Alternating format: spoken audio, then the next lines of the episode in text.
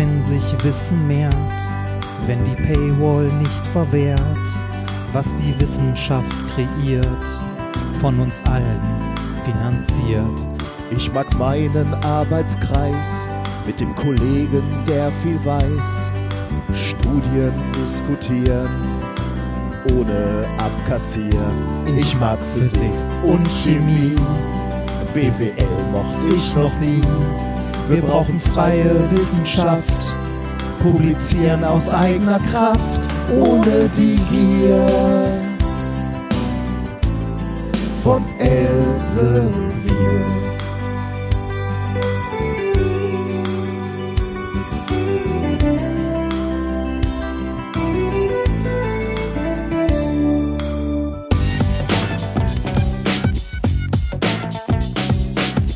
If, you, if you base medicine on, on science, you cure people. If you base the design of planes on science, they fly. Um, if you base the design of rockets on science, they reach the moon. It works. Bitches. Methodisch inkorrekt, Folge 127 vom 28.08.2018, direkt von der Kaffee-Idylle der Wissenschaften. Mit mir heute wieder mein Schonkaffee Reinhard Remfort. Ähm, ähm, ähm, ähm, ähm, die Krönung. Und du bist die Krönung. Stimmt, ey, ich hätte die Krönung. Ach, verdammt. Ach, verdammt. Und ich bin die Sommerbrise der Wissenschaft, Nikolas Wörl. Glück auf. Das war mal ähm, Kaffeewerbung, ne? ja, Karo-Kaffee. Karo-Kaffee, genau. Ja, stimmt. Hast, Ich hast bin- du überlegt, welcher Kaffee? Ja, ich wusste, äh, du, Ah. du legst das ja im Gehirn irgendwie so ab Ja. unter äh, Produktklassen, also ich zumindest. Und ich wusste noch, dass das Kaffee war, aber du hast natürlich recht, das war der großartige Karo-Kaffee. Und da schließt sich für mich fast ein Kreis, weil Karo-Kaffee hat am Ende meine Oma immer getrunken, weil die nicht mehr so viel, ähm, also die Pumpe hat es einfach nicht mehr viel, so. Genau, so, so nicht so viel Koffein. Genau, Ne? und dann hat sie Karo-Kaffee getrunken und das durfte ich auch. Ähm, dann gelegentlich. Ja, Und das- warum schließt sich damit ein Kreis? Weil ich gerade von einem Geburtstag komme, quasi Ah. einem Geburtstag. von, von deiner Oma? Nein, von meinem Großvater, der wä- wäre Ah. nämlich heute, er lebt nicht mehr, aber er wäre heute 100 gewesen, äh, geworden Aha. und wir haben uns mit der Familie nochmal zusammengesetzt und haben, äh, ja, eigentlich haben wir nur Kaffee getrunken, aber auch ihm gedacht. Ist doch schön, Schön. oder? Ja, und mein, mein Opa war so ein, ähm, also äh, würde ich sagen, äh, ein Ruhrgebiets-Urgestein natürlich. Der war Kohlenwäscher, also hat, ähm, ich glaube, Kohle wäsch- waschen heißt im Wesentlichen so sortieren, ne? nach verschiedenen Qualitätsstufen. Ähm, und äh, da war er tätig, also über Tage, ähm, und hat aber an Kiosken seine Overstolz filterlosen Zigaretten gekauft Ah, und ja. äh, Stauder Export getrunken, was dich äh, erfreuen wird. Also Ein bisschen. mehr, mehr Also- Ruhrgebiet geht da nicht mehr, glaube ich. Das stimmt, das stimmt. Äh, meine, meine Opas haben auch auf der Zeche gearbeitet. Ich habe die allerdings nie kennengelernt. Die haben nicht mehr gelebt, als ich geboren wurde. Ah, echt? Das, äh, ja. Das, auf welchen äh, Zechen waren die denn? Das weiß ich nicht. Okay. Das, äh, da haben mir meine Eltern insgesamt auch sehr wenig zu erzählt. Also, ähm, weiß ich nicht. Ich habe von meinen Großeltern tatsächlich nicht viel mitbekommen. Ja, du bist ja auch so ein bisschen, du bist. Nachzügler, ne? Ja. Ja, ja, Ja. Ich, ich war ja auch äh, sehr, sehr spät dran. Also meine älteren Geschwister äh, könnten da wahrscheinlich noch deutlich mehr erzählen. Wobei, ähm, ich glaube, einer von den beiden ist auch im Krieg gefallen. Also, äh? Ich muss, sorry, dass ich, du, erzählst so eine Geschichte und ich muss sofort lachen, aber ich erinnere mich natürlich an unsere Situation in der 100, wo wir, äh, also unsere äh, 100. Show, die wir ja live performt haben, wo du mir dann so in den ersten zwei Minuten erzählst, mein Opa war auch auf der Zeche, der ist unten Stimmt. geblieben. stimmt, stimmt, ein, stimmt. Einer von den, also einer, ich glaube, ein, ein Opa von mir ist im Krieg geblieben und einer ist äh, tatsächlich unten geblieben. Das war also, das war der, äh, der Vater von meinem Vater. Und äh, Ja. das ist natürlich im Prinzip eigentlich nicht lustig, aber Nee. ähm, dass du mir das äh, bei unserer hundertsten Gala erzählst, Ja, das, nach drei also, Minuten, ich, das, war, das, eine, das ein, war eine unterhaltungstechnische Herausforderung. das, äh, aber das, das war gar nicht so gemeint. Das kann ich halt relativ emotionslos erzählen, weil Ja, ich klar. mit meinen Großeltern tatsächlich nicht viel verbinde, weil ich habe eine Oma kennengelernt. Der ganze Hm. Rest war schon weg.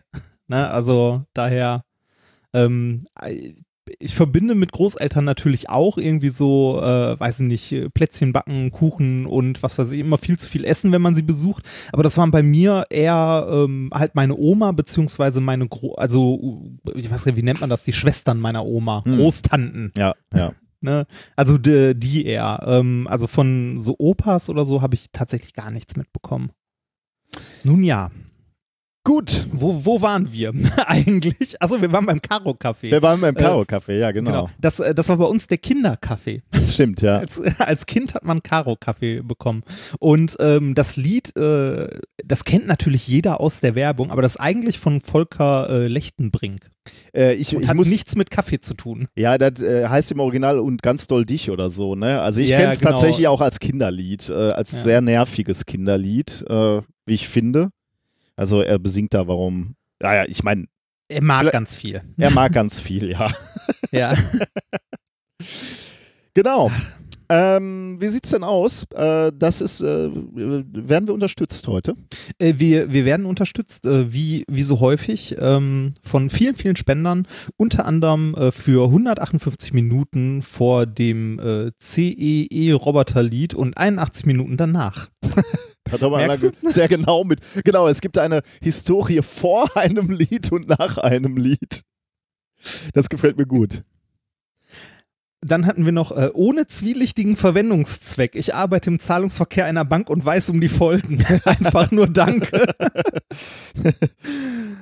Ach, äh, steter Tropfen hüllt den Stein. Auch sehr schön. Wie, Äh, äh, liebe- wieso, wie, inwiefern werden wir ausgehöhlt? Was müssen wir denn machen? Nein, steter Tropfen hüllt den Stein. Also wir, wir, ne, wir höhlen. Ach so, Moment, okay, was, wir- wir höhlen. Jetzt die Frage, was höhlen Ich dachte, er aus? überweist seit Jahren immer Ja. stetig und, und er, er hofft sich irgendwas und wir liefern einfach nicht. Nein, das nicht. Ähm, wir haben liebe Sendung mit der Maus. Hanna 6 möchte gerne wissen, warum Metall, Rückseite Spiegel, Licht reflektiert und Gras, äh, Glas es durchlässt. Oh, Ja. Gut, wir sind nicht die Sendung mit der Maus, deswegen können wir das nicht beantworten. Das, Oh, äh, das, hat etwas, das hat etwas mit, den, mit der Lage der Bänder zu tun und welche Ja. Photonen äh, absorbiert werden und welche nicht. Ja, ich bin ganz froh, dass du das so kindgerecht erklärst. Ich habe jetzt gerade so drüber nachgedacht, wie ich das erkläre. Aber du hast da natürlich gleich das Niveau eines Sechsjäh ja, einer ein Sechsjährigen. Bändermodell. Ich hatte, Ja. hatte Also jetzt, sagen, ich, wir, wir hatten gerade äh, wieder am Freitag so eine Veranstaltung für äh, Jugendliche, sagen wir mal, und da, da fragte der Chef auch, äh, wie erklärt ihr ähm, eurer äh, siebenjährigen Schwester, was äh, Licht ist? Und dann meldete sich einer in der ersten Reihe und sagte, ähm, ja, ich sag, äh, er, erklär ähm, äh, der siebenjährigen Schwester den Welle-Teilchen-Dualismus. da sagte mein Chef, äh, du hast keine Schwester, oder? Nein, merkt man. Äh, so, okay, Bender-Modell ist schon hoch eingestiegen, sage ich jetzt mal für eine Sechsjährige. Ja, Ähm, ähm, müssen wir vielleicht äh, nochmal drüber nachdenken, oder? Hast du schnell. man, man, man, könnte, man könnte auch sagen, das ist wie diese Förmchen im, äh, also wie, wie dieses, äh, dieses Kinderspielzeug, wo man verschiedene Klötze durch verschiedene Löcher packen möchte. Manche gehen durch, manche nicht. Ach, der Remford. Oder ein didaktisches, ja, Wunderwaffe. Ja. Du bist eine didaktische Wunderwaffe. Dabei, Ich- hast, ich- dabei hast du nicht mal Kinder und so ein Spielzeug rumlegen. Sehr gut. Ja, ist doch gut. richtig, ich habe keine Kinder und natürlich nicht so ein Spielzeug rumliegen. Machen wir weiter. Das heißt, so abends zur Entspannung drückst du mal so Bauklötze durch so, so Formen oder wie? nein, nein, nein, das nicht. Das Gut.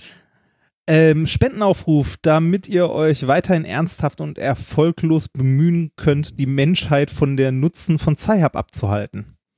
Erfolgslos. Erfolglos. Lehrgeld Physikunterricht 2018. Mit besten Grüßen.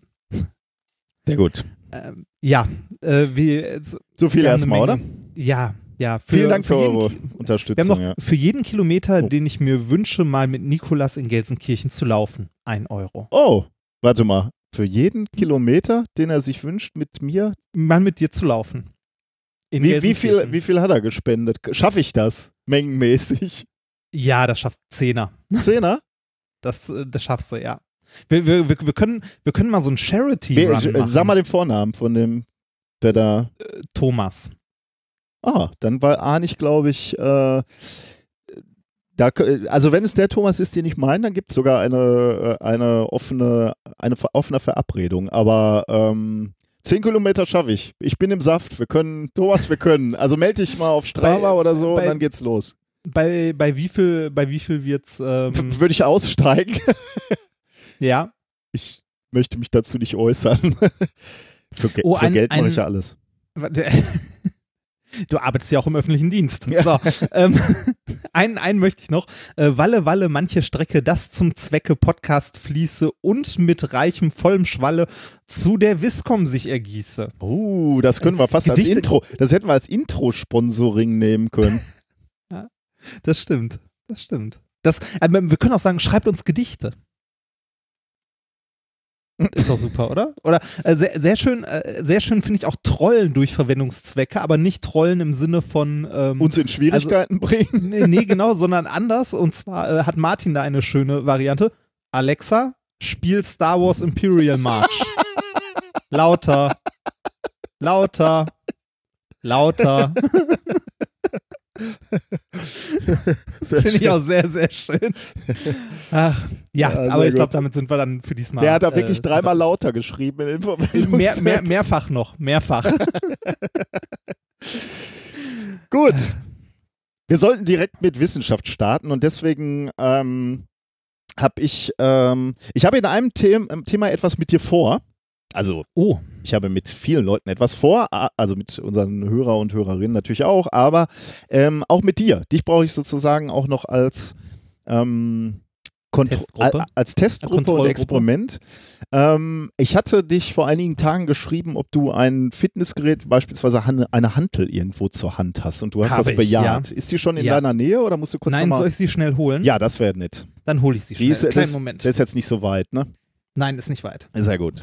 Ich habe nämlich ein Experiment, oder nein, ein, ein Thema, was ich heute vorschlagen, vorstellen möchte. Äh, da geht es, sagen wir mal so, im entfernteren Sinne, nee, gar nicht mal so entfernt. Es geht um Sport und wie man seine Leistungsfähigkeit verbessern kann. Und da kann ich, ähm, da gibt es einen Trick offensichtlich und den möchte ich mit Reinhard ausprobieren. Ich Da höre, ich du bist wieder. wieder da. Du warst, So. du warst weg und in alter Tradition hätte ich ja versucht, dich anzupreisen auf dem Partnermarkt, aber äh, die älteren Zuhörer und Zuhörerinnen können sich vielleicht noch erinnern, aber das ist ja wirklich ein paar Jahre her. Kon- Ja, mittlerweile schon. Ich musste über, über normale Themen sprechen. Ach. Ähm, du hast gesagt, die Hantel ist nicht so ganz schwer, ne? Nee, die hat, äh, warte mal, äh, ich glaube drei Kilo in Summe. Okay, das ist schon mal gut. Die kannst du am ausgestreckten Arm vor deinem Körper halten, oder? Also gra gerade vor mich gestreckt. Ja. nicht lange wahrscheinlich oder n- vielleicht doch auch eine gewisse Zeit, aber Äh, Besonders lange wahrscheinlich nicht. Okay, nein. das ist aber gut. Ja, das ist aber ideal, wenn es nicht besonders lange ist. Ähm, mir ist egal, wie rum du die hältst. Also du könntest die ja irgendwie so senkrecht halten oder horizontal, ist Ja, egal, aber Hauptsache egal. irgendwie äh, vor deinen Körper gestreckt, damit es nicht allzu lange durchhältst. Ähm, Stehend oder sitzend? ist mir eigentlich auch egal. Mach mal stehend. Okay. Äh, Hauptsache, du merkst dir deine Position so, weil wir müssen natürlich das Experiment später nochmal Ja. ähm, wiederholen. das ist ähm, geil, dann kann ich den Nachbarn winken. So mit einer ausgestreckten Hand in der Hand, in Boxershorts und T-Shirt. Das ist super. Ja. Schatz macht die Gardinen vor die Fenster, der haben macht keine. wieder Sport. Nee, aber so, deine die, Nachbarn ja, die, hoffentlich. Die Nachbarn, die und haben welche. und ja. wenn sie jetzt keine haben, haben sie nächste Woche welche. Das ist das eigentliche So. Experiment. Du weißt ja, bei diesen psychologischen Studien geht es nie genau, um das um Vordergründige. anderes. Es geht Genau. immer um was ich habe deinen Nachbarn Bescheid gesagt, sie sollen jetzt mal in dein, in dein Wohnzimmer reingucken. So. Okay, ähm, du streckst aus und ich stoppe, wie lange du das aushältst. Okay. Ach, das, ja, das, das ist jetzt direkt wieder Challenge, ne? Das ist so, Ja, mach so, mach so lange, wie du schaffst, aber Ja. äh, jetzt nicht so, dass du dann tagelang deinen Arm nicht mehr be Nein, benutzen kannst, nein, weil nein, ich nein. brauche den gleich nochmal, den Arm. Ja. rechten oder linken Arm? Ich würde sagen, deinen stärkeren. Also, aber das, Okay. wie lange kannst du halt, Hand jetzt halten? das Jetzt weiß ich nicht. zwei weiß ich Minuten nicht. ne? Also Nein, eher nein, weniger. ich Okay, super. nicht. Ja. Ich glaube nicht. Soll, soll ich mal starten? ja, drei, zwei, eins, los. Okay. So, die Ja. Stoppuhr Am läuft. ausgestreckten Arm. Ähm, ich, ich verrate jetzt mal noch nicht, worum es geht. Dir sowieso nicht, aber auch unseren, äh, unseren Hörern und Hörerinnen nicht. Aber das ist sozusagen der Messwert, den, der Vergleichswert. Wenn es gleich knapp wird, sagst du mir Bescheid, damit das, ich. das geht auch in den Rücken, ne? Weil, genau, du bist jetzt wochenlang wahrscheinlich krank geschrieben. Ja, krank geschrieben. Ja, bei, bei meinem Arbeitgeber. Ne? Stimmt, Ja. ja. das, das ist super. Dann kannst du, äh, du könntest mal kurz bei Ulstein anrufen und erklären, warum ich nicht Ende des Monats die ersten Manuskriptseiten abge... Meine rechte Hand, tut mir leid. Das, äh, Da, äh, genau, Sportverletzung. ja. Über. So, es, wird- es wird langsam schwer. Sehr gut, ja, das ist doch spitze. Das ist doch genau eine, Uhrzeit, eine, eine Zeit, die ich, äh, die ich erreichen wollte. Das ist sehr, sehr schön. Du bist jetzt bei 45 Sekunden.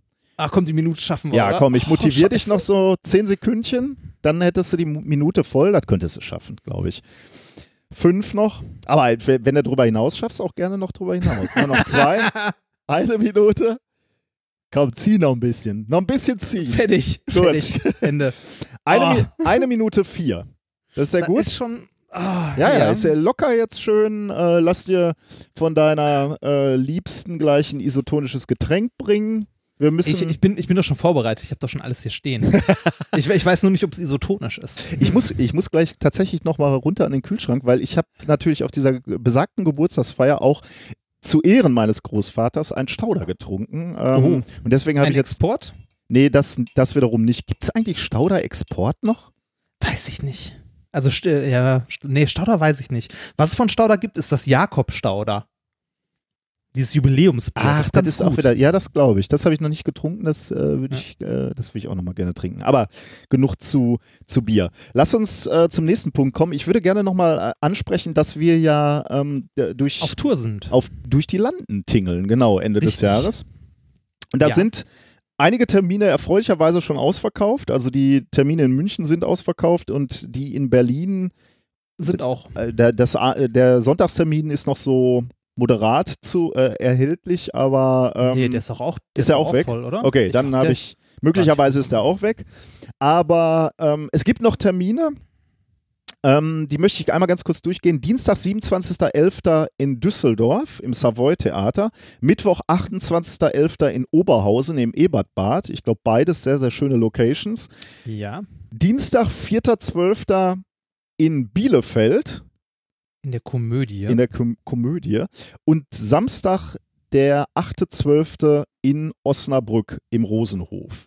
Für beide, äh, für alle vier Veranstaltungen gibt es noch Tickets. Also werden jetzt noch nicht so ganz knapp, aber man sollte wahrscheinlich auch nicht allzu lange warten. Aber wir hoffen da noch massiv auf Besucher. euch.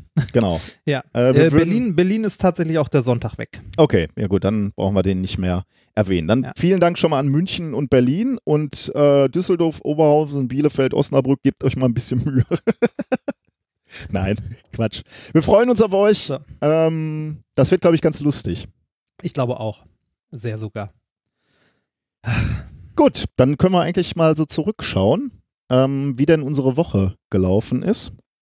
Äh, Wochen. Wir haben uns ja Wochen nicht gehört. Zwei, ja, stimmt. Ja. Ähm, ich habe, ähm, ich weiß gar nicht, Ja. wo ich anfangen soll. Ich will, will mal gerade gucken. Achso, eine, eine Sache würde ich gerne als erstes schon mal äh, vorwegstellen. Ähm, ich, wir haben ja diesen Sonderforschungsbereich, ne? Also, Ja. wo wir uns ähm, mit einem Thema etwas äh, genauer beschäftigen, möglicherweise. Ich weiß gar nicht, habe ich hier schon mal was drüber gesprochen? Muss jetzt auch nicht sein, aber kann ich mir vielleicht noch mal ein bisschen Zeit nehmen. Aber jedenfalls bin ich da laut meines Arbeitsvertrages zu einem gewissen Prozentsatz, nicht viel tatsächlich, aber irgendwie so 10 Prozent oder so, äh, auch in der Öffentlichkeitsarbeit eingeplant. Und äh, wir saßen mal wieder so zusammen und äh, diskutierten darüber, wie man denn die Webseite dieses Sonderforschungsbereichs aufbessern kann. Und ähm, da hatten wir gemeinsam die Idee, auch so eine Experimente-Ecke zu machen, ne? wo man also Experimente reinstellt, die man nachmachen kann, ähm, die dann gezeigt werden. Ähm, Also so, so kleine Handexperimente oder? ja, sowas wie wir hier machen, ne? Wie wir hier im, beim methodisch inkorrekt machen, würde ich sagen. Also ja, Handexperimente, ja. jetzt nichts Ja. wissenschaftlich Hochtrabendes, sondern Okay, sowas, wo ja. man, äh, ja, genau, so ein Handexperiment, aber was so ein bisschen was mit der Thematik des Sonderforschungsbereichs zu tun hat. Ähm, und dann, dann war natürlich die Überlegung, ob man das so rein textlich macht. Ähm, und dann sagte ich, schön wären natürlich irgendwie so, so kleine Videos oder so, wo die Experimente gezeigt werden und dann ver möglicherweise zusätzlich zu diesen Experimenten irgendwie so Erklärungen. Ich fand das ganz, ganz smart von, äh, von unseren Freunden von Plötzlich Wissen. Äh, die, äh, die hatten bei diesen Erklärungen, glaube ich, immer so verschiedene Tauchtiefen genannt, äh, nannten die das. Also ähm, beispielsweise würdest du ein Video von einem Experiment machen und dann machst du eine Tiefe, wo eigentlich nur erklärt wird, wie funktioniert das Experiment und was soll man beobachten. Die zweite Tiefe wäre so, was, warum beobachtet man das? Was passiert da bei dem Experiment? Und die dritte Tiefe wäre, was hat das eigentlich mit dem Sonderforschungsbereich zu tun? Hm. Ähm, was ich mich dann aber eigentlich gefragt habe, ne? Also ich saß da so und sagte so, ja, so Videos wären schön, aber die, die Frage, die ich mir dann gestellt habe, wie schwierig ist das eigentlich, ein optisch ansprechendes Video zu machen? Habe ich ja noch nie gemacht, ne? Also Ja. äh, schw- schwierig, ich ne? hab- Also man, Ich habe mich schon gefragt, warum. Ah, okay, ja, aber mach, mach mal warum weiter. ich das gemacht habe, weil du Ja, das, richtig. Ja, ja. Das, Ja, genau, weil ich, weil wir so darüber diskutierten und, und dann so sagten, ja, das wäre schon schön. Und dann bin ich so nach Hause gefahren und habe gedacht, ähm, ja, wie schwer ist das eigentlich? Ne? Man hat ja überhaupt kein Gefühl dafür. Ne? Ha- äh, Hat man überhaupt so ein ästhetisches Gefühl? Kann man Bilder irgendwie einfangen? Kann man da irgendwie, weiß ich nicht, kann man eine Geschichte erzählen? So, weiß ich nicht, keine Ahnung. Und dann habe ich am nächsten Tag äh, ergab sich es, dass mein, mein Chef mir etwas geschenkt hatte, nämlich diese, ähm, diese Leidenfrosttreppe, sag ich jetzt mal, also so, so ein Sägezahn in, einem Alumin in einer Aluminiumform. Ähm, und wenn man da einen Tropf, also wenn man entweder diese Treppe oder diesen Sägezahn heiß macht und einen Wassertropfen drauf tropft, oder wenn man es auf Raumtemperatur lässt und flüssigen Stickstoff drauf tropft, dann bewegt er sich entlang dieser, dieses Sägezahns. Und der ist in, in einem Kreis gelegt und deswegen dreht er sich schnell im Kreis sozusagen. Hm. Ähm, und dann dachte ich, okay, dann versuchst du das mal zu filmen, ähm, wenn, wenn du damit rumspielst. Und ich habe mir so drei Stunden Zeit genommen und habe eigentlich nur mit, mit dem iPhone und, mein lieber Padawan, mit den Shiner Gadget Linsen fürs Oh. iPhone, die du mir mal Oh. geschenkt hast. Du hast mir ja mal so eine Makrolinse geschenkt. Ja. Ähm, die ist immer noch relativ häufig im Einsatz und ich war wieder begeistert eigentlich, wie gut die funktioniert. das Ähm, Ding ist auch Hammer, ne? die ist gut, also ich, die ist gut. Ja. Also du, du kannst mit bloßem Auge oder mit der Kamera kannst du halt nicht sehen, diesen Sägezahn. Und mit dieser, mit dieser Schrottlinse da aus dem Sch- äh, Shiner-Versand kann, kannst du das einfach ausreichend gut auflösen, sage ich jetzt mal. Und dann habe ich dieses Video halt gedreht. Irgendwie in drei Stunden habe ich es gedreht und, und geschnitten und mir noch Musik rausgesucht und dahinter gelegt. Äh, und dann bei YouTube auch reingefeuert. Und der, den Link, wenn, wenn ihr da Bock habt, äh, de- den findet ihr auch auf dem, äh, in den Shownotes. Und äh, ich fand das ganz spannend. Also, das ist jetzt natürlich alles super unprofessionell und die Bilder wackeln so. Also, äh, ein kleines Stativ hatte ich auch, aber ich wollte dann dieses, dieses Ding, mit dem ich da gearbeitet habe, das wollte ich mal so drehen. Und das wackelt dann auch so. Und das ist alles, äh, also Leute, die sich mit Video auskennen, werden sich das jetzt angucken und mit dem Kopf schütteln. Aber ich war schon ganz zufrieden. Und ähm, ja, Äh, Wenn, wenn du mich rechtzeitig dran erinnerst, kann ich dir demnächst, wenn ich mal wieder in den äh, Pod komme, äh, einen Gimbal mitbringen fürs Handy. oh, du hast einen Gimbal? Ja, habe Ich- ich. ich Shiner Gadget. Ein Shiner Gadget Gimbal? Ein Shiner Gadget Gimbal. Ja, und der ist gut. Der funktioniert richtig gut. Ach. Ich war nämlich drauf Ja. und dran, mir äh, einen Gimbal entweder für die, also fürs Telefon zu kaufen oder für, ähm, äh, für meine Action Cam, weil wir Ja. äh, beide ja auch drüber nachgedacht haben, wenn wir Ende des Jahres auf Tour sind, dass wir täglich mal so ganz klein bisschen was filmen und mal gucken, wenn uns das Spaß macht. Und ich muss sagen, das hat mir jetzt Spaß gemacht da mit diesem, mit dem Video. Mhm. Also wenn wir Zeit und, und Bock haben, da auch gelegentlich mal was dann von unserem äh, Abenteuer-Tour. Tourtagebuch. Genau, ja. Also ist ja für uns einfach ein Riesenspaß und, ein- und ein Abenteuer und da äh, äh, hatte ich Bock, vielleicht ein bisschen. Ich meine, die Alternative ist, mit dir abends im Hotel rumzuhängen, das ist auch langweilig. Also äh, kann ja auch ein bisschen kreativ sein. Äh, nein, Quatsch, aber wir wollten so ein bisschen äh, möglicherweise filmen und da macht es ja Sinn, dann jetzt schon mal so ein bisschen Erfahrung zu sammeln. Ja. Und äh, ja, habe ich tatsächlich Interesse, äh, Interesse dran. Ähm, ja, bring, also, dir, bring ich dir gerne mit. Ich weiß nur nicht, wann wir uns das. Äh, vielleicht bei der nächsten Aufnahme. ja, wird mal wieder Zeit. Ne? Außerdem ja, wird tatsächlich mal wieder Zeit. müssen wir dann ja auch, wollen wir dann ja auch demnächst anfangen, mal ähm, die Show für die, für die Tour Zu etwas planen. genauer zu planen. Ja. Ja. Also wer da Lust hat, äh, guckt euch mal das Video an und äh, gebt vielleicht Feedback. Ähm, ich habe da Bock, vielleicht noch ein bisschen äh, rum zu experimentieren bei nächster Gelegenheit. Was hast du denn erlebt, So. junger Padawan? Äh, ich, ich habe gerade in die Sendungsnotizen geguckt, die ich tatsächlich Anfang der Woche angemacht habe. Und äh, mit dem ersten Punkt, den ich mir aufgeschrieben habe, kann ich nichts anfangen. Ich weiß nicht, äh, das muss ein Tippfehler sein. Proben in Ulm. Was zur Hölle? Das, das, ich ich habe ich hab keinen Schimmer. Ich weiß, Also, wir sprechen von deiner Diss-Probe, ne? Nicht im Sinne von äh, ah, das könnte, ah, ja, das ist eine gute Idee. Das, ja, jetzt, jetzt, jetzt, jetzt ergibt es langsam wieder Ich Sinn. verstehe deine Notizen. Ja, die sind un universal. Nein, äh, doch, tatsächlich, stimmt, es geht um meine Proben. Wo, wobei, wobei der Plural da falsch ist. Es ist eine Probe. Ja, okay, das ist Ähm, natürlich die, zwei, die, ja. also die zweite ist für mich zwar auch sinnvoll, ähm, die Ergebnisse davon interessieren mich auch sehr.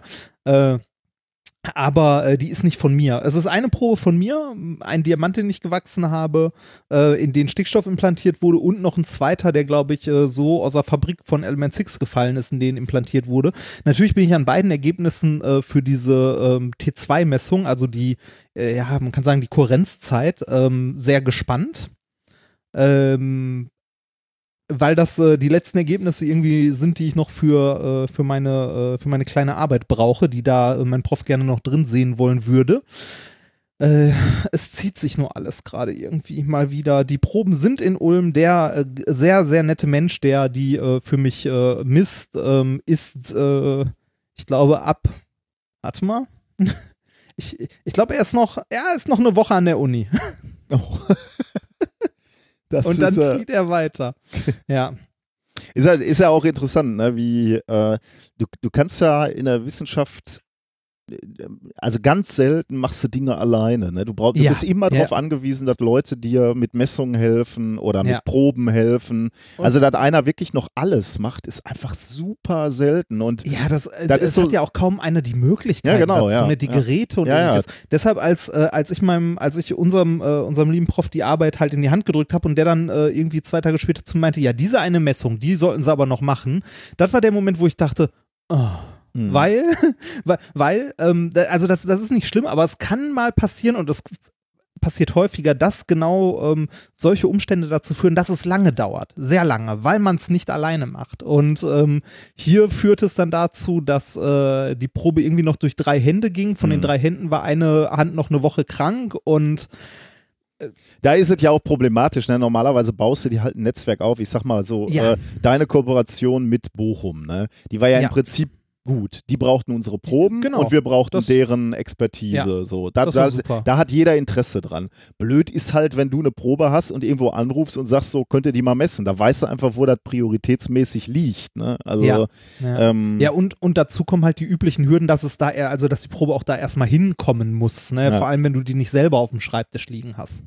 Aber da hat wahrscheinlich als, äh, als äh, Ratschlag, wenn, wenn man in die, in die Wissenschaft startet, äh, früh weit vernetzen. Ne? Jede Konferenz, ja. egal wie langweilig es wirkt, redet mit Leuten.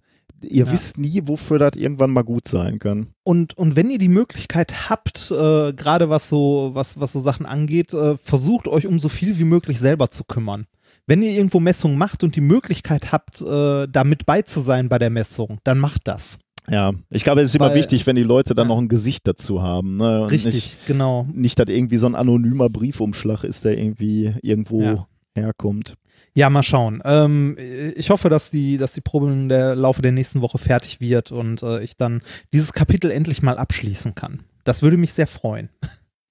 Ich habe eine, äh, ich war Teil einer Pressekonferenz, nämlich oh. ähm, der Wissensnacht Ruhe, wo wir auch äh, auftauchen, aber das war jetzt nicht, ich war ja jetzt nicht als methodisch inkorrekt da, wobei der Name methodisch inkorrekt ist mehrfach gefallen äh, und wir wurden, ja, ja, wir waren, also man muss dazu sagen, die, die Pressekonferenz war relativ klein, also die war äh, in unserem alten Institut und äh, da war Presse geladen, da war tatsächlich auch der WDR und äh, die, die örtlichen Zeitungen so.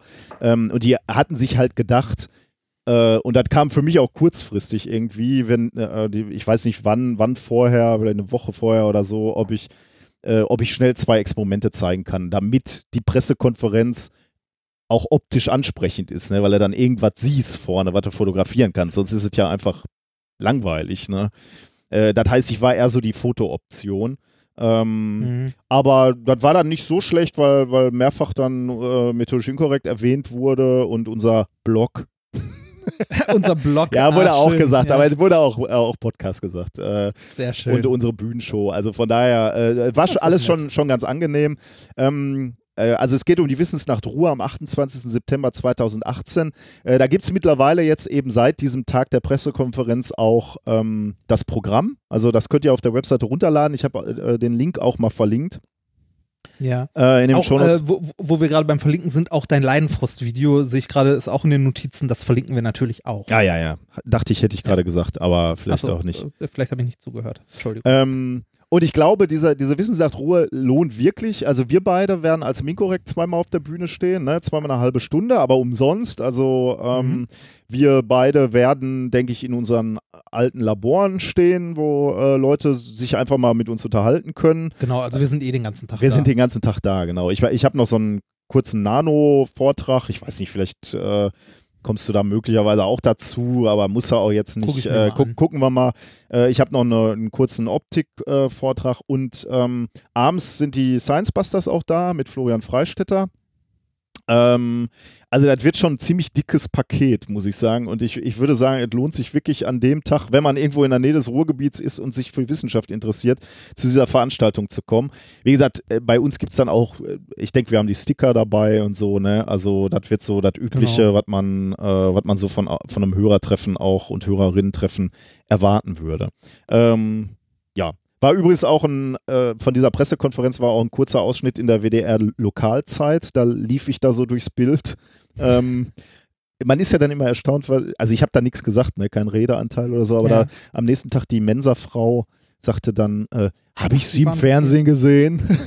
Das war dann immer stolz. Und in der Watz war ja auch in der Zeitung. Und, und das war auch geil, mein Sohn war bei Freunden und hat einfach nur so gespielt und dann sagte, sagte die Mutter auf einmal, da ist dein Papa im Fernsehen. Und da war mein Sohn Oh. natürlich stolz. Dabei war das halt wirklich nur so ein, so ein kurzer, Lokalzeit. ja, ja, genau, so was ganz Kleines. Und was lustig war, ähm, dieser Zeitungsartikel, ne? Da stand dann, ähm, bla bla bla, experimentierte mit flüssigem Stickstoff. Flüssiger Stickstoff gefriert bei minus 200 Grad Celsius.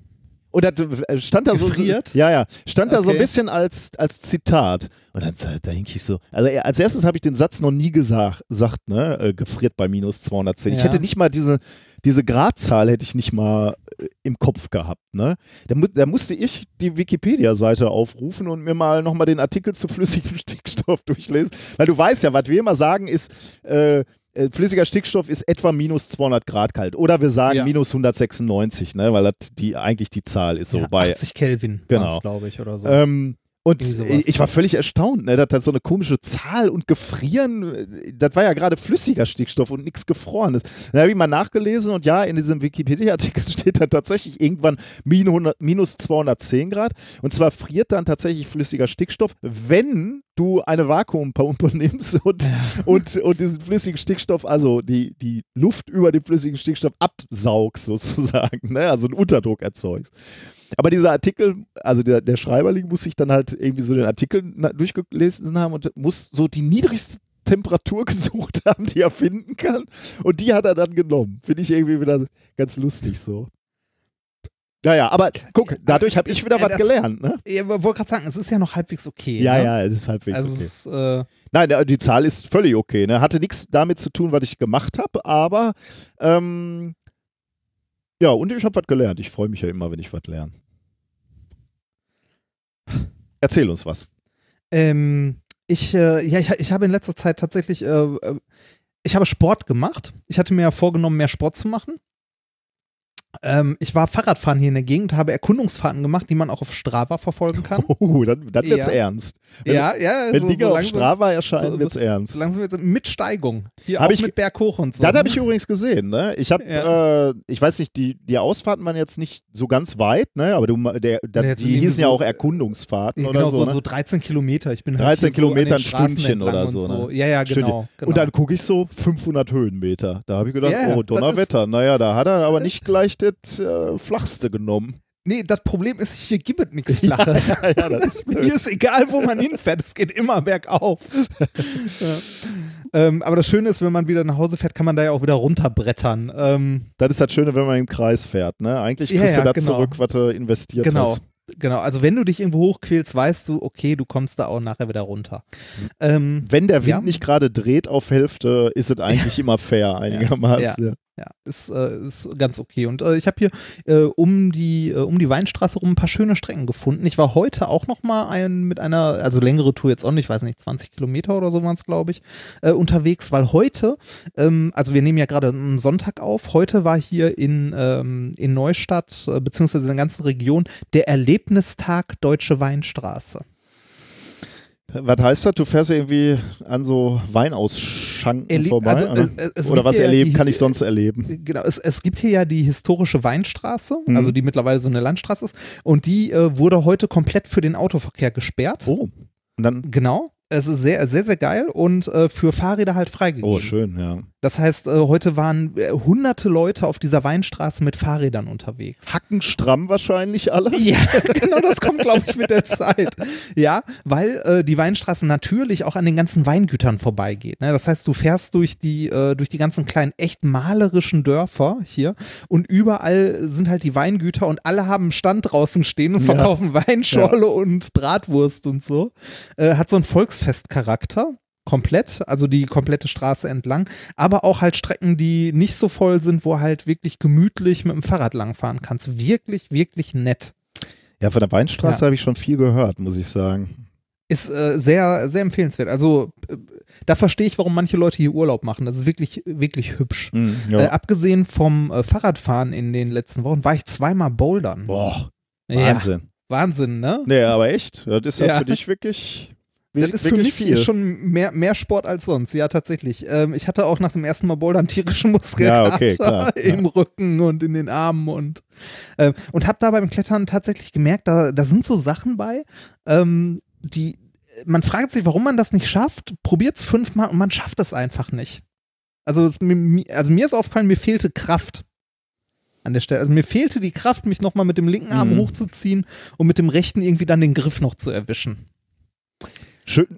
Ja, also Ja. schön fand ich beim Bouldern halt, dass du irgendwann, also natürlich kommt am Tag einfach auch der, die, der, Moment, wo du keine Kraft mehr hast, um diverse Dinge zu machen und es gibt auch Niveaus, die dann so schwer sind, wo du natürlich Kraft brauchst und die, die, die fehlen dir. Aber das, das Spannende beim Bouldern fand ich, wenn es Bewegungen sind, die du, also Technik sozusagen, ne? Bewegungen, die du verstehen musst und dann geht es auf einmal. Also Mhm. Arsch näher an die Wand ist häufig so eine äh, so, ein, so ein Hinweis, der dann hilft, ne? oder eindrehen die Beine, damit du mit dem Schwerpunkt näher an der Wand bist. Und das fand ich immer so faszinierend, wie, äh, wie du durch, durch die richtige Technik dann auf einmal Bewegungen und Probleme, nennt man das ja beim Bowlern, lösen kannst, die vorher unmöglich erschienen sind. Das finde ich, das fand ich so schön. Deswegen fand ich, also das ist ja nicht nur eine, eine physische Aufgabe, sondern häufig auch so eine, so eine technische, so eine intellektuelle Aufgabe, die Linie verstehen, die Möglichkeiten sehen, die der Fels dir gibt. Also ich fände das immer ganz, ganz spannend. Also kann ich, kann ich gut nachvollziehen, ja, dass das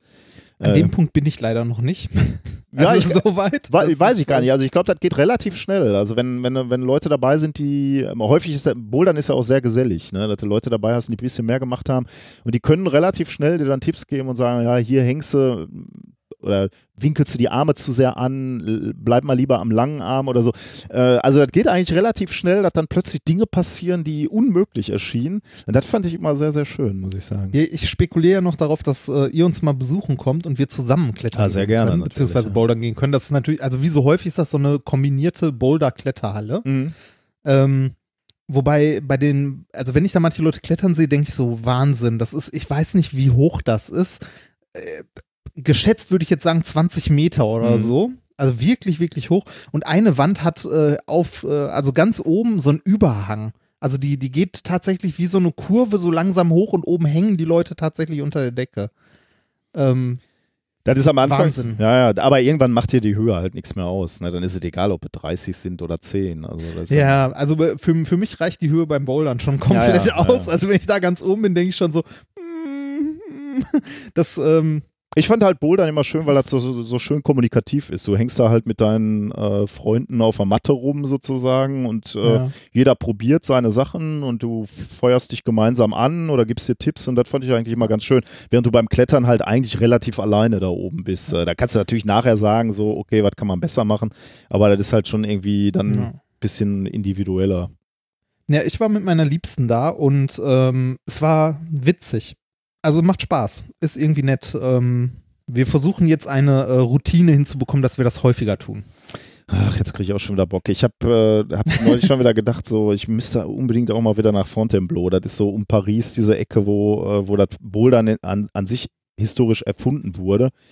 Ähm, weil die Alpinisten halt äh, so über die Woche oder im, äh, ja, in, wenn, wenn sie nicht in den Alpen waren, die Alpinisten in Frankreich halt irgendwie trainieren mussten oder die Alpinisten in Paris.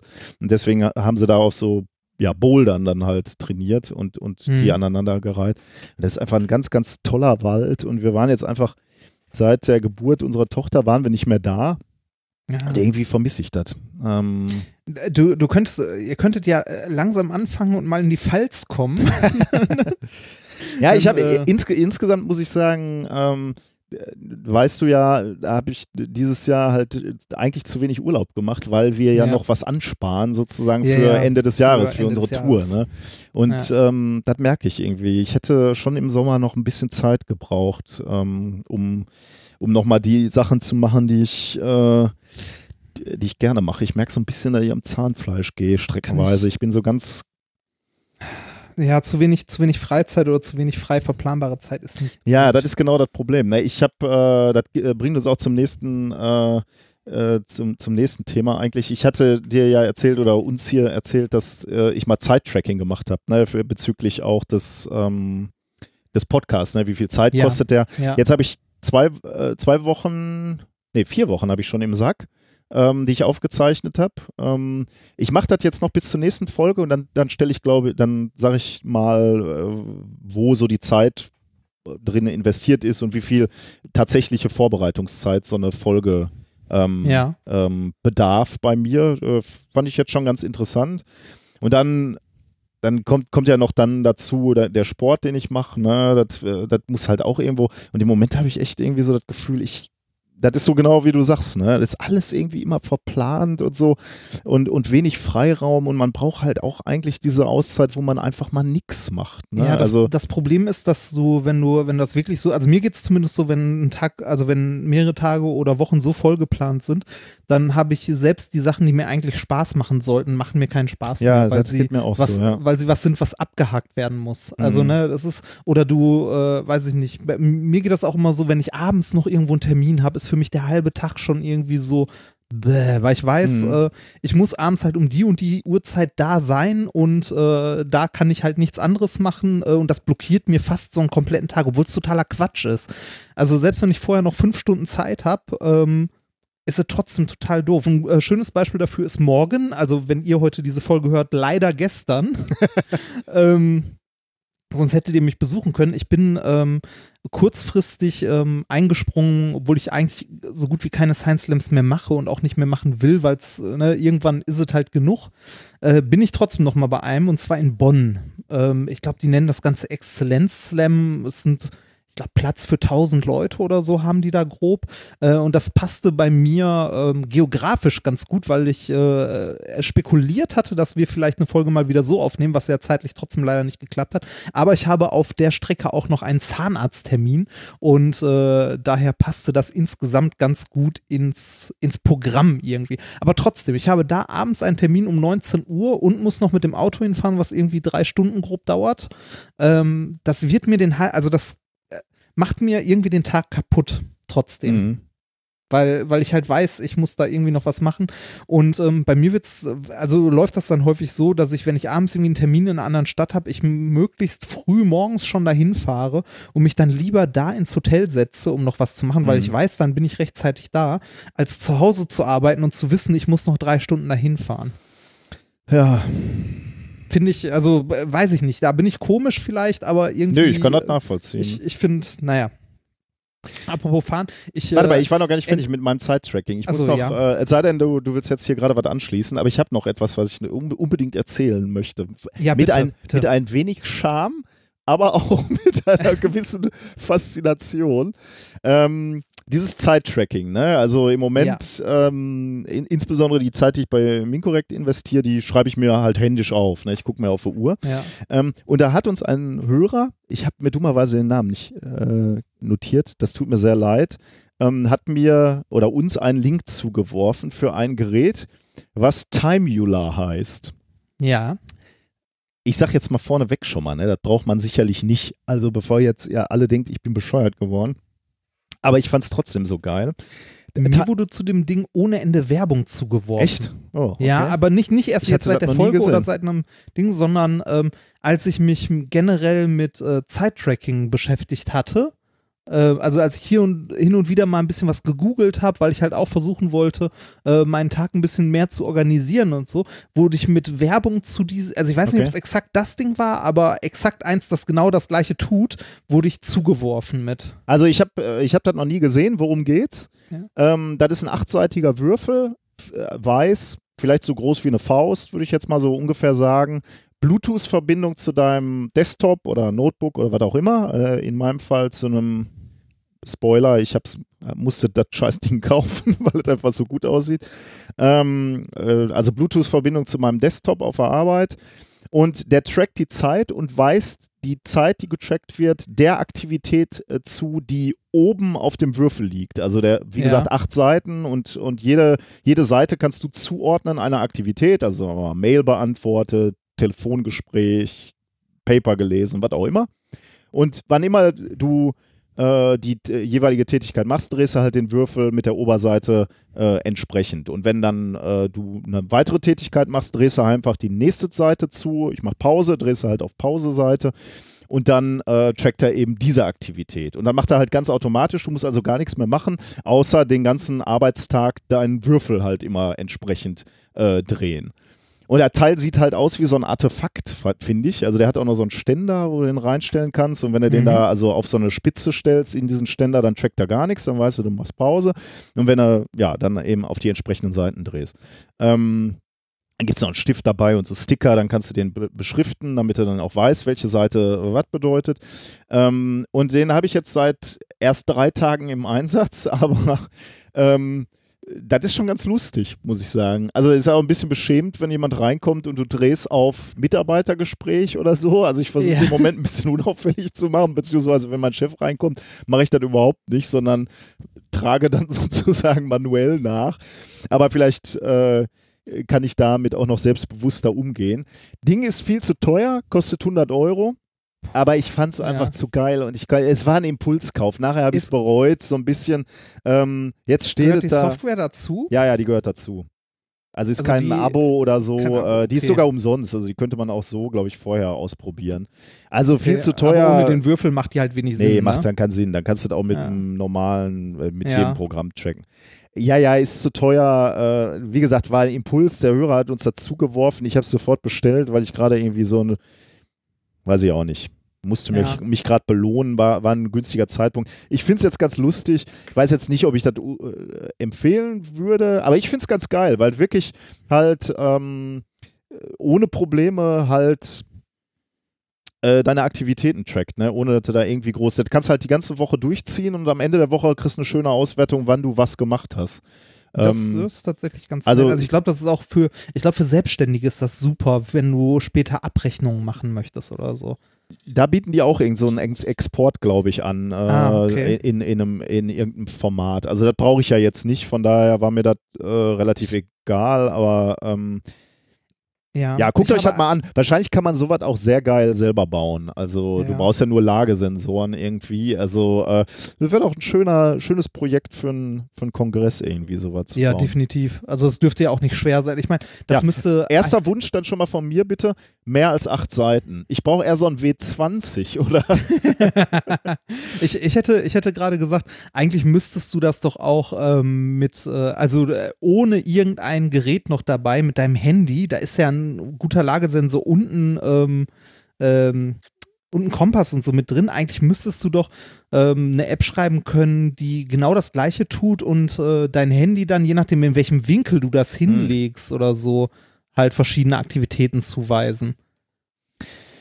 möglich, ja. Das Problem ist dann natürlich, dann wirst du angerufen ne, oder musst eine, eine Nachricht schreiben und so und dann äh, musst du das Handy Ja, halt aber das kriegt man doch auch, das kriegt man doch auch raus. Also, Hm. Hm. Okay, wer will? Ja, interessant. Ich- ja, ich, Ich, ähm, ich habe aber, äh, ich habe einen äh, anderen Tipp, der uns auch zugeworfen Oh ja, wurde, der war mal gut, ja. ausprobiert, genau. Und zwar äh, habe ich mir für, ich glaube 15 Euro waren es, eine Schachuhr gekauft. das ist, glaube ich, auch gut, ja. Ähm, Die genau, unterscheidet für- quasi zwischen Arbeit und Nicht-Arbeit, ne? Genau, die, also äh, je nachdem, wie man sie benutzen möchte. Ne? Und ich habe sie jetzt so benutzt, dass sie zwischen Arbeit und Freizeit bei mir unterscheidet. Also Arbeit und Nicht-Arbeit im Wesentlichen.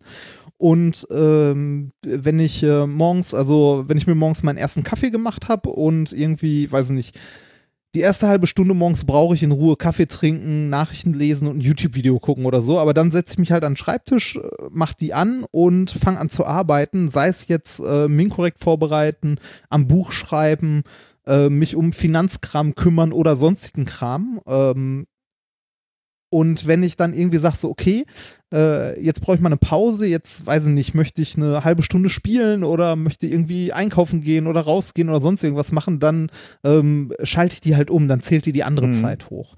Ähm, für Leute, die nicht wissen, wie eine Schachuhr funktioniert, im Wesentlichen ist das eine Uhr mit zwei äh, hochzählenden, äh, also je nachdem, wie man es einstellt, mit zwei hochzählenden Timern und so eine Wippe. Und die Wippe schaltet immer zwischen den beiden Timern hin und her. Und während der eine läuft, ist der andere pausiert. Mhm. Das heißt, man kann zwei Zeiten damit hochzählen. Und ähm, das funktioniert für mich bis jetzt tatsächlich sehr gut. Ähm, aus verschiedensten Gründen. Und zwar, äh, wenn ich mich irgendwie hingesetzt habe und habe, sagen wir mal, äh, gearbeitet, ne? sei es, äh, nehmen wir jetzt mal als Beispiel, ich hätte Podcast vorbereitet, habe dann hier irgendwie äh, drei Stunden gesessen, irgendwie was vorbereitet und nach drei Stunden merke ich dann so, pff, nee, eigentlich ist ja, ne, hm, Päuschen wäre nicht schlecht. Und dann guckst du halt auf die Uhr und weißt so, okay, kannst du jetzt auch machen. Ne? Mhm. Also kannst jetzt auch dir mal eine halbe Stunde oder eine Stunde, wenn du willst, für was anderes Zeit nehmen. Andererseits siehst du aber dann irgendwann auch, ne, wenn die Freizeit hochgezählt ist, so, hm, du solltest heute vielleicht doch noch mal ein bisschen was machen. Mhm. Also für, für mich funktioniert das soweit ganz gut und ist auch ein schöner, also ja, wie soll man es nennen? Es ist so ein schöner Anstupser, so hier mach was oder nee, ist okay, dass du gerade mal nicht machst, äh, nichts machst, weil ähm, wenn du nicht so Bürozeiten hast, so das übliche irgendwie so 9 to 5 oder so oder irgendwo anders bist zum Arbeiten, sondern zu Hause, dann verschwimmt diese Grenze zwischen Arbeit und Nichtarbeit sehr, sehr stark und kann auch teilweise sehr schnell verwischen und sehr stark verwischen. Und das ist manchmal nicht gut, weil man ähm, in so Situationen kommt, wo man das Gefühl hat, den ganzen Tag zu arbeiten obwohl man nicht arbeitet. Mhm. Ne? Also was ja natürlich im Ge Büro auch passieren kann, ne? aber ich glaube, du hast natürlich recht. Stimmt, äh, so ein, äh, wenn, wenn, wenn dein Arbeitsplatz dein Zuhause ist, ist es natürlich noch mal schwieriger. Ja, das äh, geht, glaube ich, schneller. Naja. Ich hatte mir übrigens ja. äh, notiert, dass dieser Tipp mit der Schachuhr von Hendrik kam. Ich weiß nicht, ah, ob, äh, ob es mehrere Leute gab, äh, aber jedenfalls war Hendrik einer von denen, die ja. Äh, die Schachuhr empfohlen haben. Also ich habe das jetzt mal ausprobiert, weil es recht günstig war und ähm, ich fange jetzt nicht an, groß Sachen aufzuschreiben, aber einfach so einen Überblick zu haben. Erstmal ein Feedback ist, glaube ich, wichtig. Also überhaupt mal ein Feedback zu seiner Arbeitseffektivität ähm, äh, ist, glaube ich, auf jeden Fall eine gute Idee, das mal zu machen. Weil dann ja. denkst du halt schon mal drüber nach, ne? was mache ich eigentlich den ganzen Tag so. Das ist, glaube ich, schon ja. mal ein guter Ansatz. Und oh. also abgesehen, abgesehen von dem Offensichtlichen, dass es einem sagt, hier arbeite endlich mal ne, und mach weniger Quatsch, ja. ähm, ist es aber in der anderen Richtung, glaube ich, genauso gut, wenn du irgendwie deine fünf, sechs Stunden effektive Arbeit wirklich am Tag voll hast, kannst du auch einfach mal guten Gewissens sagen, so, ja, reicht für heute. Auf jeden Fall, ja klar. Ja, also muss nicht. Also du kannst dann mit, mit gutem Gewissen einfach mal nichts machen. Und ja. das ist äh, großartig, ja. Ähm, hast du sonst noch Ich habe nichts mehr, ne? Äh, ich habe noch eine Kleinigkeit. Ich habe, äh, was du ja wahrscheinlich auch gehört hast oder mitbekommen hast, äh, schon ewig vorgehabt, mit unserem guten Freund dem Basti ähm, ein äh, bisschen Podcast zu machen und das haben wir in den letzten Wochen getan. Sogar intensiv, ne? Ihr seid jetzt schon bei der Folge 2-3, glaube ich, ne? Äh, das, äh, das haben wir, also das habe ich unter anderem von dir gelernt, sehr, als wir hier mit Minkorek angefangen haben. Ähm, Regelmäßigkeit. Wichtig. Ja. Sehr, sehr wichtig. Ähm, wir haben einen kleinen Podcast gestartet, der äh, den wundervollen Titel trägt Alliteration am Arsch. Von Bastian Bielendorfer und Reinhard Remford. Ähm, und es ist einfach nur eine Dreiviertelstunde Plauderei. Und deshalb, das ist auch der einzige Grund, warum ich es überhaupt schaffe, das noch nebenbei zu machen, neben halt Minkorrekt, was wirklich Vorbereitung äh, halt erfordert und Buchschreiben und sonstigen Kram. Das braucht null Vorbereitung. Also Laber-Podcasts, Laber-Podcasts brauchen null Vorbereitung. Du setzt dich hin, wir, wir nehmen äh, samstags morgens um 10 auf, machst dir einen Kaffee, äh, telefonierst vorher kurz einmal oder schreibst oder unterhältst dich halt so, okay, worüber sollen wir eigentlich mal reden? Dann überlegst du dir, was ist denn gerade interessant oder was bewegt uns? Dann redest du eine Dreiviertelstunde darüber und fertig. Ne? Also äh, nichts schneiden, nichts rumbasteln, nichts, also ich meine, wir schneiden bei Minkorrekt ja auch nicht, aber ne, äh, Minkorrekt heißt halt Themen vorbereiten. Ne? Also Minkorrekt hat sinnvollen Inhalt. der vorbereitet werden will und ist Arbeit. Und ähm, ja, weiß nicht, Alliteration am Arsch äh, läuft halt so nebenbei. Ist nett, macht Spaß, ist witzig. Aber dass du mich mich nicht verlässt jetzt, wo das hier Nein, mit mir ah, nur noch bitte. Arbeit nein, ist. Nein, nein, nein, die, die erste Dreiviertelstunde ist ja auch immer Spaß. nein. Ich fühle mich Nein, so wie die wie der, äh, äh, der, der Ehepartner, der jetzt alt geworden ist und mit mir ist halt Oh, Rechnung schreiben Nein. und, und Arbeit und äh, Nein. Beziehung planen. Und da kommt der junge Basti um die Ecke. der attraktive junge Basti. Reden, nee, wir reden nicht vom gleichen, oder? nee, es ist tatsächlich so ein, so ein Hobbyprojekt. Wir hatten das schon echt lange vor, mal sowas nebenbei zu machen, weil der Basti auch gerne mal Podcasts machen wollte. Ähm, ja, mal schauen. Also bis jetzt macht es Spaß. Ich hoffe, dass es äh, so weiterläuft und weitergeht. Wenn ihr möchtet, hört mal rein. Es ist natürlich nicht das Gleiche. Ich denke dabei an dich. ja, ja, genau. das ist auch schön. Oh je, dieser Schmerz. Oh, das tut mir Ähm, leid. Das nein, nein, nein, nicht. Quatsch, Das wollte ich nicht. So. Ähm, kommen wir zu Kommentaren, oder? Ja, Kommentare Ähm, zur letzten Sendung. warte mal, Oh ja. Eine, Ähm, eine, der, der erste kam innerhalb von Sekunden. Wahnsinn, ne? Wieder, wieder mal so, Ja. eine, so eine Geschichte, wo man sagt, äh, da haben wir wieder nicht zu Ende gedacht. Ne? Also ein, ein Hinweis von äh, Sustical, also Lars Naber vom Auf Distanz Podcast, aber diverse andere noch. Nico war auch noch relativ früh, die beiden erwähne ich jetzt mal, aber ähm, der Rest kam, äh, also wir wurden einige Male darauf hingewiesen. Ich glaube einfach auch, weil Leute das Ursprungsprodukt bei Amazon sich angeguckt haben und dann wird dieses Ding halt Empfohlen. äh, empfohlen. Ne? Worum Ja. geht's? Es geht um das Devajal, ich weiß gar nicht, wie man das aussprechen soll, Devajal Wasser, um den Devajal Wasserwirbler. Schrägstrich Wasservitalisierer, Schrägstrich Dr. Emoto, keine Ahnung, wer das ist. Also ich glaube. Dr. Emoto könnte der sein mit den, äh, mit diesen, äh, mit diesen Schneeflocken. Das gab doch mal so einen Typen, der, äh, der Wasser irgendwie besprochen hat oder eben auch aufgewirbelt hat und weich gemacht hat und dann konnte er an Schneeflocken aus diesem Wasser jeweils sehen, wie das runder und weicher geworden ist. Ah, Also ja. muss man sich nicht merken, Dr. Emoto, der wird jetzt wahrscheinlich kein großen, äh, äh, eine große Nummer, aber er macht natürlich Geld mit seinen, äh, mit seinen Wasserwirblern. Worum geht's?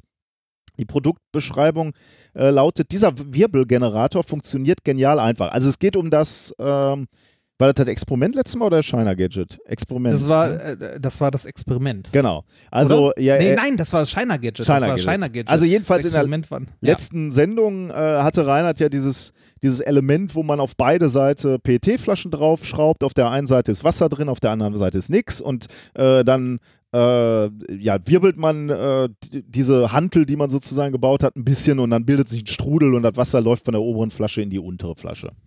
Wenn man nichts macht, wenn man nicht wirbelt, dann geht auch wenig Wasser durch. Was übrigens lustigerweise zu der, auch zu den Kommentaren bei, bei diesem Wasserwirbler hier Deja, Devayal führt. Funktioniert Äh, nicht. fu funktioniert nicht, läuft kein Wasser durch. Ja, gut. Wenn, wenn du selbst für Esoterik zu doof bist, dann, äh, dann funktionieren natürlich auch die Wasserwirbler nicht. Also, worum geht's hier? Ähm, sie nehmen zwei handelsübliche PET-Plastikflaschen, füllen eine mit Wasser und einem anderen Getränk, verbinden die beiden Flaschen mit dem De Devayal, versetzen der Flasche einen kräftigen Schwung und schon wirbelt das Getränk in die leere Flasche. Beleben sie so ihr Trinkwasser einfach und kostengünstig. Du weißt wahrscheinlich nicht mehr, was du für deinen äh, Wasserwirbler bezahlt hast. Ich glaube, ein Fünfer oder Fünfer, so. immerhin. Irgendwie, irgendwie sowas. Dr. Emoto packt hier natürlich eine ganz andere Schraube drauf. Auf das auf Plastikding, äh, das Plastikding zum Aufwirbeln deines Wassers brauchst du 17,74 Euro. Ist ja- Aber das gibt es auch noch im Besser. Ähm, also 17,54 Euro äh, 74 ist halt auch so ein Plastikding. Super Bewertung. Hier äh, ein Kommentar zum Beispiel bei ähm, Amazon. Dieser Wirbler ist super und wir benutzen den schon seit Monaten. Das Wasser schmeckt viel weicher und es scheint was zu bewirken. super, ne? Noch lieber war mir der folgende Kommentar. Ich hatte im YouTube Water das Geheimnis des Wassers gesehen, wodurch mir die Vitalisierung logisch war. Deshalb habe ich mir den Devayal-Wirbler gekauft, einen aus Messing mit Gold, weil es mir logisch erscheint, dass wenn Wasser Gold oder Edelmetalle oder Edelsteine durchläuft, sich noch zusätzlich veredelt, da es die Information ja auch aufnimmt. Ja, ja da, ist klar. da ist einfach in diesem Satz ist schon so viel Bullshit. Ne? ja. Aber das erschien logisch. Das finde ich äh, sympathisch. Ja. Weiter, weiter geht's. Zudem mir klar war, dass Messing mit Gold für immer hält, wenn ich damit nur Hartplastikflaschen befülle. Kein Glas mit dem Metallenen. Und ich habe beide ausprobiert und ich bin begeistert. Der goldene für 130 Euro schließt dicht ab. Geil, oder? 130 Ocken geben hier Leute für einen Wasserwirbler Alter. aus ähm, und spüren einen Effekt und sind begeistert. Aber bei dem De Devayal hast du ja auch gesehen, da steht ja auch noch Liebe und Dankbarkeit drauf und so in verschiedensten Sprachen. Ne? Das ist, glaube ich, auch das, was Dr. Emoto gemacht hat. Der hat äh, Wasser besprochen. Genau das war der Typ auch, glaube ich. Der hatte so verschiedene Wasserfläschchen abgefüllt und hat mit dem einen Wasser geschimpft die ganze Zeit und, und, und geflucht und blödes Wasser, Scheißwasser. Und anderes äh, hat er besprochen mit, mit Liebe und Zuneigung. Äh, und, da, und diese Information wird vom Wasser aufgenommen, das erscheint mir logisch. Und ähm, äh, das siehst du dann auch in diesen Schneeflocken, die sich da draus bilden. Ist das nicht gruselig? Wenn du keine Ahnung hast, ne, wenn du, wenn du, wenn, wenn du nichts weißt, ne, dann musst du halt alles glauben, ne? Und Ja, dann, das sagen ja die Science Busters auch genau, immer. ne? ja. Haben Ach das so, genau, von denen habe ich das geklaut. Ja, Sehr gut. Wenn du nichts, wenn du nichts weißt, musst du, wer nichts weiß, muss alles glauben. Und das ist da halt so augenfällig, ne? Also, äh, dass die Leute sich diesen Käse kaufen und das dann glauben. Und, und wir sind natürlich auch wieder blöd, ne? Wir hätten deinen scheiß Wirbler. Ja gut, der Markt ist ja wohl schon gesättigt, ja, aber und äh, das Problem ist, das Problem ist, wir haben ein Gewissen. Das ist das Problem. Äh, die, die Variante gibt es ja auch noch, also ne, hier Wasserwirbler. Jeder weiß ja, Wasser muss gewirbelt werden, damit man es ordentlich trinken kann, damit der Körper, damit es überhaupt in die Zellen kommt. Ne? Wie soll es sonst in die Zellen kommen, wenn es nicht gewirbelt ist? klar, ist Ähm, klar. Es, ja, ist klar. es, es gibt auch noch den Wellness-Wirbler für den Wasserhahn für 40 Euro. Das kannst du dann direkt an den Wasserhahn schrauben, dann kommt das Wasser gewirbelt aus dem Wasserhahn. Ah, äh, und warum heißt der Wellnesswirbel? Weil er den halt auch an der Äh, das- äh, Badewanne das ist- ranhämmern äh, kann? äh, Wellness-Wirbler ist ein eingetragenes Markenzeichen. Aber der Name ist auch gut, ne? muss man sagen. Ja, Wellnesswirbler, das ist doch was für Alliteration am Arsch. Ja. Kunden, die diesen Artikel gekauft haben, kauften auch den Orgon-Generator. Die Ein- Bergkristallpyramide. Natürlich. Einmal das Esoterik-Anfängerpaket. Oder nee, das ist ja Ja. dann schon das, das Äh, Profi. da, das, schon, das, geht schon, das geht schon Richtung Profi. Es ist schlimm. Es Freunde, ist wirklich schlimm. hört, lernt, lernt was oder hört sinnvolle Podcasts, damit ihr nicht in so, in so einen Scheiß. in so einen Scheiß rutscht. Ey. ja. Aber auf der anderen Seite, Ja. sie sind wahrscheinlich glücklich. Ne? Die kaufen sich den, äh, das goldene Ja. Ding und, und trinken ihr Wasser und sind total glücklich. Ja, das. Äh, Aber da, das war wieder, ja, wie, wie du schon sagst, ne? nach, nach, nach in einer halben Stunde, nachdem das Ding veröffentlicht war, hat das Artikel uns diesen Link geschickt. ja. Äh, und, und ich dachte wieder, oh mein Gott, du kannst, du kannst hier die, versuchen, irgendwie Nix, humorvoll, nix machen. nix kannst du mal humorvoll versuchst du Wissenschaft zu verkaufen, aber die Wirklichkeit ist einfach so viel blöder, dass, dass du einfach nur fade bist. Deine Sendung ist einfach nur fade. Da, da kannst du immer sagen, so kannst du dir nicht ausdenken. Nee, ne? das kannst ist du so. dir wirklich nicht ausdenken. Also Skrupellosigkeit mancher Menschen kann man sich nicht ausdenken, weil die Leute, die dieses Zeug bauen, die wissen doch, Ja, ja. dass das, ne, also, naja, egal. Äh, wir hatten noch einen Kommentar zu einem anderen Thema von Wedge. Ähm, der äh, kommentiert zum Uncanny Valley. Äh, du erinnerst dich, diese, dieser, Kom dieser Roboter, der Ja. ähm, möglicherweise zu menschlich war. Äh, dazu, genau. da- Schalt mich nicht an. ja, genau, der, ja. Dazu schreibt er, das gibt es auch in anderen Bereichen, zum Beispiel in der Computergrafik. Da gibt es die These, dass der Animationsfilm Final Fantasy da reingefallen ist und auch deshalb gefloppt ist, weil er also genau in diesem Uncanny Valley war, also schon zu realistisch und der äh, der Mensch, der Betrachter fühlt sich dann so leicht unwohl, weil er noch so gerade wahrnimmt, er wird hier verarscht, aber er merkt auch, äh, er ist kurz davor, übers Ohr gehauen zu werden, weil er langsam nicht mehr unterscheiden kann. Ja. Ähm, Bei neueren Filmen würde ich ja sagen, kann er es nicht mehr Genau, ja, dann unterscheiden. ist es ja aber auch egal. Das, ne? Dann äh, kriegst du genau, halt da, nicht mehr da mit. ist es egal. Dann denkst ja. du halt, das ist ein Schauspieler und dann ist es auch äh, völlig okay oder, oder eine ja, gut gemachter Roboter. Wobei dann auch wieder, ja, dann kommt es halt auch darauf an, offensichtlich, ob das, ob, ob wirklich versucht wird, irgendwie äh, die, Gesichtszüge zu realistisch zu machen. Aber er hatte noch einen, äh, noch einen zweiten Punkt, den fand ich fast noch interessanter. Ein anderer interessanter Punkt ist, äh, wo das zutrifft, äh, sorry, äh, wo das zutrifft, sind Prothesen. In den 80ern waren die ja mit hautfarbenem Silikon überzogen. Ah, Heute sieht ja. man aber immer mehr Kunststoff, Alu und Carbonprothesen, die ein entsprechend Ja. technischen, äh, technisches Aussehen haben. Die haben in meiner Meinung nach äh, die Akzeptanz deutlich erhöht. Das Glaub glaube ich ich auch. auch. Hm? Ich glaube auch, dass sowas, also dass das irgendwie eine Beinprothese, die äh, halt blankes Alu ist, ne, deutlich. Ähm, also ich finde, ich finde das weniger weniger spooky als eine, die jetzt äh, versucht, einen menschlichen, also Haut nachzubilden oder so, weil das, äh, das ist halt nie gut genug ja, dafür. Ja.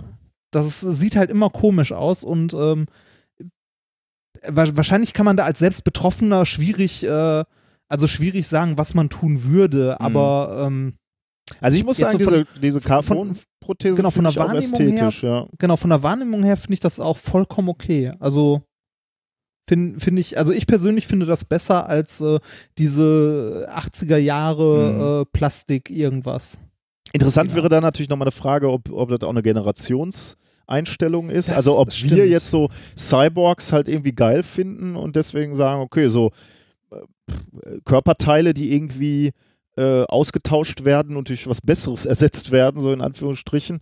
Also ist natürlich jetzt bei Prothesen nicht immer der Fall, ist mir schon klar, aber äh, in der Literatur oder, oder in den Medien, die wir so konsumieren, ist das ja dann häufig der Fall. Ob wir das deswegen so positiv sehen und ob vielleicht die Generation davor ähm, das so ein bisschen komisch fände. Also äh, die, diese Also ich- Kombination äh, natürliches Lebewesen mit Technik, aber weiß ich auch Ich finde es ich find's interessant, da mal den Erfahrungsbericht von einer Betroffenen oder einem Betroffenen Mhm. zu hören, ähm, wie, wie sich das so entwickelt hat in den letzten Jahren. Vielleicht haben wir unter unseren Hörern ja ein, zwei Leute, die dazu was sagen können, uns das irgendwie in einen Kommentar schreiben können oder so. Ich Mhm. finde das interessant. Ich auch, ja. Also wie wieder so die, die Wahrnehmung, äh, ob die sich verändert hat Mhm. oder nicht.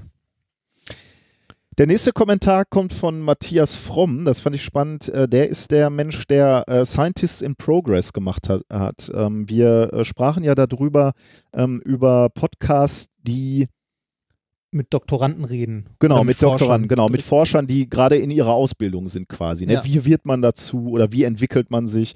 Der hat einen etwas längeren Kommentar geschrieben, auch in unserem Blog. Da waren wieder so viele äh, fantastische Kommentare. Also lest da auch bitte nach, ne? weil da, da kommen echt nochmal.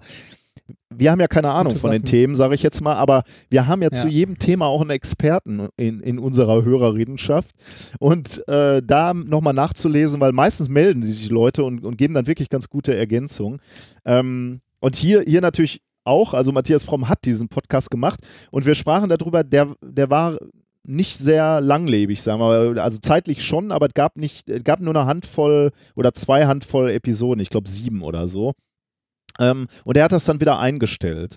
Und ähm, er war damit natürlich angetreten, dass er genau das erzählen wollte. Ne? Warum, warum äh, promovierst du auf dem Thema? Er wollte gar nicht so sehr um, also wissenschaftlich die Themen sich angucken, sondern mehr das drumherum. Also die, Genau, das ähm, so, wa- was ist dein Problem? Was behindert dich? Was macht dir Freude? Was frustriert dich an der Hochschule? Wo, Ja. wo, wo kommst du nicht vorwärts? Äh, wie sieht der Alltag eines wie- äh, genau, Doktoranden aus?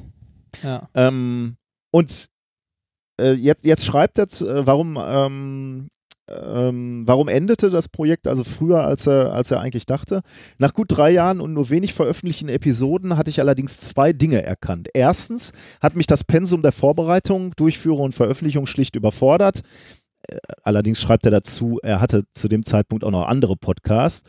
ja. Ähm, und deswegen äh, kann man das einsehen. Und zweitens war das ursprüngliche Ziel mit dem Fokus auf den schamlosen Blick auf die Arbeitsweise gar nicht so einfach zu verpacken bzw. zu erreichen. Bei Gesprächen, die am Ende nicht veröffentlicht wurden oder bei Gesprächsvorbereitung, hat sich immer wieder herausgestellt, dass die offene Kritik, die ich erwartete, am Ende ungern auf so offen und deut äh, auch so offen und deutlich dargestellt werden sollte. Was wiederum nur allzu verständlich ist, wenn man mal ehrlich ist, denn wer will sich offen gegen das System stellen, in dem man sich befindet und auch bleiben möchte? Genau aus dieser Erkenntnis heraus habe ich im Podcast dann nach circa drei Jahren aber nur sieben Episoden wieder beendet. Äh, war ein Experiment und war in der geplanten Form halt gescheitert. Auch gut. Ich denke, genau der Aspekt, dass viele Wissenschaftlerinnen und Wissenschaftler deutlicher auch über die Probleme in der Wissenschaft als System sprechen, hat sich mittlerweile doch recht deutlich geändert. Im Open Science Radio, was ich dann 2013 gestartet habe, haben wir über die Jahre immer wieder mit Wissenschaftlern und Wissenschaftlerinnen gesprochen, die ihre Kritik sehr deutlich auch formuliert haben. Und ihr tut das ja auch seit etlichen Jahren. Ähm, Finde ich, also äh, finde ich nett, dass er das so sagt. Aber ich, Mhm. äh, ich stelle auch immer, und ich finde auch, dass wir das natürlich probieren. Wie, also du und ich jetzt, ne? Ähm, und Open Science Radio sowieso, also äh, auch eine große Hörempfehlung, höre ich auch sehr, sehr gerne. Ähm, aber ich stelle bei uns beiden auch immer fest, ähm, und vermutlich insbesondere mehr bei mir, weil ich da natürlich auch reflektieren, äh, mich besser reflektieren kann, dass ich auch diese Handbremse sehe bei mir. Ne? Und oft äh, Dinge, oder was heißt oft, aber gelegentlich Dinge äh, habe, über die ich eigentlich gerne sprechen würde. Ähm, das ist aber mitunter nicht so ganz einfach. Ne? Also da, da sind so die harmlosen Beispiele, äh, Beispiele wie das Patent, über das ich neulich äh, gesprochen hatte, Ja. dass wir anfangen, Ja. eins zu schreiben. Ne? Ich kann halt nicht drüber reden, weil es mich in eine schwierige Situation bringen würde, weil ich darf halt keine Informationen dazu veröffentlichen. Also kann ich euch jetzt eigentlich kaum dran teilhaben lassen. Und bei, auch bei diesen Missständen, ne, ist es auch so, dass wir mitunter hand, angezogene Handbremse haben. Ähm, da schrieb uns nämlich letzte Woche jemand, ähm, so sinngemäß, ich, ich zitiere jetzt, oder, oder nee, zitiere eben nicht, sondern äh, ich, ich äh, hole es aus meiner Erinnerung. Er schrieb so, die Erfahrung, die wir beide, also du, Padawan und ich, mit Peer Review gemacht haben, kann er gar nicht nachvollziehen. Das System ist nämlich eigentlich ähm, scheiße, weil ähm, mitunter gar nicht die Experten Mhm. die äh, Peer Reviews machen, sondern äh, die, Die Doktoranden. Doktoranden. oder noch schlimmer die Studenten. Ne? Die würden sich hinsetzen Ja. und würden diese Peer Reviews machen. Ähm, und er hätte in seiner Karriere so und so viel davon gemacht und äh, auch ähm, Gutachten geschrieben, Gutachten für Bachelorarbeiten und so weiter. Mhm. Ähm, dann stehe ich da natürlich und denke so, ja, das habe ich auch gemacht. Ne? Ich habe auch für andere, also für Chefs äh, Peer Reviews geschrieben. Ähm, wenn ich jetzt aber darüber offen sprechen, übrigens nicht für meinen aktuellen Chef äh, und auch nicht für alle, also ihr könnt aus diesen Aussagen jetzt nicht heraushören, wer, wer, wer der entsprechende Chef war, weil das ist nämlich genau äh, das Problem. Ne? Ähm, ich würde ja nicht nur mich in Schwierigkeiten bringen, sondern auch meinen Chef, dem ich ja mitunter also äh, mitunter bin ich von dem abhängig, also weil er mich Ja. bezahlt oder weil, sagen wir mal, du als Doktorand von dem auch noch irgendwie eine Note unter deiner Dissertation haben willst. ja, oder überhaupt einen Abschluss. Äh, genau, einen Abschluss haben willst. Ähm, Also da, da, äh, das kann ich jetzt von, von, von dem aktuellen Chef oder dem Doktorvater, äh, habe ich da keinerlei Befürchtungen, aber ich verstehe das Problem. Ich meine, das ist irgendwann dann nicht mehr nur deine, eig deine, deine eigene und persönliche Entscheidung zu sagen, ich kritisiere jetzt das System, sondern du ziehst halt relativ schnell auch Leute mit rein. Ne? Ja. Ähm, und ich finde schon, dass man da, also dass ich da schon auch schon mal eine Handbremse gezogen habe. Oder? Ja, bei, ich glaube, bei, bei Autoren äh, nennt man das Ganze oder ist das Ganze sehr bekannt als die Schere im Kopf. Mhm. Also du, du brauchst gar keine Zensur oder so, sondern äh, Leute fangen an, sich, äh, sich selber zu zensieren oder selber Sachen wegzulassen oder nicht zu erwähnen, weil, äh, weil, ne, weil es die Umstände halt nicht zulassen oder so. Mhm. Also dass, dass man selber sich halt bremst in dem Falle, zum Beispiel. Also ich, ich denke schon, da, dass Matthias da schon recht hat, ne, das ist besser und, und äh, es wird mehr kommuniziert aus dem inneren Kreis. Ja, ja, auf Ähm, jeden Fall. Da hat sich einiges getan in den letzten Jahren. Aber äh, in der breiten Allgemeinheit ist das natürlich immer noch nicht angekommen, ne? weil es halt auch wieder das Problem einer Randgruppe ist. Und, und wenn ich dann so feststelle, dass halt dann so Leute äh, gen- genauso un- uns so wahrnehmen, dass wir Peer Review gut finden, ich meine, es ist auch Ja, wir, wir, das wir sehen es Beste, ja was jetzt. wir haben, ne, genau, es ist das Beste, System. was wir haben, äh, äh, aber es ist nicht ohne Probleme, bei Weitem nicht. Das ist Ähm, wie Demokratie. ne? Das ist halt auch das Beste, was wir haben. Hat- Bringt aber auch Probleme mit äh, sich. Auch die Idioten dürfen wählen. Aber da, äh, dass wir so einen Aspekt Das- zum Beispiel noch nie erwähnt haben oder vielleicht auch einfach zu wenig, ne? dass, dass Peer Review halt häufig auch dann von Leuten gemacht wird, ja, Von, von Ja. den, von den, vom, von den Fußsoldaten sozusagen. Ja. Ähm, Ja. und, und da kann man dann natürlich drüber diskutieren, welche Qualität äh, diese. Reviews dann noch haben. Ja, ja, ne? das stimmt. Das stimmt. Da, ja, da bin ich, war Ach, ich dann wobei irgendwie geht, erstaunt. wenn, wenn, wenn die eigentliche Arbeit, die bewertet wird, auch die, äh, auch die Fußsoldaten in der, der anderen Uni gemacht haben. Naja, gut, Nee, ich, ich, ich verstehe ich verstehe das Problem. Also ja, das ist auch ein Problem. Aber Gut. wie gesagt, das beste System, das wir haben. Ne? Ansonsten äh, nur kleine Notizen. Ole hat mich darauf hingewiesen, dass es durchaus auch äh, Stehschreibtische unter 1000 Euro gibt, was ich gesagt hätte. Äh, er würde sagen, äh, für 500 Euro gibt es das auch schon. Andere sagen, ab ein Tipp 350. unter anderem. Ne? Ikea, 500 Euro. Ich habe mich völlig vertan. Ich dachte, das wäre teurer gewesen. Ähm, und dann ist natürlich ein bisschen unv unverzeihlich, ähm, dass wir den Gag nicht mitgemacht, äh, mitgenommen haben. Letztes Mal hört ihr die Regenwürmer husten. Ganz viele haben uns, das ist ja so ein Lied. Kennst du das überhaupt? Nein, das kenne ich nicht. Hört ihr die Regenwürmer husten? so geht Nein. das. Nein. Nein, das kenne ich nicht. Wir haben uns ganz viele geschrieben, dass wir den Gag natürlich hätten machen müssen. Also hätte ich es gekannt, hätte ich den natürlich gemacht. Ich kannte es, habe es nicht gemacht, also totale Fehlleistung, entschuldigt. Ähm, danke für den Hinweis. Und Thomas hat uns noch geschrieben, ähm, er, er war wohl oder ist immer noch ähm, im Barbetrieb Ah, äh, tätig. Und er, äh, er sagt dann, an vollen Tagen oder an belebten Tagen passiert es häufig, dass die, die Gläser direkt aus den Industriespülmaschinen holen, Ah, wo ja ganz, ja. ganz heiß gespült wird. Und wenn er dann schnell gehen muss, hauen sie sofort das Eis für die Cocktails rein. Und das würde relativ häufig passieren, dass dann die Gläser knacken, äh, wenn er dann anfängt. Also entweder schon, wenn er die, die äh, die Eiswürfel reintut oder spätestens, wenn er dann mit dem Cocktail-Shaker anfängt, die, die Gläser zu shaken. Eben genau, weil dieser, diese Temperaturspannungen da auftreten. Und er wäre so überrascht gewesen, hat die Bildzeitung da so, eine, so ein Auf, ja. oder so einen Aufmacher zuschreibt, weil er sagt, das würde ja am Abend halt ständig passieren und da würde er, würde er kein, äh, ja, keinen Informationswert drin sehen. Aber das, das passiert ja auch häufiger, ne, dass für dich was komplett alltäglich ist klar. und dann, also uns ist das ja auch schon häufiger passiert, dass du dann irgendwie so in irgendeiner Berichterstattung, äh, ne, so, wow, Wahnsinn, was für ein Effekt, und du sitzt daneben und denkst so, hä, was? ne, so, naja. Ähm, Ja, ja, ich also, weiß. Äh, apropos, äh, eine Kleinigkeit habe ich vorhin noch vergessen zu erwähnen, als du vom Wasserwirbler sprachst. ähm, wir wurden ja auch darauf hingewiesen, ähm, ich glaube, äh, ich glaube, es war Land, Landau oder Neustadt, irgendwo, oder was im Ruhrgebiet, irgendwo in der Nähe von einem von uns beiden ist demnächst eine Esoterik, äh, Esoterikmesse mit Bracco. weißt also, du, wer Bracco ist? Nee, ne? Ja, ich weiß doch. Du weißt, wer ich, Bracco ich weiß, ist? wer Bracco ist. Wer Ich ist weiß, wer. Also äh, Das- auf dem Plakat ich- stand äh, mit Bracco, ne? Oder irgendwie, Genau, mit äh, Bracco. Mit Bracco. Was ist Mit Bracco? Bracco. Ich, äh, Bracco, äh, äh, Bracco ist großartig. Also Bracco ist der, der Gipfel, also der, der, der, der Gipfel, der Inbegriff von esoterischer Abzocke. Und, äh, ne? Äh, wirklich, äh, Bracco ist Hammer. Ähm, ich habe den, ähm, also kennengelernt habe ich den durch eine, äh, durch eine Dokumentation, die ich mal gesehen habe über Esoterik.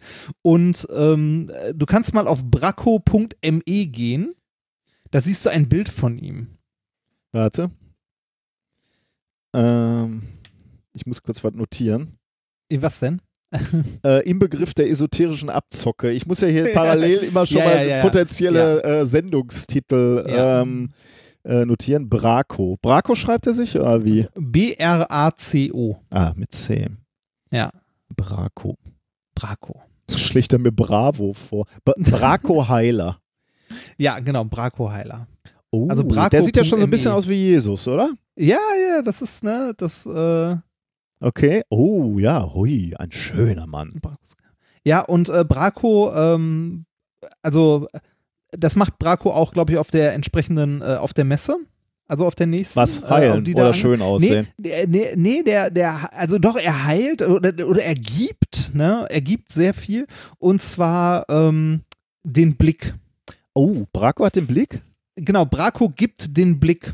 Also in der, in der Dokumentation, die ich gesehen habe, stehen dann so 50 Leute in einem Raum. Braco kommt, also wird angekündigt, kommt auf die Bühne, sagt kein Wort, stellt sich nur dahin und guckt die Menschen an. Also guckt halt in diese Menge und geht danach wieder. Und Ja. wir machen hier so einen Auf, wir, wir, wir müssen hier die Sendungsvorbereitung machen, den Kasper auf Bühnen. Ja. Und wir könnten das auch mit dem Blick machen. Ja, Braco, Braco gibt einfach den Blick.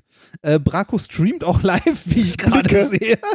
Echt? Kann ich mich hier, Ja. äh, aber das kostet dann, wenn, wenn, er, wenn er den Blick anschaltet, den Heilblick anschaltet, kostet es wahrscheinlich ein bisschen was, oder? Ja, also in, in dem, ja, der Stream läuft gerade nicht. Aber äh, ja, Braco, Braco hat, also macht halt den Blick. Ne? Da, damit heilt er. Es gibt, es gibt auch, Geben, äh, es gibt, es ist übrigens der gebende Blick. Genau, der gebende Blick. Es gibt auf der Seite von Braco auch eine, äh, einen Abschnitt äh, theoretische Physik und Braco. Oh, Alter.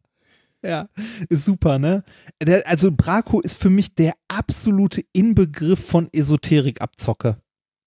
Äh, Ham- das ist der absolute Hammer, dass dieser Mensch sich äh, überhaupt noch auf die Straße traut, ne? Da wieder meine Frage, glaubt er das selber oder ist das knallhart? Äh, Ich, äh, kann ich mir nicht, kann ich mir nicht. Also ja, ich weiß es nicht. Also wissen kann man es ja nicht, aber ich kann es mir einfach nicht vorstellen. Ein schöner Artikel hier. Der 49-jährige Kroate Brako, sein, sein Business-System ist genial und läuft unter dem Motto Reduce to the Max. das betrifft sowohl Aufwand als auch Ertrag. Ja, das, ne?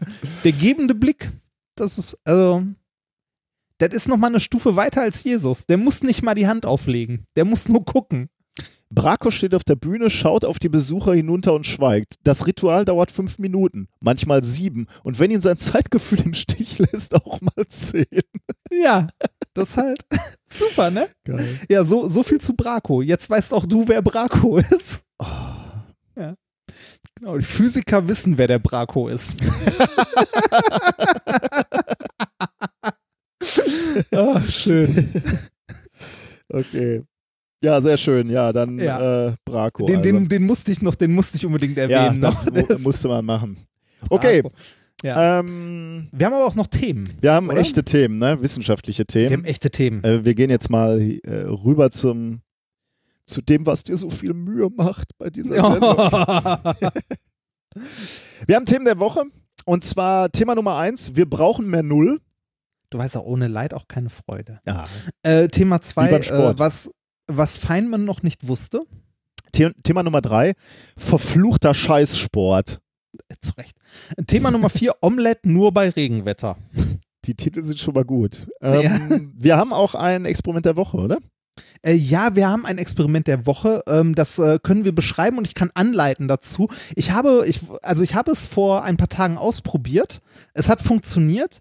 Dann wollte ich es in den letzten drei Tagen nochmal filmen und es ging wetterbedingt nicht.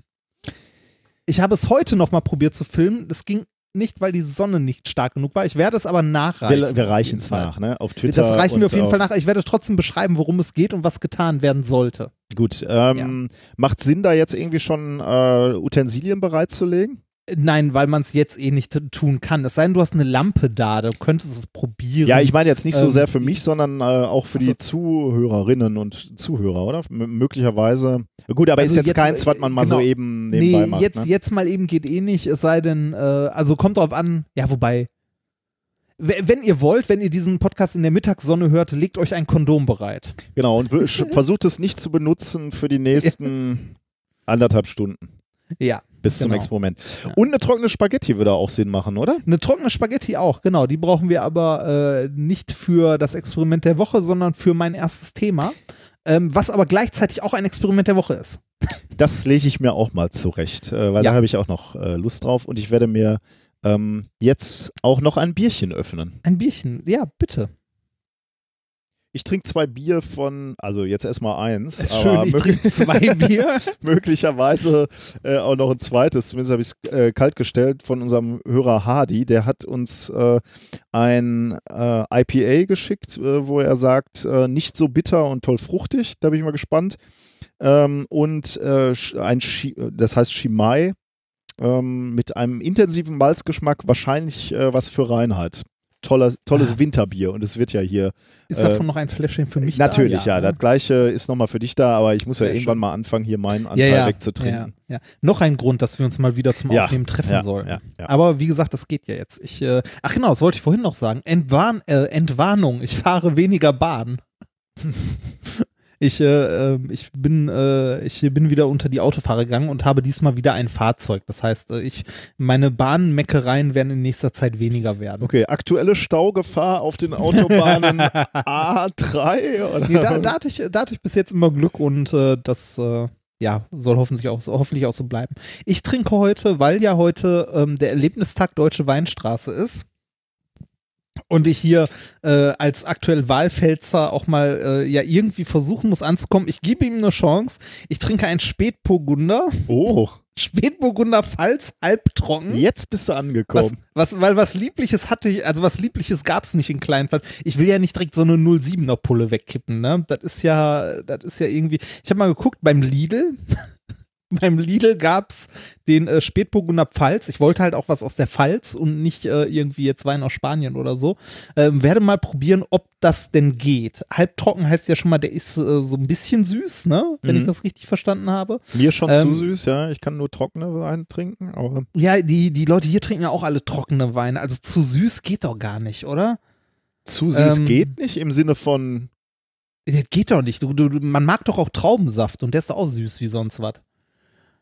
Ähm, also hier, hier steht oh, diese Verzweiflung. Ich bin ja, ich bin ja eigentlich kein Weintrinker, aber vielleicht, äh, ne, vielleicht, vielleicht äh, geht's ja. Also hier steht hinten drauf ein gehaltvoller, samtiger Rotwein mit feinen Aromen von Himbeere, Kirsche, Oh Gott. Pflaume Ja, und Gewürznelke. sehr gut, ja. Genießen Sie ihn zu Fleisch, Lamm und Wild, Pasta und mildem Käse. Und jetzt trinkst du direkt aus, dem, aus der Pulle, ne? Nicht, Natürlich nicht groß. nicht. Natürlich nicht. Es ist eine kleine Flasche und ich gieße ihn jetzt aus einer angemessenen Höhe in ein Glas, weil der muss ja, Luft der gesehen ja, haben. der, genau, der muss ja atmen. Ne? Der muss erstmal atmen. Es ist, äh, also er sieht hellrot aus, aber ist also nicht so ein dunkles, sondern ist schon was Helles und Gut. ja, ich, ich rieche eindeutig die Himbeere. Willkommen im Weinfach. Mal gucken. Genau, im Wein, Wein-Podcast. Weinpost. Min, Podcast. minkorrekt Flaschen. Von Holgi lernen heißt Sieg lernen. genau. Genau. Gut, müssen wir das jetzt noch, äh, trinkst du da jetzt noch und sagst uns Ich- noch was oder kann ich schon mal anfangen mit Du dem- kannst, du kannst schon mal anfangen. Ich werde währenddessen trinken. Das heißt, du Das unterbrichst mich jetzt nach zwei Sekunden. Nein, natürlich nicht. Na gut. Natürlich, ich trinke nur ein Viertel Liter Wein und der hat nur 11 Prozent. Also Gut. wird schon. Thema Nummer eins, wir brauchen mehr Null. Okay. Ähm, wir sprechen über Blutgruppen. Weißt du, welche Blutgruppe du Ah. bist? Ja, weiß ich. Echt? Warte. Ja. Null. Oh, echt? Das ist ein Ja. Ding. äh, ich, ich, ich weiß, dass ich nicht Null bin, aber ich habe vergessen, was ich bin. Ähm, das, das ist schon ein bisschen länger her, dass ich das mal gelesen habe. Und ich wollte es mir merken, aber irgendwie habe ich es nicht. Äh, Da, da gehört ja irgendwie noch mehr zu, ne? Also, äh, äh, mein- meinst du sowas wie Rhesusfaktoren und ja, so? ja, genau, so ein Ja. Kram. So tief äh, tauchen wir jetzt nicht äh, ein. Wir bleiben erstmal bei den klassischen ähm, Blutgruppen äh, Ja. vom, vom AB0-System, also A, B, AB und 0, äh, die, äh, diese Blutgruppen. Ähm, man kann sich ja mal die Frage stellen, wo, worüber sich oder wodurch unterscheiden sich Blutgruppen überhaupt, ne? Also insbesondere als Physiker. Das Ich, lernt man ja sogar noch in der Schule. ich ne? glaube auch, ja. Hast du, also ka- kannst du das sofort abrufen? Also zumindest so grob, wo, wodurch die sich die Blutgruppen unterscheiden? Nee. Ich musste nämlich mal wieder Also ich- feststellen, ich, habe Biologie relativ früh abgewählt. Also, Ich, ich weiß gar nicht. Also ich hatte Bio noch recht lange in, der- in der Schule. Also irgendwann halt nicht mehr, weil dann halt Physikleistungskurs und dann war Chemie halt nicht mehr mit dabei und so. Aber ähm, ich, also ich weiß noch, dass man ähm, an der Blutgruppe, also die wird halt vererbt, ne? Mhm. Also du kannst zum Beispiel irgendwie, wenn die Eltern, wenn die Eltern einer A, einer Null war, dann kann das Kind nicht gut Blutgruppe B haben oder dann so. sollte man misstrauisch werden. Genau, dann sollte man misstrauisch werden. ähm, aber äh, was das jetzt aussagt, dieses A0 irgendwas, das weiß ich tatsächlich. Also die, die Glu Blutgruppe, ne, die Art, Ja. äh, oder ja, die Blutgruppe beschreibt eigentlich die Oberfläche deiner roten Blutkörperchen. Und Ah. nicht nur deiner, sondern natürlich von allen Wirbeltieren. Ist jetzt kein, kein äh, alleinig menschliches Merkmal. Also es geht die, um die ähm, um die Oberfläche der roten Blutkörperchen.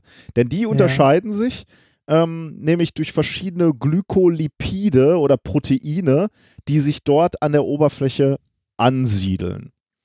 Ähm, oder ja, da ansiedeln klingt jetzt komisch, aber da drauf zu finden Die da sind, wir binden. so, die da binden, ja. Und diese Glykolipide bzw. Proteine, die wirken als Antigene ähm, und können zu Immunreaktionen führen. Äh, was heißt Antigene? Antigene sind Stoffe, an die sich Antikörper ähm, binden können. Also mit, mit anderen Wör Worten, auf die die Körperabwehr steil geht. So, ne? Die sehen die Dinger und die Körperabwehr setzt sich dann da drauf und bekämpft diese Körper äh, oder diese Stoffe, die diese spezifischen Antigene ähm, aufweisen. Ähm, das heißt also, da, daran siehst du schon, ähm, wenn, wenn du die falsche Blutgruppe bekommst, äh, beispielsweise um, äh, über, über Transfusion, dann kann das zu einem Problem führen, weil dein Körper sich dann dagegen wehrt. Weil er guckt sich die Oberfläche dieser roten Blutkörperchen an und sagt, okay, ist nicht meins. S- Seit wann, seit wann wissen wir überhaupt oder weiß die Medizin, dass es so etwas wie Blutgruppen gibt? Oder seit Ähm, wann gibt es diese Unterteilung? Ich kann Ihnen nicht genau sein, ob, ob, ob die sch- schon äh, etwas länger wissen, ähm, äh, dass es unterschiedliche Blutgruppen gibt, aber dieses AB0-System, also dass man wirklich äh, erkennen konnte, dass es halt äh, diese vier Klassen gibt, 0, A, B und AB, äh, das wurde ähm, zum ersten Mal im Jahr 1900 von einem Wiener Arzt beschrieben, Karl Landsteiner. Ähm, und der bekam da tatsächlich auch den Nobelpreis für Medizin Oh, äh, 1930 für. Ähm, Okay, also, also in den 30ern. Gu- also da gab es dann schon den Preis dafür, ne? aber die Okay, ja, Beschreibung, okay, ja, die, dass es okay. diese unterschiedlichen Blutgruppen gab, eben schon 1900. Mhm. Also, ähm, ich hatte gerade schon mal kurz angerissen, die, diese Blutgruppen sind halt wichtig, insbesondere bei der Transfusionsmedizin. Ne? Also in dem Fall, wo, äh, wenn, du- wenn du eine Blutkonserve brauchst, dann ist es halt wichtig, dass du weißt, welches Blut der Patient braucht. Denn ansonsten, wenn du ihm den falschen gibst, kann es eben zu diesen Immunreaktionen führen. Was heißt das? Das kann zu Verklumpung des Blutes führen, äh, dann staut sich das und kann, das kann im Prinzip auch zum Tod führen. Oder ist gar nicht mal so unwahrscheinlich, dass es dann zum, zum, zum Tod führen kann. Ähm, jetzt hatte ich schon gesprochen, A, B, AB und 0 gibt's. Ähm, könnte man sich mal angucken, wie sind diese äh, Blutgruppen verteilt. Das ist so ein bisschen landesspezifisch oder regionspezifisch unterschiedlich. Ich habe mal Deutschland rausgeschrieben. In Deutschland ist die häufigste äh, Blutgruppe A mit 43 Prozent. Echt? Dann Ah, kommt okay. äh, 0 mit 41 Prozent, B mit 10 Prozent und AB mit 5 Prozent. Und so ungefähr ist es auch weltweit verteilt. Ich glaube, weltweit liegt tatsächlich 0 vorne ganz knapp und A dahinter. Aber im Prinzip sind so die Größenordnungen. Ähm, äh, äh, also so sind sie ungefähr verteilt. Diese Antikörper, die sich ähm, entsprechend diesem AB0-System auf den äh, auf den Oberflächen der roten Blut Blutkörperchen äh, binden, die werden innerhalb des ersten Lebensjahres ausgebildet. Ähm, also, ja, genau. Also innerhalb des ersten äh, Lebensjahres wird sozusagen. äh, Ah, äh, das heißt, davor hat man noch gar keine Blutgruppe? ja, das wollte ich auch nochmal nachgucken. Äh, das können uns vielleicht mal Leute schreiben, aber das habe ich jetzt vergessen nachzugucken. Ähm, ich, ich vermute mal, aus diesem Satz, äh, den ich mir nur notiert habe, äh, äh, resultiert, dass jeder, der geboren wird, erstmal Null ist. Äh, Blutgruppe Null. Denn die, die Blutgruppe 0 ist eine besondere, denn die Blutgruppe 0 hat keine Antigene auf der Oberfläche. Ah. Ähm, die sind blank. Im Gegensatz zu A bzw. B bzw. AB, wo halt diese spezifischen äh, Glykolipide oder Proteine drauf sitzen. Null ist aber blank. Ähm, und deswegen äh, kommt dieser Blutgruppe, also der Blutgruppe 0, auch eine sehr, sehr wichtige äh, Bedeutung zuteil, Ah, wenn es ja. nämlich bei Notfällen und Katastropheneinsätzen darum geht, möglichst schnell zu helfen und Spenderblut bereitzustellen. Da kannst du ja nicht erst gucken, welche Blutgruppe hat der Verletzte, sondern du musst ihm möglichst schnell innerhalb von Sekunden mitunter Blut spenden. Und dann kannst du ihm äh, Spenderblut der Gruppe 0 geben, weil da sitzen halt keine Antigene drauf. Ja. Blutgruppe 0 wird von allen vertragen und angenommen. Aber da, da kommt doch noch dieses Plus-Minus und so Ja. irgendwie mit rein, oder? Da habe Also ich ich, jetzt, wei- ja, weiß, weiß ich nicht genau, aber prinzipiell, ja, okay. okay.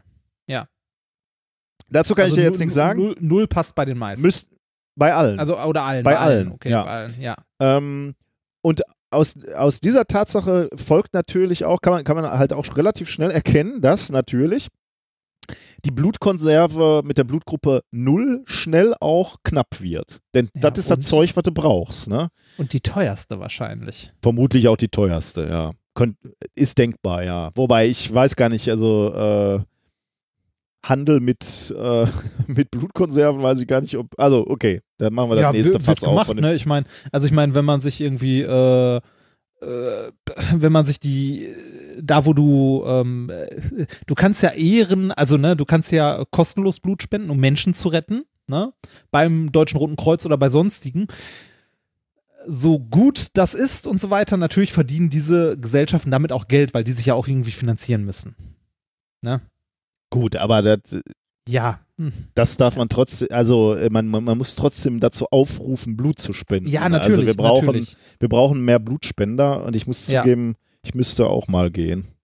Ja. Ich habe mal versucht, Blutspenden zu gehen und ähm, die äh, Dame, die mir das Blut abgenommen hat für die Untersuchungen, also das Blut wird ja erstmal untersucht, bevor du überhaupt Mhm. Blut spendest oder so, hat mir, ich glaube, dreimal in den Arm gestochen, dreimal versucht, äh, diese drei Kanülen voll zu machen und hat nicht mal eine voll bekommen und meinte, hm, irgendwie sind sie ungeeignet.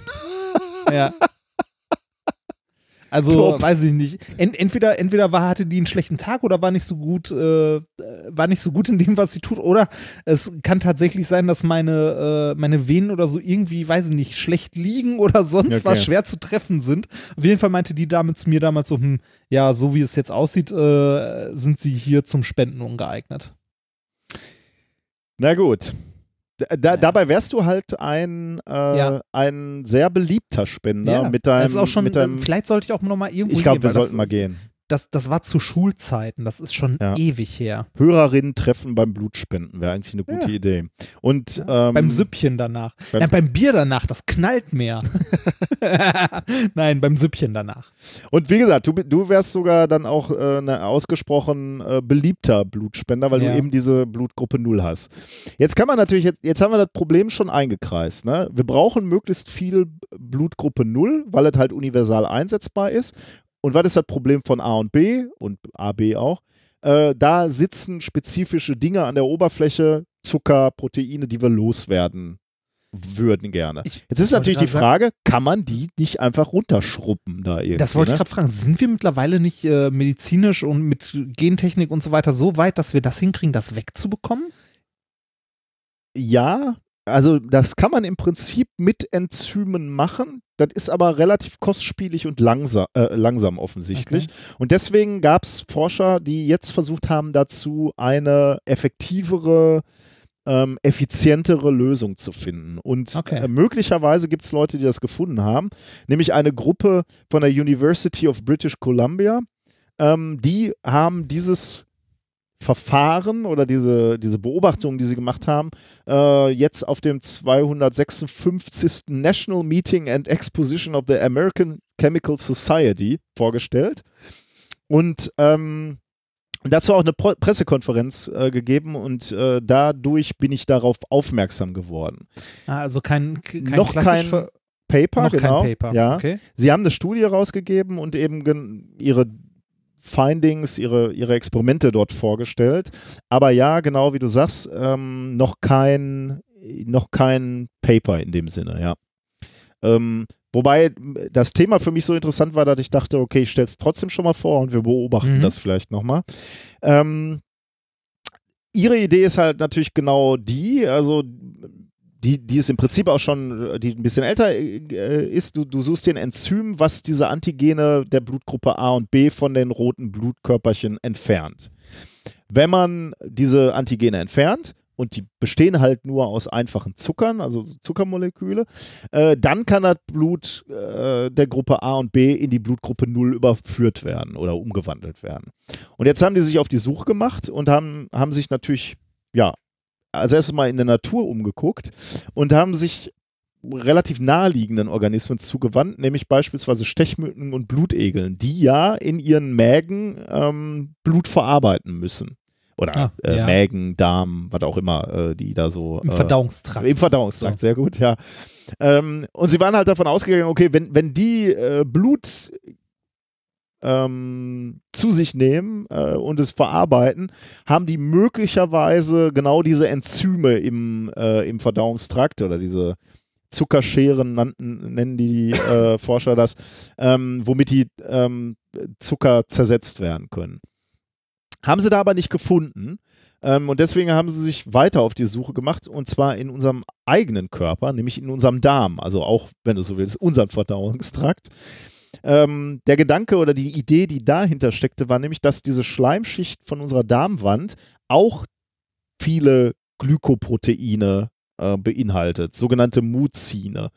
Ähm, und unter diesen Proteinen ähm, sind einige, die ähm, chemisch ähnlich sind den äh, Blutantigenen A und B. Deswegen lag die Vermutung nahe zu sagen, okay, wenn, äh, äh, äh, wenn, wenn da ähnliche Proteine sind und es ja bekannt ist, dass Bakterien äh, im Darm sind, die sich von den äh, oder an diese Zuckermoleküle anlagern und sie als Nahrung fressen, das ist bekannt, würde man vermuten, dass sie eben auch gewisse Enzyme bilden, die in der Lage sind, diese Zuckermoleküle zu ähm, zerhacken, zu verdauen, zu verarbeiten.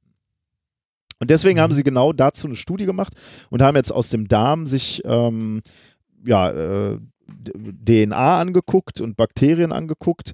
Ähm, und tatsächlich haben sie in einem Darmbakterium genau das gefunden, was sie gesucht haben ähm, in, in diesem Darmbakterium, das sie da äh, identifizieren konnte. Äh, äh, ähm, Ein Darmbakterium des Menschen? Ja, genau. Mhm. Okay. Äh, konnten sie äh, finden, dass dieses Darmbakterium Enzyme ähm, äh, produziert, die genau diese Antigene A und B abtrennen können. Ähm, und ja, dann weiterverarbeiten oder verdauen. Und das Erstaunliche war eben, dass diese Enzyme 30 mal effektiver sind als alle bisher bekannten Enzyme. Und deswegen schlagen diese Forscher vor, dass man jetzt mit diesem Enzym, was sie da entdeckt haben, beziehungsweise mit diesen Bakterien, äh, eben genau das, ja, man kann sagen, industriell machen soll, ähm, dass man jetzt anfängt, äh, dieses Spenderblut ähm, der Gruppen A und B eben umzuwandeln in, äh, Universal. in, in Universalblut mit der Blutgruppe 0.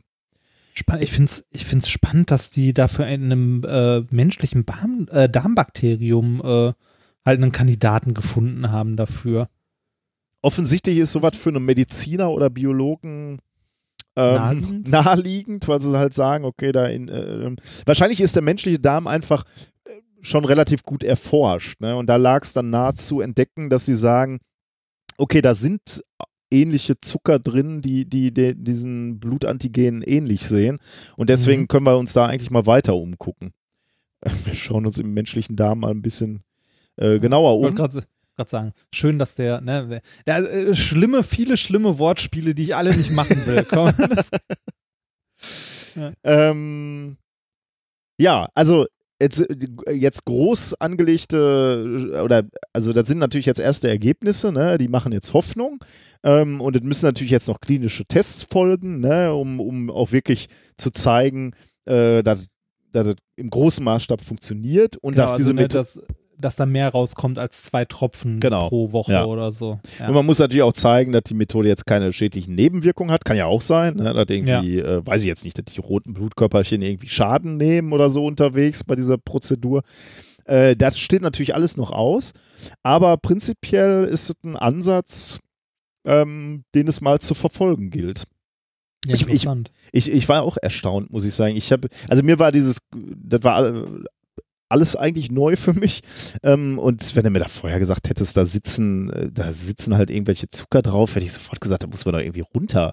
Ja, genau, da, das, das wundert mich eher, dass das noch nicht, also da das ja tatsächlich ein großer Markt ist, mhm. ne? Also wenn du die Möglichkeit hast, aus äh, beliebigen Blutkonserven Universalspenderblut zu machen, das muss, also das ist doch eine Gelddruckmaschine. Hallo, wir sind hier im Medizinbereich. Ne, das, äh, ja, natürlich, das muss auch besonders hohen Anforderungen und Standards und so entsprechen, aber wenn du sowas hast, ist das eine Gelddruckmaschine. Das muss, und äh, also äh, die naive, die naive Herangehensweise klingt jetzt nicht so kompliziert, wenn man, oder, oder nicht so, äh, nicht so aufwendig, wenn man das mit dem vergleicht, was, was wir sonst so mhm. im Bereich Medizin oder Genetik mittlerweile können. oder tun. Also Scheint nicht so einfach zu sein. Oder ähm, möglicherweise war vielleicht der Druck auch noch nicht so groß, weil es vielleicht immer noch genug Blut gab von, von der Blutgruppe 0. Mhm. Ähm, aber ja, interessant, fand ich. ja, auf jeden Fall. Das beobachten wir mal weiter, wie es da Gibt es weitergeht. dazu noch ein Paper oder soll es dazu noch Ja, ich meine, die geben, stellen das gerade auf einer Konferenz vor. Ne? Da kannst du davon ausgehen, dass dazu auch ein Paper, möglicherweise Ja. sogar mittlerweile schon irgendwo eingereicht. Aber ich habe es nicht gefunden. Aber ich bleib da mal dran und äh, guck mal, ob ich dazu noch irgendwie ähm, Informationen in den nächsten Ja. Wochen finde. Äh, zum Thema, äh, wo, wo, wo du gerade, äh, gibt, es gibt das Paper noch nicht sagtest, äh, möchte ich, einen, bevor ich mit, mit dem zweiten Thema weitermache gleich, äh, einen ganz kurzen Einschub zu diesem äh, Super, Supraleitung bei Raumtemperatur Ah ja, ja, ja. Es ist wie, wie zu erwarten im Sande verlaufen. Also Was? nichts mehr. Hm? Ja, ich bin erstaunt. Ich sage, äh, was? Ja, also es ist, es, ne, die haben äh, die Forscher, die das äh, da veröffentlicht haben, haben, haben halt nur gesagt so, ja, hm, ist schon, also wie sie es halt, als darauf hingewiesen wurden, auch schon so, ja, hm, komisch, aber haben wir halt so gemessen. Es hat niemand reproduzieren können und äh, es ist darum sehr ruhig geworden. Also kann man das, äh, also es ist wohl auch nirgendwo eingereicht, es hat keinem Peer-Review standgehalten. Ähm, es wurde in der, es wurde diskutiert in der Gemeinschaft dort, aber am Ende äh, ist es dann doch im Sande verlaufen, also nichts mehr raus geworden. Vielleicht kommt da noch mal was. Ich glaube aber eher nicht, wie du ja auch schon meintest damals.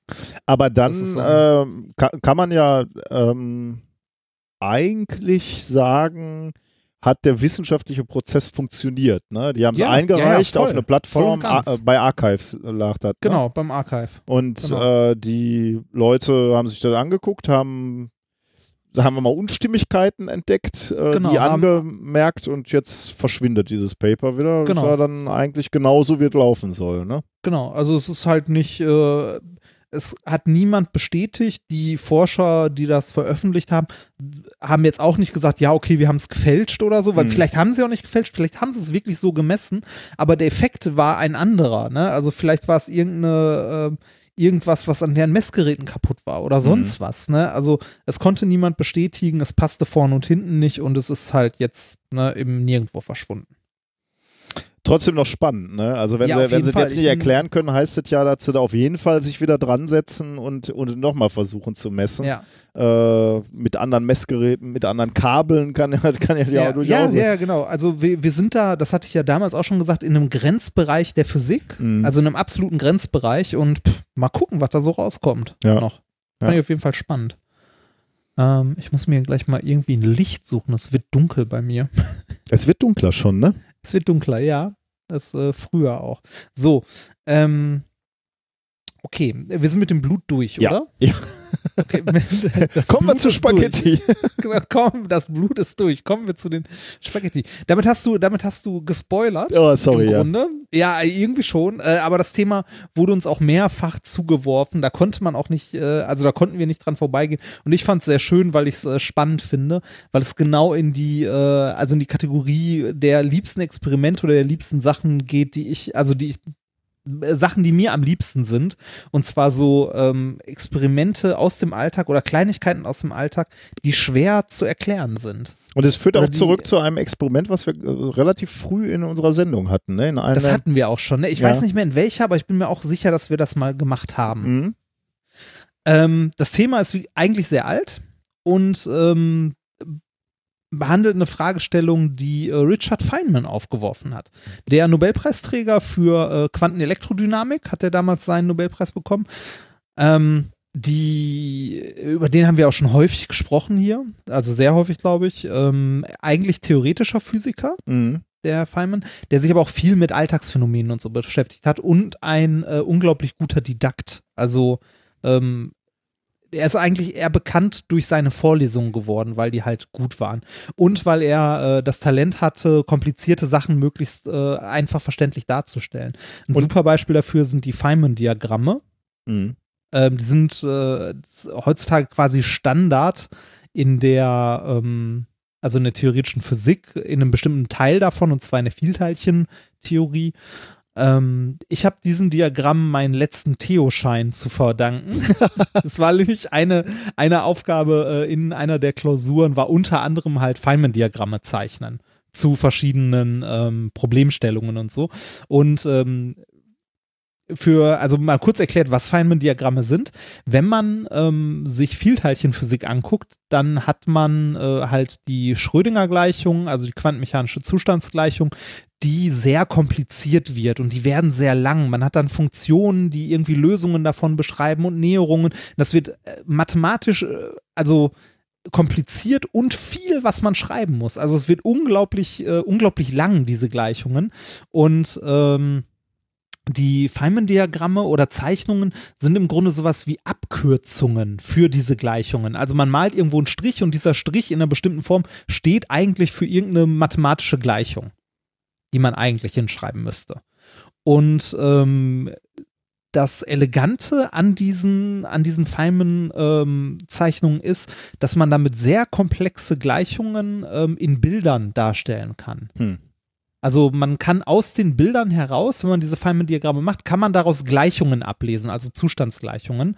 Und ähm, das, äh, was wirklich, wirklich toll ist und was, was ich wirklich also was mich damals schon begeistert hat, ist, dass man ähm, anstatt halt die komplette, komplexe Mathematik dahinter sich immer wieder neu äh, drauf schaffen zu müssen und reinziehen zu müssen, reicht es, wenn man sich für bestimmte Probleme eins, ein, also sehr einfache Zeichenregeln merkt. Ne, so sowas wie, äh, es gibt irgendwie diese Art von Permutation von dieser Art von Zeichnung und damit hat man dann alle Gleichungen abgedeckt. Also es ist im Grunde ist es eine, eine Übersetzung der Gleichungen, die man sonst aufschreiben würde, in Bilder. Und für diese Bilder gibt es einfache Regeln. Ich kriege die heute nicht mehr auf die Reihe, weil es lange her ist. Aber wenn man diese einfachen Regeln kann, kann man die Mathematik, die dahinter steckt, erstmal so ein bisschen zur Seite schieben, weil man mit den Bildern rechnen kann. Mhm.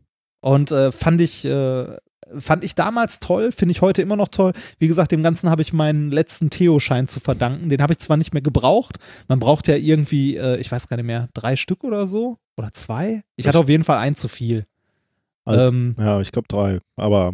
Ja, aber wenn, ne, wenn man eh die Vorlesung hört, dann macht, schreibt man auch die Klausur mit. Ähm, war auf jeden Fall toll. Also ist äh, auch das Einzige, was bei äh, Quantentheorie, also Quantenmechanik 2 bei mir hängen geblieben ist. diese Diagramme. Viel nicht. Die sind auch ganz hübsch. Aber ähm, abgesehen von, von seinen Leistungen auf diesem Feld der Wissenschaft, also wirklich komplexe, ähm, komplexe Probleme, war auch bekannt dafür, sich, wie ich ja vorhin schon sagte, so Rätsel aus dem Alltag anzugucken. Mhm.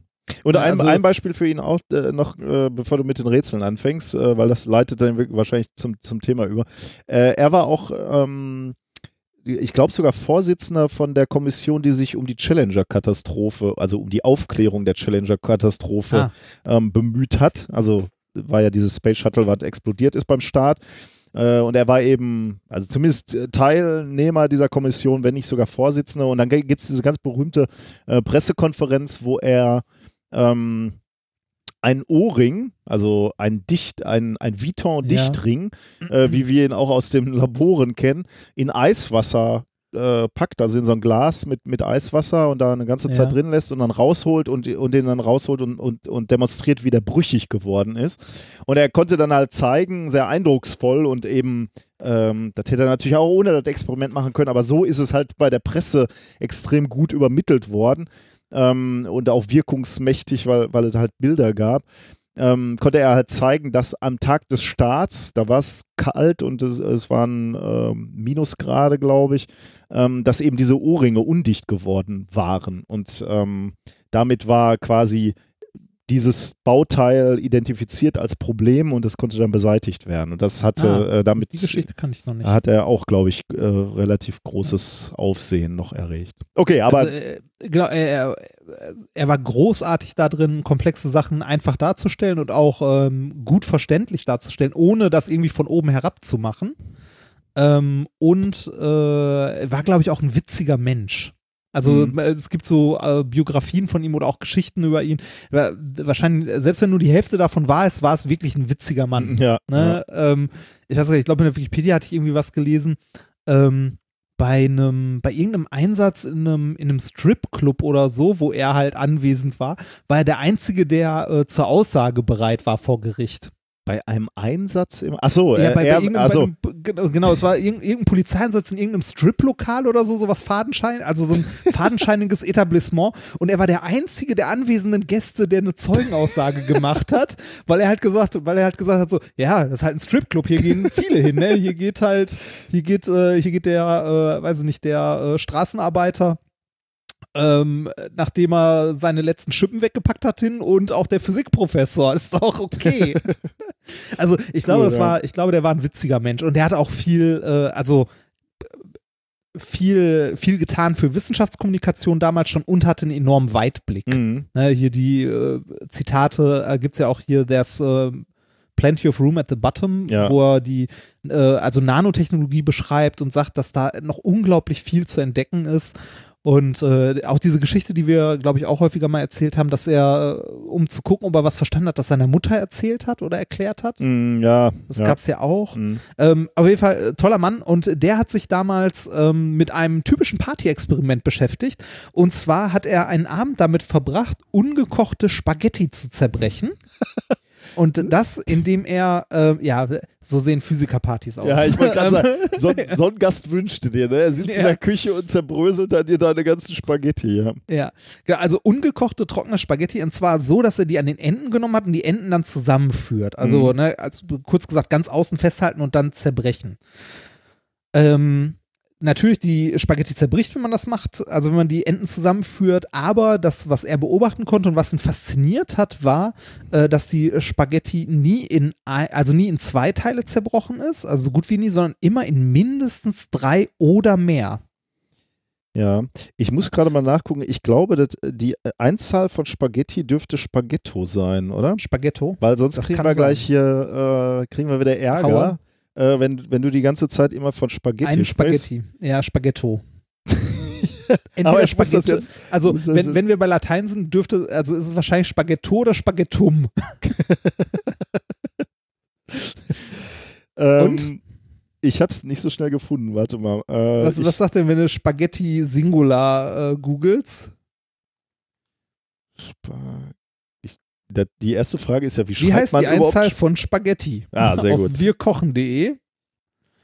Ähm, das ganze Aussprache regelmäßig bla bla bla. Da wird noch über Gnocchi gesprochen oder Gnocchi G- oder, oder wie Gnocchi. G- Die heißt doch Gnocchi. Gnocchis. die- Ja. Spaghetto. Es ist ein Heißt Spaghetto. wirklich? Ah, guck. Ja, es ist ein Spaghetto. Okay, dann haben Okay. wir das. Siehst du? Dann Ja, äh, Spaghetto. haben wir das. also du, haben wir das nimmst nochmal ein, ja. du, du, du, nimmst ein, du nimmst ein Spaghetto oder eine Spaghetti-Nudel und zerbrichst. Also wie gesagt, der, der, Spaghetti, heißt es dann der oder die Spaghetto? Ja, kommt natürlich la lateinisch Sparkus, der Bindfaden, oder italienisch Spago, die Schnur. Ja, aber wel, welchen, ähm, welchen Genus hat es denn? Ja, das versuche ich gerade hier zu finden. Willkommen bei Methodisch Inkorrekt, dem Sprachenpodcast. Ist egal, Also, komm, jetzt seid Mein zufrieden, dass wir ich hab schon mein Latinum Spaghetto. doch nicht umsonst gemacht.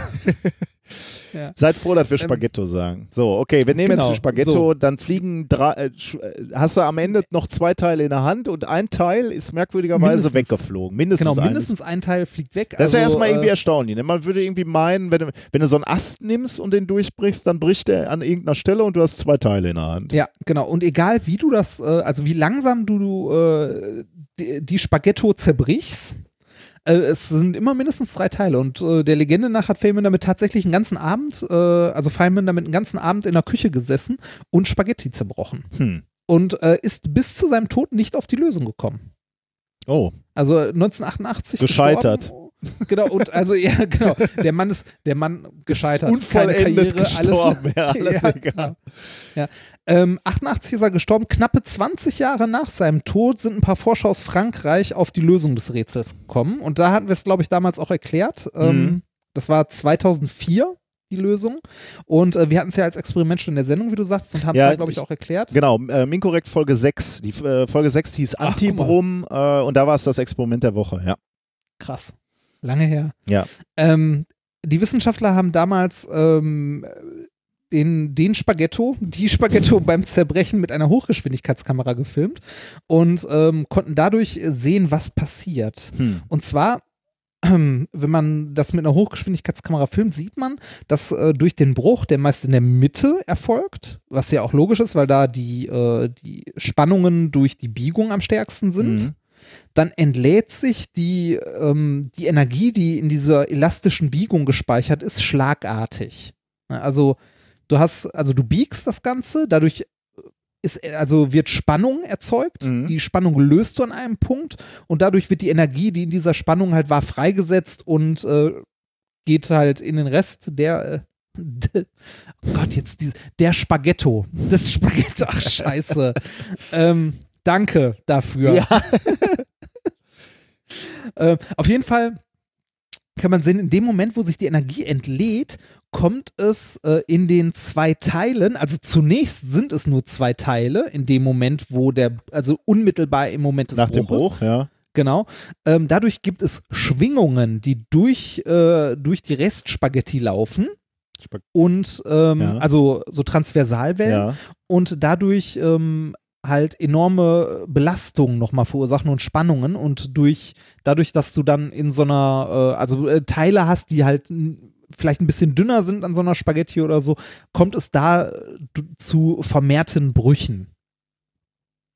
Also halten wir fest, die, äh, also der Spaghetto, die Spaghetto zerbricht in mehrere Teile, weil in dem Moment, wo sich diese, äh, diese Dehnung, also die Spannung löst, Mhm. eine, nennen wir sie mal Schockwelle, durch die Nudel läuft und äh, dadurch die Nudel in starke Schwingungen versetzt und die dadurch an mehreren Stellen bricht. Das Ganze hat auch einen Fachbegriff, das heißt Snapback-Effekt. Ah, okay. Mhm. Ja. Äh, Das übrigens, übrigens ganz, ganz schön, ne, weil, du, weil wir gerade über Feynman gesprochen haben. So, so was zu sehen, zu beobachten. Ne? Also du Ja. brichst das Ding und du siehst, hier passiert gerade was Merkwürdiges. Das finde ich immer irgendwie, das ist eine wichtige Eigenschaft auch eines Wissenschaftlers, ne? der so gut Ja. beobachtet, dass er äh, immer hinterfragt und dann entdeckt, okay, hier passiert jetzt gerade was, was komisch ist. Und deswegen ist, glaube ich, Feynman bei Wissenschaftlern auch so ein, so ein Vorbild. Ja. Ich, ich muss sagen, ich wäre da nie drauf gekommen. Nee, ich auch nicht, natürlich. Also nicht. äh, ne, jahrelang haben meine Eltern Spaghetti zerbrochen, Ja, wenn sie ja. sie gekocht haben. das ist auch so ein Ding. Ich glaube, das ist so ein Ruhrgebietsding, oder? Spaghetti zu zerbrechen, ne? Ja, dann Ja. kriegt er wahrscheinlich der Italiener kriegt, äh, Ja. kriegt die Hass. Krise. Ja, Ja, Hass, genau. genau, blanker Hass. Hass. Oder, oder weint gleich in Ja. seinem Kämmerlein, Das- ja. Genau, mit, mit, mit, jeder, mit jedem Spaghetto bricht ein Stück des Herzens. Mein, nee, ähm, ist so ein bisschen, äh, mein Schwiegervater ist, äh, äh, ist äh, sehr gut integriert in die Gesellschaft, ist deutscher als, also er kommt ja aus Italien ursprünglich, ist äh, integrierter, ist deutscher als ich bei Weitem. Äh, in, in vielen seiner äh, Eigenarten. Aber es gibt so Grenzen, wo man dann einfach sagt, Geht okay, einfach hier nicht, ist ne? Schluss.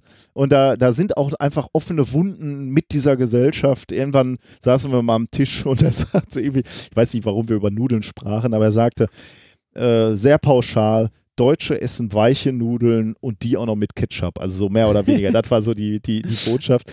Ähm, wo das stimmt ja teilweise auch. ja, genau, ja. So, so ein bisschen stimmt's, ne? Aber ich finde es natürlich auch ein bisschen pauschalisiert. Also Ähm, bei, bei, meiner, bei meiner Mutti jetzt geklappt. Meine Mutti hat Nudeln immer zerkocht. Echt? Ja, oh, Ja, grauenhaft. Ja, fand ich auch. Ich war, ich war tatsächlich mal als Kind in so einem äh, wirklich super teuren Restaurant. Ne? Da hatte eine Großtante irgendwie geladen. Und dann gab's, äh, aber ich war, ich mochte diese Situation nie als Kind. Ne? Also so irgendwo im Restaurant essen, ich fand das immer nur anstrengend, weil man still sitzen musste und äh, meistens hat es dann auch nicht geschmeckt und so. Also irgendwie war das als Kind für mich nichts. Und dann habe ich meistens so diese, diese äh, Essen bestellt, ne? also Schnitzel mit Pommes oder halt Spaghetti, ne? bloß keine Experimente oder so. Und dann Ja, gab's, dann gab's Spaghetti und die waren so zerkocht in dem Laden, ne? Und Echt? alle schwärmten von diesem tollen La oder teuer, tolles Essen und exquisit. Und ich als Kind saß da und dachte, ey, das ist scheiße. Das ist einfach, die Dinger sind so was von durch und matschig. Und ich konnte es. Die, ist für das Kind, gibt die, Ja. gibt die Portion, die von Tisch 3 zurückkam, kocht die nochmal auf Möglicherweise. an das Kind. Und ich war halt nicht in der Lage, das zu artikulieren. Ne? Ich konnte nicht sagen, äh, er- ernsthaft, probiert mal den Fraß hier. Der ist einfach schlecht. Ja, Naja, gut. naja. Okay, also. Komm, Äh, komm, kommen wir- kommen genau. wir zurück zu, den, äh, zu, der, äh, zu der physikalischen Tragweite von sp äh, brechenden Spaghetti. Also, ähm, äh, tatsächlich ein Problem, das nicht so trivial ist und das erst äh, 20 Jahre nach Feynmans Tod äh, tatsächlich dann gelöst, also knapp 20 Jahre nach Feynmans Tod dann gelöst werden konnte durch Hochgeschwindigkeitskameras. Ähm, nichtsdestotrotz äh, ist es immer noch interessant, sich weiter mit Spaghettis zu beschäftigen oder mit dem Bruchverhalten davon, auch wenn es ein bisschen bescheuert klingt. ähm, aber wie so oft in der Physik stellen die Dinger nämlich ein äh, erstaunlich gutes Modellsystem dar, mit der man eine, Länge, äh, eine Menge grundlegende Physik lernen kann. Also sowohl theoretisch als auch experimentell. Hm. Ähm, hier ist das die Physik langer elastischer Stäbe. Beziehungsweise man kann da was über das Bruchverhalten von Materialien lernen. Okay, da kann man sich halt- auch durchaus vorstellen, Genau. dass das nicht äh, wenig Relevanz hat. Ne? Also, nee, genau. ich mein, das, das äh, kann recht relevant sein und es ist halt, wie gesagt, es ist ein schönes, simples, also in Anführungszeichen simples Modellsystem. So wie wir immer mit unseren Diamanten argumentieren, wenn wir irgendwie versuchen, jemandem unsere Diamanten in der Physik als was Tolles zu verkaufen, sagen wir auch, das ist ein super Modellsystem. Ne? Es ist nur Kohlenstoff und der ist auch noch äh, ne, in alle Richtungen gleich gebunden. Super Zeug. Ja. Kaufen Sie jetzt. ne? Also äh, ähnlich, äh, also jetzt ernsthaft ähnlich ist es da. Äh, man kann so, ein, äh, so eine, Also so Spaghetti tatsächlich als Modellsystem betrachten. Mhm. Die sind äh, recht lang, recht hart, trotzdem flexibel, ist ein interessantes, in Anführungszeichen, Material, um grundlegende mechanische Eigenschaften sich mal anzugucken. Und genau aus diesem Grund haben sich ein paar Forscher dieses System jetzt mal, also nochmal angeguckt und das Bruchverhalten ein bisschen genauer angesehen. Haben dazu ein Paper veröffentlicht und äh, das trägt den Titel Controlling Fracture Cascades Through Twisting and Quenching. mhm. Ähm, Forscher von der äh, Cornell University, dem MIT und der Universität in Marseille. Ich habe jetzt nicht nachgeschlagen, ob es die gleichen Forscher äh, in Frankreich sind, die es auch damals untersucht haben, aber der Verdacht liegt zumindest nahe. Erschienen ist das Ganze in Proceedings of the National Academy of Science of the USA am 11., äh Quatsch, am 10.8. diesen Jahres. Hm. Die Frage, die die, ähm, die Forscher in diesem Paper äh, beantworten wollten, ist, ähm, ob es möglich ist, also nein, eigentlich, also ehrlich gesagt wollten sie das Bruchverhalten untersuchen, aber äh, dabei kann man ja mal die Frage beantworten, ob es möglich ist, eine Spaghetto in nur zwei Teile zu zerbrechen Mhm. unter gewissen Voraussetzungen. Also kann man diese, diese Stoßkaskaden irgendwie, also die, ne, dieses äh, explosionsartige freisetzende Energie, kann man das irgendwie verhindern, dass dadurch äh, die Nudel weiterbricht und ähnliches. Ähm, Im Paper heißt das Ganze frei übersetzt jetzt mal auf Deutsch Untersuchung des durch Biegung induzierten Bruchverhaltens länglicher routenartiger Objekte. Routenartige Objekte. ja, Sehr ja. schön. Da steht, da steht irgendwie, äh, ich glaube auf Seite 2 oder so steht das erste Mal Spaghetti oder sowas und vorher sind's, ist es das äh, durch Biegung induzierte Bruchverhalten länglicher routenartiger Objekte. ist auch schön, ne? Ähm, die Idee, die die Forscher hatten, war die Art der Beanspruchung zu variieren und äh, zur Spannung, die durch die Biegung ähm, verursacht wird, mal zu gucken, was denn noch passiert, wenn wir noch Drehspannung erzeugen. Also wenn wir Ah. die Nudel auch noch verdrehen. Und ähm, wie macht man sowas? Wissenschaftlich ordentlich als ordentlicher Wissenschaftler? Man schaut erstmal, dass man gut reprodu äh, reproduzierbare Bedingungen schafft. Man will ja eine Versuchsreihe machen. Ne? Mhm. Und wenn man die Bedingungen hat, dann arbeitet man eine Versuchsreihe aus, um sich halt das Bruchverhalten unter verschiedenen Bedingungen anzugucken. Das haben die Leute auch gemacht. Die Das heißt, haben, sie haben so ein äh, Gerät gebaut, wo sie eine Nudel einspannen können, damit sie die. Richtig. Erst, erstmal haben sie die länglichen routenartigen Objekte genommen und auf eine, auf eine Länge von 24 Zentimetern gekürzt. Oh. Damit schon mal ein Parameter Okay. weniger. Ne, Also alle gleich lang gemacht. Und ähm, dann, wie du schon richtig vermutest, die Spaghetti nicht von Hand gebrochen, sondern eine Maschine gebaut. Aber jetzt frage ich nochmal, äh, steht in dem Paper auch, welche Nudeln sie genommen haben? Also so ba Barilla Nummer 5 oder ich weiß gar nicht. Ähm, da müsste ich nochmal reingucken. Also im Paper an sich habe ich es so nicht gefunden, aber in den äh, hier Supplementary Informations, da steht es wahrscheinlich drin. Weil könnte ja theoretisch auch sein, dass Nudelrezepturen zu einem Unterschied Ja, wa führen. Ne? wa wahrscheinlich schon, ja, wahrscheinlich schon. Ähm, Aber okay. wobei, ja, ja. wobei die haben das Ganze hier nachher auch noch simuliert, also noch äh, am, am Rechner simuliert, an verschiedenen Parametern gedreht und haben, ähm, das ist das, wo ich ganz am Schluss drauf kommen wollte, äh, aber ich erwähne es trotzdem mal, die haben eine grundlegende mechanische Eigenschaft gefunden von Okay. langen, also Mhm. von routenartigen. Objekten. Jetzt nicht nicht nur speziell Nudeln, sondern anwendbar, das ist ja gerade das Interessante hier dran, weil das nur das Modellsystem ist, anwendbar auf viele andere Eigenschaften. Das ist eine grundlegende, ja. genau, eine grundlegende mechanische, also ein grundlegendes mechanisches Prinzip haben sie gefunden. Okay, ich bin gespannt. Genau. Ähm, sie haben die äh, Spaghetti, wie gesagt, nicht von Hand gebrochen, sondern eine Maschine gebaut und haben dafür noch die Spaghetti an den Enden jeweils mit äh, hier Epoxidharz beschichtet damit die besser, also damit die mehr Grip haben in der Maschine, damit die eingespannt werden können, ordentlich. Beeinflusst aber ansonsten nicht die, ähm, also das Modellsystem an sich. Die Maschine konnte die Spaghetti mit unterschiedlichen Geschwindigkeiten brechen hm. und also immer, also brechen immer auf die gleiche Art, so dass die Enden zusammengeführt wurden. Ne, also dieses ne, ja. an den Enden packen und zerbrechen und zusätzlich noch verdrehen, weil sie ja wie gesagt ja. noch Drehspannungen ja. äh, untersuchen wollten und da wird der Punkt mit dem Epoxidharz äh, wichtig. Also verdrehen heißt um die eigene Achse so. Genau, um die eigene Achse, also so ein um Twist. Diese längliche, ja Twist genau. Mhm. genau. Ähm, als erste, was sie äh, ausprobiert haben, ist, äh, wie viel Drehspannung hält so eine Spaghetti aus. Und da sind sie zu dem Punkt gekommen, dass äh, ein Bruch durch Drehung ungefähr bei 360 Grad erfolgt. Oh, echt? Das hätte ich gar nicht ja. gedacht. Also man kann sie sehr weit drehen, hätte ich auch nicht gedacht, ich habe es nachher nochmal ausprobiert. Man kann sie sehr weit drehen, ohne dass sie bricht.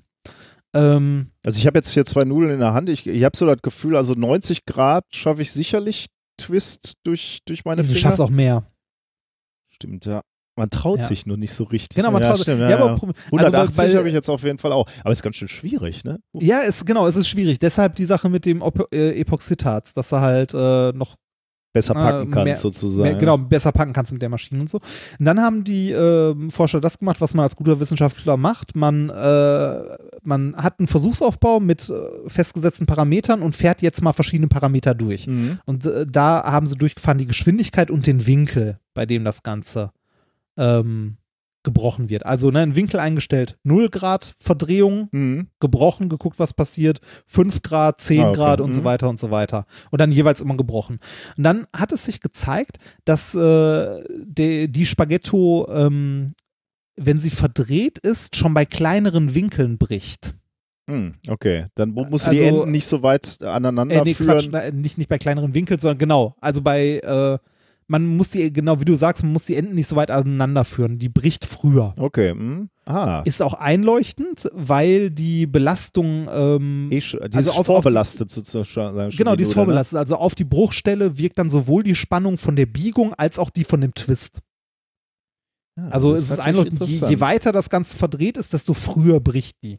Das ist natürlich interessant, weil wenn, wenn der Mechanismus, so habe ich mir mal vorgestellt, beim Brechen, das hat so peitschenmäßig durch die lange Nudel, ja. Restnudel läuft, wenn dann natürlich die Biegung kleiner ist, ja. dann könnte natürlich dieser Effekt verringert sein, ne? Richtig, das ist einer der Punkte, auf die wir gleich kommen. Ähm, was die Forscher in ihren, ähm, also in ihren Probenreihen eindeutig sehen können, das sieht man auch sehr schön in den, ähm, in den Diagrammen in dem Paper. Ab einem Winkel von ungefähr 250 Grad Verdrehung, ne? kannst mal gucken, ob du den hinbekommst, ja, zerbricht, zerbricht der Spaghetto bevorzugt in zwei Teile. Das habe ich glaube ich nicht, oder? Ich, also mein erstes Problem ist schon mal, dass ich hier nur so Vollkornnudeln habe. Pranger ich ja sowieso an, ja. ne? Dass, ja. dass wir die überhaupt hier Aber haben. Versuch mal so maximal weit, wie du kannst, zu verdrehen und dann zu, und dann zu brechen. Ja, die ist, also jetzt, die ist jetzt tatsächlich in zwei Teile. Da ist nichts weggesprungen. Ja. ja. Und ich habe gerade ein Vergleichsexperiment mit den Vollkornnudeln gemacht, die sind trotzdem auch in äh, in verschiedene äh, in, Teile, in wenn man es einfach bricht, ja. ne? Ja, schon wieder. Das hat schon wieder geklappt. Ja, das, das ist ziemlich cool, ne? Also ich, äh, das war auch der Grund, warum ich mich hauptsächlich für das Thema entschieden habe, weil ich's, ich habe es in der Küche hier ausprobiert und war fasziniert, dass das funktioniert. Also ähm, das ist so, wenn, wenn ihr mal wieder auf einer Party seid in der Küche und äh, es geht um Trinkspiele und ihr Wetten macht, könnt ihr mit mhm. Leuten wetten, äh, dass ihr es schafft, eine Spaghetti in, also äh, eine ja, Spaghetto gut, ja. in zwei Teile zu zerbrechen, während alle anderen das nicht schaffen. Ja, ja. Weil der Trick ist es, die Nudel vorher zu verdrehen drehen, so um 180, 200 Grad, je nachdem, was für eine Nudel, so weit wie es geht, ohne dass sie dabei bricht und dann vorsichtig halt, also äh, verdrehen und dann die Enden aneinander führen, dann äh, kriegt ihr es hin, dass sie tatsächlich nur in zwei Teile zerbricht und nicht in mehr Teile. Hm. Das schon äh, ist interessant. Oder ne? gibt es da jetzt eine Erklärung für? Also ist, ist ja, das so da gibt es eine also- Erklärung für. Das liegt zum einen am kleineren Biegeradius, Ja, wie du okay, schon richtig ja. sagtest. Zum anderen aber auch daran, dass ein Teil der Biegeenergie bzw. der Spannung ähm, sich in einer Torsionswelle entlädt und nicht mehr für die transversale Schwingung zur Verfügung Mhm. steht. Also selbst ein Teil der Biegespannung geht nachher in die, äh, in die Torsionswelle über, die durch die Nudel geht und da bricht die Nudel natürlich nicht so schnell wie ähm, bei der Transversalwelle. Ja, kann man sich vorstellen, ja. Also für die Transversalwelle bleibt im Grunde weniger Energie über und das Ganze äh, bricht bei einem kleineren Biegeradius. An der Stelle wird das Paper allerdings auch, wenn man da ein bisschen genauer sich reinlesen will, sehr kompliziert, weil da, äh, genau, da geht es halt um einzelne Parameter in verschiedenen Differentialgleichungen, die variiert werden. Okay. Und da bist du, äh, bist du sehr schnell raus. Also ich, weil ich bin da sehr schnell raus. Würden wir gerne noch erklären, aber die Zeit drängt leider. Ja, die Zeit, ne? Ja, scheiße, wir müssen weiterkommen. Ähm, ich finde, dass äh, das Paper ist Ja, ähm, auch, auch, genau, auch wenn der Titel erstmal nicht so vielversprechend klingt, ist das trotzdem ein unglaublich guter Kandidat für einen IG-Nobelpreis, weil es nämlich erst nach Quatsch klingt, dann aber ein Aha-Effekt dazu Ja. kommt. Denn diese Ergebnisse sind, wie gesagt, also die sind, äh, wenn man sich die Gleichung anguckt, materialunabhängig und sehr grundlegend. Also natürlich spielt da eine Materialkonstante mit rein, Mhm. aber der eigentliche Prozess dieser Torsionswelle, die sich da, also der Energie, die sich durch diese Torsionswelle entlädt, ist ähm, ein sehr grundlegender mechanischer Vorgang und ähm, kann damit auch auf äh, andere Materialien wie äh, auf dünne Hölzer angewendet werden, auf äh, Nanotubes. Also es gilt für generell längliche, routenartige Objekte. Jetzt könnte man natürlich sich fragen, wo ist die äh, Anwendung insofern, als das mir ja wahrscheinlich egal ist, ob mein routenartige, längliches äh, Objekt, ob das in zwei Teile bricht oder in drei Oder oder, in mehr. mehr. Aber vielleicht auch nicht, ne? Also ich meine, wenn, wenn, Ja. so ein, wenn so ein Bambusstab, sagen wir mal, woraus du ein Gerüst gebaut hast oder so, wenn, wenn da so ein Teil durch die Gegend fliegt, ist das natürlich problematischer als äh, Ja, ja, nicht, nicht nur das, vielleicht ist auch etwas, das, äh, also in, in, irgendeiner, in irgendeiner Konstruktion, vielleicht ist es äh, für, fürs, also für die Gesamtfestigkeit besser, wenn eine Sache nur an einer Stelle gebrochen ist, als an fünf. Oder so. Also vielleicht versagt das Gesamtbauteil, Ah, ja, ja, ja. wenn eine Strebe an fünf Stellen gebrochen Stimmt. ist, Mhm. aber es hält noch, wenn es nur an einer gebrochen Stimmt, ist. ja. Ja, das ist Ja. ein guter Punkt. Ja. Also ich, ich fand es ein super Thema. Ich fand es unglaublich Äh, allein schon mal natürlich super, dass auch noch so eine Geschichte zu, zu Ende und weiter erzählt wird. Ne? Also Ja, weil du gerade ja, ja, sagst, genau. Nobelpreis. Ja. Also äh, allein deswegen, ne? Also mit dem Aufhänger Feynman, äh, dann äh, die Erkenntnis, äh, woran es liegt, dass es immer in mehrere Ja. Teile ähm, zerspringt und dann die Auflösung, wie man es doch, wie man es doch verhindert, äh, ist Ja. natürlich eigentlich eine ganz tolle Geschichte. Und auch hier, Ja, finde ich auch. guck mal, hat nur fast fünf Jahre bei uns äh, Zuhören gedauert und ihr Und ihr lernt noch mehr. Genau. Aber jetzt wiederholen wir uns und gucken uns Ja. nochmal die alten Paper wir, an. wir, wir hätten jetzt die Gelegenheit gehabt, Sachen aus Folge 6 in diese Folge zu schneiden. Könnte mal gucken, worüber man. Mit so einem. Wenn wir sowas nochmal haben, müssen wir das machen und dann noch irgend so Jingle vormachen, sowas Zeitmaschine-mäßiges. Ach so, unsere Stimme. Oh ja. Ja. Äh, ja. Genau, unsere eigene. Das haben wir mal in, in Episode 6 gemacht und dann so ein So ein Rückblick, ja. Ja. Unsere jugendlichen Stimmen. damals. Ich gucke gerade So. mal, was wir da äh, sonst noch so. Naja, gut, das ist so, Ja, so wichtig ist genug. das nicht. Ähm, gut, dann ähm, kommen wir in großen Schritten schon. Geht's gleich experimentell weiter, ne? Richtig, genau. Ähm, es fällt jetzt schwierig, dieses Experiment durchzuführen, weil gerade ist dunkel, die Sonne Aber ist untergegangen. Du hast es schon gemacht, ne? Ich habe es schon gemacht Und es hat wund- funktioniert. Es hat richtig gut funktioniert. Ähm, leider an den Folgetagen nicht, also konnte ich es wetterbedingt nicht mehr aufnehmen. Aber wie gesagt, das reichen wir nach. Und zwar heißt das Experiment der Woche Kondombrennglas. Und ihr lernt hier wichtige Sachen. Wenn ihr auf einer einsamen Insel strandet, solltet ihr ein Kondom dabei haben. Aus verschiedenen- mehreren Gründen. ja. Wobei, wenn die Insel einsam ist, hm. äh, und zwar kann man ein Kondom wunderbar benutzen, um damit Feuer zu machen. Und zwar funktioniert das folgendermaßen. Ihr nehmt euch ein Kondom und füllt das mit Wasser. Okay. Ähm, äh, falls noch ein Gleitfilm oder ähnliches auf dem Kondom ist, vorher abspülen, weil ähm, das Kon also was wir von dem Kondom brauchen, ist im Grunde eine sehr dünne Gummihaut. Deshalb auch ein Kondom und kein Luftballon. Ähm, ihr füllt dieses Kondom mit Wasser und zwar so, dass ihr so, ja, ich sag mal, so einen pampelmusengroßen Ball bekommt. Äh, Das mit dieser Gleitflüssigkeit, das hast du tatsächlich experimentell äh, gesehen, dass das ein Problem ist, wenn da noch so ein dünner Film, Gleitfilm Nein, aber das, das, das, das, das könnte das Wasser da drin trüben.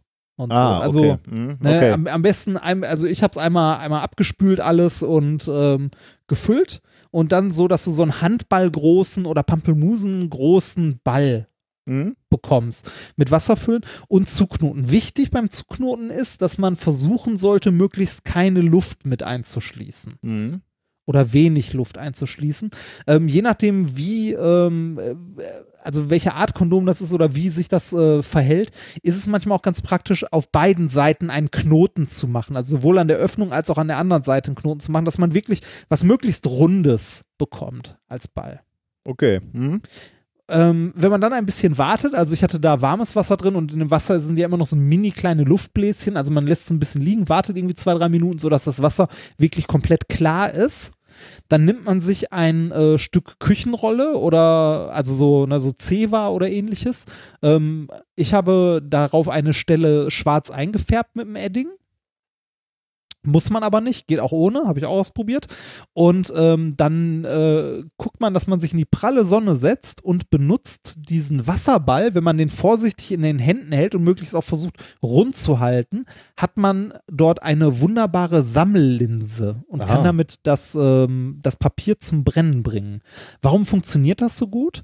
Weil Wasser einen anderen Brechungsindex hat als Luft und äh, das ähm, Licht, genau wie bei einer Linse, zweimal gebrochen wird. Und zwar kommt der äh, Strahl von der, also kommen die Strahlen von der Sonne durch die große Entfernung quasi parallel bei uns an und äh, treffen auf diese gewölbte Fläche, ähm, also diese nach außen gewölbte Fläche der, der Wasserkugel, werden dabei nach innen gebrochen, wenn sie ähm, äh, also w- wenn sie in die äh, in das Wasser kommen und werden nochmal gebrochen, wenn sie aus dem Wasser wieder an Luft austreten, was insgesamt dazu führt, ähm, dass äh, das Licht durch diese Kugel, wenn man sie möglichst versucht kugelförmig zu halten, auf eine Stelle fokussiert wird und wie eine Lupe funktionieren. Also was, ähm, das könnt ihr, wie gesagt, jetzt gerade nicht ausprobieren. Also ich konnte es nicht ausprobieren, weil gerade keine Sonne da ist. Was man aber äh, wunderbar, woran man es auch wunderbar erkennen kann, ist, wenn man so ein Kondom mal mit Wasser füllt, kann man das als Lupe benutzen, Hm. diesen Ball. Warum braucht, warum sollte man dafür gerade ein Kondom Wo liegt Hm? da der Brennpunkt so? Also wenn, wenn er jetzt äh, Wenn du, ne- wenn du eine, also ich hatte so eine Pampelmusengroße Kugel, dann liegt der Brennpunkt so ein bis zwei Zentimeter Oh, okay. äh, dahinter, also sehr nah, ja, sehr, sehr nah ja, dran. okay. Mhm. Weil du ja auch eine sehr starke Wölbung Ja, hast, wenn du was Ja. Kugelförmiges hast. Also der Brennpunkt davon liegt so einen Zentimeter hinter der Kugel. Den findet man dann aber ganz gut. Also das kann man Und der, ja jetzt auch. der, der bleibt dann auch einigermaßen fokussiert. Also ich stelle mir das wahnsinnig wabbelig vor. So Das ist, das ist wahnsinnig wabbelig, aber ähm, es ist auch schwer, damit eine richtige Kugel zu formen. Aber wenn du das so kugelförmig so halbwegs in den Händen hältst ähm, und du ausreichend Sonne hast, reicht das tatsächlich, um, äh, um Papier anzuzünden. Hm. Warum, also das geht vor allem äh, mit äh, Kondomen wunderbar, weil die sehr, sehr dünn sind Mhm. und äh, super transparent dadurch. Also mit einem Ballon funktioniert das nicht oder nicht so gut, wenn, wenn man einen transparenten Ballon hat vielleicht. Aber mit einem Ballon funktioniert es im Allgemeinen nicht so gut, weil der halt dicker ist, also dickwandiger. Und ein Mhm. Kondom ist sehr, sehr dünnwandig. Wenn man das mit, äh, mit Wasser füllt und daraus eine Kugel formt, kann man da äh, ein Brennglas rausbauen. Ich werde das ähm, als Video definitiv noch nachreichen, wenn die Woche die Sonne noch mal scheint. Ich, da bin ich gespannt, aber das will ich auch nochmal ausprobieren. Also wenn es hier nochmal äh, sonnig werden sollte. Ja. Das, das funktioniert wirklich äh, gut. Also es ist, wie du schon sagtest, eine sehr wackelige Sache und sehr wabbelig, aber du kannst ja mit deinen, mit deinen Händen auch so, so eine Schale formen. Es muss keine perfekte Kugel sein. Mhm. Es muss auch kein gestochen scharfer, winziger Brennpunkt sein, sondern es reicht schon, wenn er so, äh, sag mal so drei, vier Quadratmillimeter groß ist. Da kriegst du so Küchenkrepp schon zum Kokeln. Hm.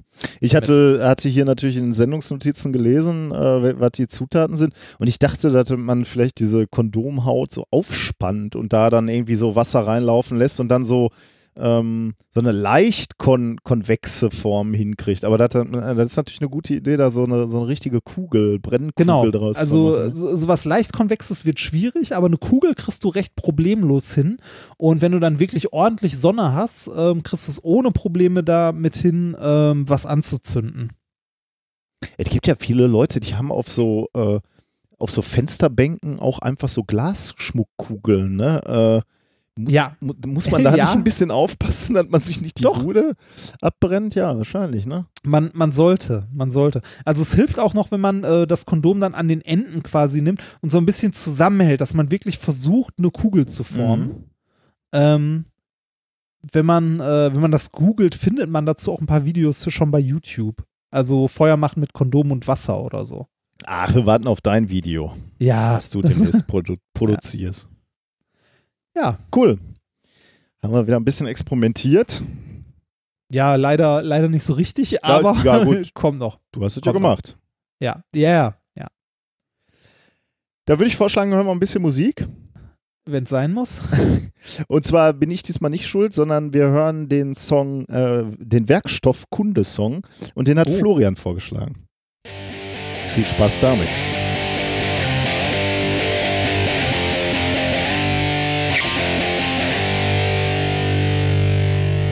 Sage Werkstoff, ich sage Kunde. Ja, ja, die ist in aller Munde. Ich sage Werkstoff, ich sage Stahl. Ja, ja, den sehe ich überall. Viele Dinge dieser Welt, die sind aus Werkstoff hergestellt. Und alle diese schönen Sachen sollen keinen Ärger machen. Ich sage Werkstoff, ich sage Kunde. Ja, ja, die ist, die ist in aller Munde. Ich sage Werkstoff, ich sage Stahl. Ja, ja, das ist die erste Wahl. Fängt der Stahl dann an zu rosten, dann erzeugt das hohe Kosten. Willst du jedoch den richtigen Stahl, dann ist das nicht der Fall.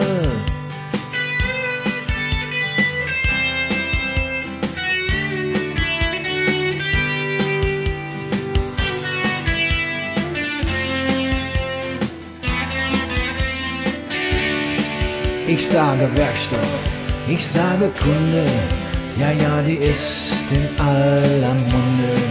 Ich sage Werkstoff, ich sage Stahl, ja, ja, das ist die erste Wahl. Nimmst du Aluminium, dann ist das manchmal auch nicht dumm. Dann noch die richtige Konstruktion, dann hast du was davon. Vergiss auch nicht die Fertigung, denn dann bekommt die Sache Schwung. Ich sage Werkstoff, ich sage Kunde, ja, ja, die ist in aller Munde. Ich sage Werkstoff, ich sage Stahl, ja, ja, das ist die erste Wahl. Auf jeden Fall. Ja. An dieser Stelle möchte ich empfehlen, dritte Wahl, macht bessere Musik. Naja, gut. Ah. Werkstoffkunde halt. Ist ja wichtig. Ich meine, passt ja wie, äh, wie ein, äh, besser hättet ja zu deinem Thema nicht passen können. Ne? Muss man ja dazu äh, schon sagen. Zu deinem Spaghetti, äh, routenartige Objekte aus Stahl Thema. Ähm, jetzt wäre der, so, so der Moment, wo ihr zum ersten Mal in der Sendung aufatmet und denkt, okay, jetzt äh, den, den Rausschmeißer hören wir eh nie, da können wir auf, ausmachen. Äh, und diese Musik in der Mitte habt ihr überstanden. In diesem Fall nicht. Ich habe nämlich noch mehr. Wir haben nämlich noch Musik, äh, eine kleine Zusatzmusik, möchte ich es mal nennen. Äh, und zwar wurde die vorgeschlagen von Steffi und Henry. Ähm, und ich, davon war ich erst etwas irritiert und musste aber dann feststellen, dass ich äh, wie, wie bei guter Kunst auch ein wenig fasziniert bin und deswegen möchte ich euch das ähm, auch vorstellen. Ähm, das ist Kunst, das kann man, glaube ich, ohne Zweifel sagen, von äh, Jerobin Fenderson. Ähm, und was der macht, äh, der macht ähm, ähm, Musik mit, also, also er stellt Musik dar quasi äh, auf Oszilloskopen. Äh, und Also macht das, sie, äh, ja. das, äh, das ist quasi äh, die äh, menschgewordene Winamp. Ja, richtig, ja, das ist sehr gut. Ähm, er er macht es halt ähm, ja, mit, mit einem gewissen künstlerischen äh, Anspruch. Was, also als erstes mal für Leute, die mit einem Oszilloskop noch nie gearbeitet haben, mit einem Oszilloskop kannst du Signale, zeitveränderliche Signale ähm, darstellen, optisch darstellen. Also sagen wir mal, wir, wir hätten ein, äh, eine Spannung, die sich äh, periodisch ändert zwischen zwischen 5 Volt und minus 5 Volt, sagen wir mal. Dann legt man die auf den Eingangskanal Y und gleichzeitig lässt man noch irgendwie so eine Zeitkonstante ablaufen, also damit sich der, äh, der, Sp der Punkt, also der, da läuft ein Punkt auf dem Oszilloskopen ab und äh, der, äh, die Höhe dieses Punktes entspricht halt immer diesem, äh, diesem, äh, diese- dieser Spannung, die gerade angelegt ist. Äh, und wenn man dann eben noch eine Zeitkonstante ablau oder eine Zeit ablaufen lässt, eine zeitliche Entwicklung darstellt, also der Punkt bewegt sich also auch von links nach rechts auf diesem Oszilloskopen, dann sieht man eben diese periodische Veränderung dieser, dieser Spannung, also beispielsweise eine Sinuskurve oder ein Sägezahn oder was auch immer, wie sich diese Spannung ändert. Das ist grundsätzlich mal so die Idee eines Oszilloskopen. Jetzt kann man natürlich bei so einem Oszilloskopen auch sagen, okay, ich will jetzt ein Signal nicht äh, als zeitlichen Verlauf darstellen, sondern ich möchte ihn vielleicht als Verlauf eines weiteren Eingangssignals darstellen. Also beispielsweise äh, auf, den, auf diesen Y-Achse lege ich ein, eine periodische veränderte Spannung, aber auf, auf der X-Achse auch. Ähm, und was dann passiert, äh, das nennt man ähm, in der Mathematik Lissajous-Figuren. Also Kurvengraphen, die durch Überlagerung zweier ja, normalerweise harmonischer, rechtwinklig äh, zueinander stehender Schwingungen ähm, entstehen. Ähm, Im einfachsten Fall, sagen wir mal, die, die Schwingungen wären identisch von der Frequenz her und auch, auch von der Amplitude. Dann würde beispielsweise ein Kreis entstehen. Also dann, dann bildet, äh, ja, dann, dann malt man quasi einen Kreis. Oder wenn man jetzt, wenn die eine Frequenz beispielsweise doppelt so groß wäre, äh, dann würde man eine 8, also entweder eine 8 oder eine liegende 8 zeichnen. Also das wären so, so einfach, einfache Objekte, die man sich vorstellen kann. Aber man kann damit, wenn man jetzt nicht einfache harmonische äh, Schwingungen miteinander überlagert, sondern komplexere ähm, Eingangssignale benutzt, kann man auch sehr komplexe Bilder zeichnen. Also ähm, mit, mit einiger Mühe kann man auch Häuser malen beispielsweise oder ja, Ku- Kunstwerke, Bilder, was auch immer. Ähm, das wird dann natürlich relativ schnell, relativ komplex und hier dieser Jerome äh, Fenderson, ähm, der macht das und ähm, der erklärt in einem seiner Videos und ein, eins dieser Videos habe ich auch verlinkt, äh, erklärt auch, wie er das macht, also welche Geräte er dazu benutzt und er geht auch ein bisschen mehr ins Detail, als dass ich es jetzt gerade getan habe. Ähm, aber er macht eben nicht nur das, dass er damit mit diesen Eingangssignalen Bilder malt, sondern er benutzt auch diese Schwingungen, diese Bilder, die da entstehen, ähm, benutzt er ähm, oder, oder wandelt er in akustische Signale um. Denn Schwingungen, äh, die man darstellen kann, sind natürlich auch Schwingungen, die man im Prinzip hören kann. Und das macht er halt. Er erzeugt Töne, stellt diese auf dem Oszilloskopen dar und bringt beides zusammen. Also das heißt, in seinen Videos kann man eben genau diese Musik hören und gleichzeitig auch diese Bilder sehen. Und da en entstehen sehr, sehr ähm, skurrile Kunstwerke, sage ich jetzt mal, die, die aber nicht ohne Reiz sind, muss ich sagen. Also dieses Beispiel, was ich jetzt gerne mal vorspielen möchte, ähm, dieses Musikstück heißt Planets, also Planeten. Und er stellt eben auf dem Oszilloskopen auch tatsächlich Planeten dar. Also ähm, nicht nur, da sind auch mal Schwingungen nur zu sehen oder sind auch mal nur Punkte zu sehen, ähm, aber es sind eben auch Planeten zu sehen und entsprechend auch zu hören. Und äh, das würde ich dir gerne mal eben vorspielen.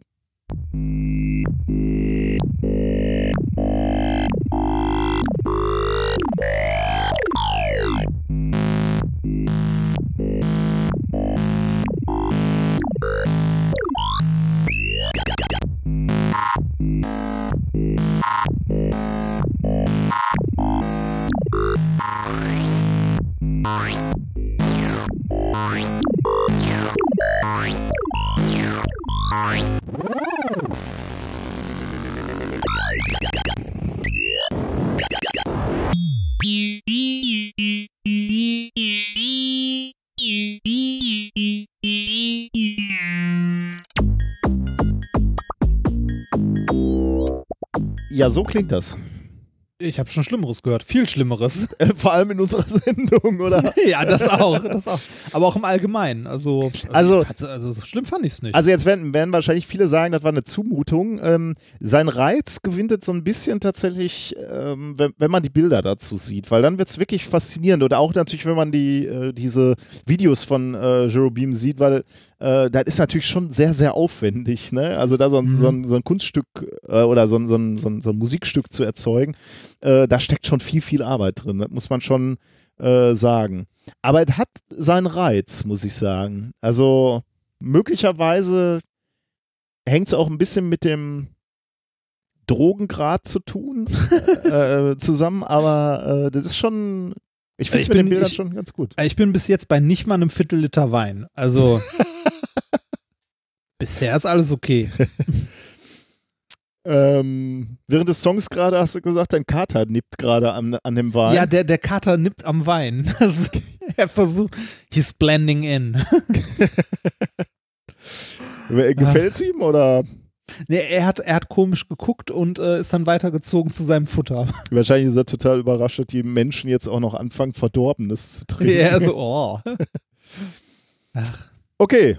Ähm, also vielen Dank für diesen Vorschlag. Das hat mich irgendwie fasziniert. Kommen wir zum. ich fand's, ich fand's gut. Ich fand's echt gut. und er hat, er hat einen Haufen Zeug äh, und äh, macht damit auch Live-Auftritte. Ähm, ich musste dann gleich mal gucken, ob der vielleicht schon mal auf dem Kongress war, weil das wäre ja eher, äh, schon, schon etwas, was, äh, was, Ja, ich stimmt. anbieten würde. Ähm, aber ich konnte da auf die Schnelle nichts finden. Äh, vielleicht habe ich es äh, hab ich's auch übersehen, aber ähm, der, der mal abends so eine halbe Stunde ja, am Plattenteller kann man ja nicht sagen, aber äh, am, am Oszilloskop äh, fände ich schon irgendwie reizvoll, muss ich sagen. Okay. Sind wir beim weiter? China Gadget, ne? Das Shiner Gadget. Ja, das Shiner Gadget der heutigen Woche ist leider auch etwas, das ich dir nicht überreichen kann, aber ich äh, werde auch dazu ein, ähm, ich habe ein Video aufgenommen Ja. dazu. Das äh, Shiner Gadget der heutigen Woche, eigentlich müsste ich jetzt noch aus der, äh, kleinen Moment, ich brauche eine, ich brauche zehn Sekunden. Es liegt nämlich auf dem anderen Tisch. Kleinen Moment. Ich habe natürlich wieder die starke Vermutung, dass es diesmal wieder was Gutes ist. Immer wenn er es mir nicht überreichen kann, sind es ja gute Dinge. Und die enttäuschenden Sachen kommen ich. immer nur, wenn er, wenn er Was mich denn? hier besucht. Nix. Nein, das, das ist ein, es ist ein großartiges Shiner Gadget. Es wird äh, geliefert. Genau das habe ich gesagt. Genau, genau. Brauch- Es wird geliefert in einer kleinen Plastikbox und ähm, es äh, hat auch eine Anleitung dabei. Das, das hier ist auch was, was wir dann wieder mal verwichteln können oder äh, für gute Zwecke spenden oder so. Das äh, Shiner Gadget der Woche heißt Perfect Smile. Ist es aus der Abteilung Beauty? Wir hatten ja schon einige, ähm, ich erinnere mich an, was hatten wir denn nochmal? Warte mal, äh, wir hatten diese Nasenkorrektur. Äh, Geschichte, Oh ja. also über, um Nasen haben wir uns schon gekümmert. Ne? Dann hatten wir diesen, äh, diesen Fußnagel auf, Ah, Aufspalter, Anheber, ne? Anheber. Ja, Oh. mm, der war fies. Was hatten wir noch? Hatten wir nicht auch noch irgendwie Ich weiß nicht, hatten wir Sonst was? für, äh, mit denn- Ohren hatten wir noch nichts, ne? Ich dachte, wir hätten schon mehr korrigiert in unseren Gesichtern. Hm. Vielleicht nicht. Ich weiß, ich weiß auch nicht. Vielleicht, äh, vielleicht müsste man noch mal zurückschauen, was es sonst noch so gab. Ähm, diesmal, diesmal geht es um den Mund. Perfect Smile liegt ja nahe, ne? ja, Und natürlich. zwar ähm, haben wir es ja häufig, ne? Wir, wir wollen ein Foto machen, wir wollen lächeln, aber wir trauen uns nicht, weil wir alle nicht die perfekten Zähne haben. Bisher. Das ändert sich, denn Perfect Smile ist nichts anderes als eine Zahnattrappe. Und zwar Und zwar nur für die obere Reihe, also nur für äh, den Oberkiefer, für die vordersten für die vordersten Zähne. Ich habe dir vorhin ein Bild zugesandt, auf dem ich diese Attrappe trage. Ja. Und ich war, Sie- ich war wirklich angetan von diesem natürlichen Lächeln. Das, ich, ich würde es in die Kategorie, Also- also, wenn ich es wenn ich's in eine Kategorie räumen müsste, würde ich sagen, es ist gruselig.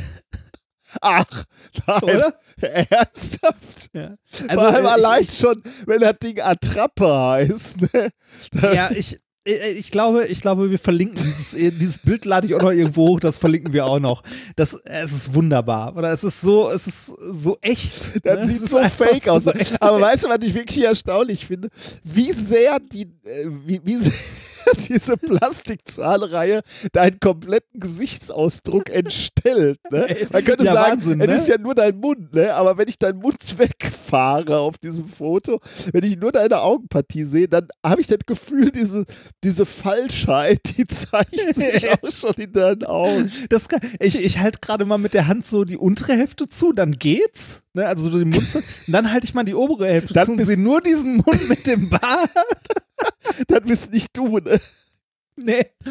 Es ist wirklich, also das Ding ist großartig. Wie gesagt, ich habe ein kleines Video gemacht, das muss ich noch schneiden, weil äh, da muss ich noch irgendwie Zeitraffer-Sachen reinpacken oder Sachen rausschneiden. Das dauert nämlich elendig lang.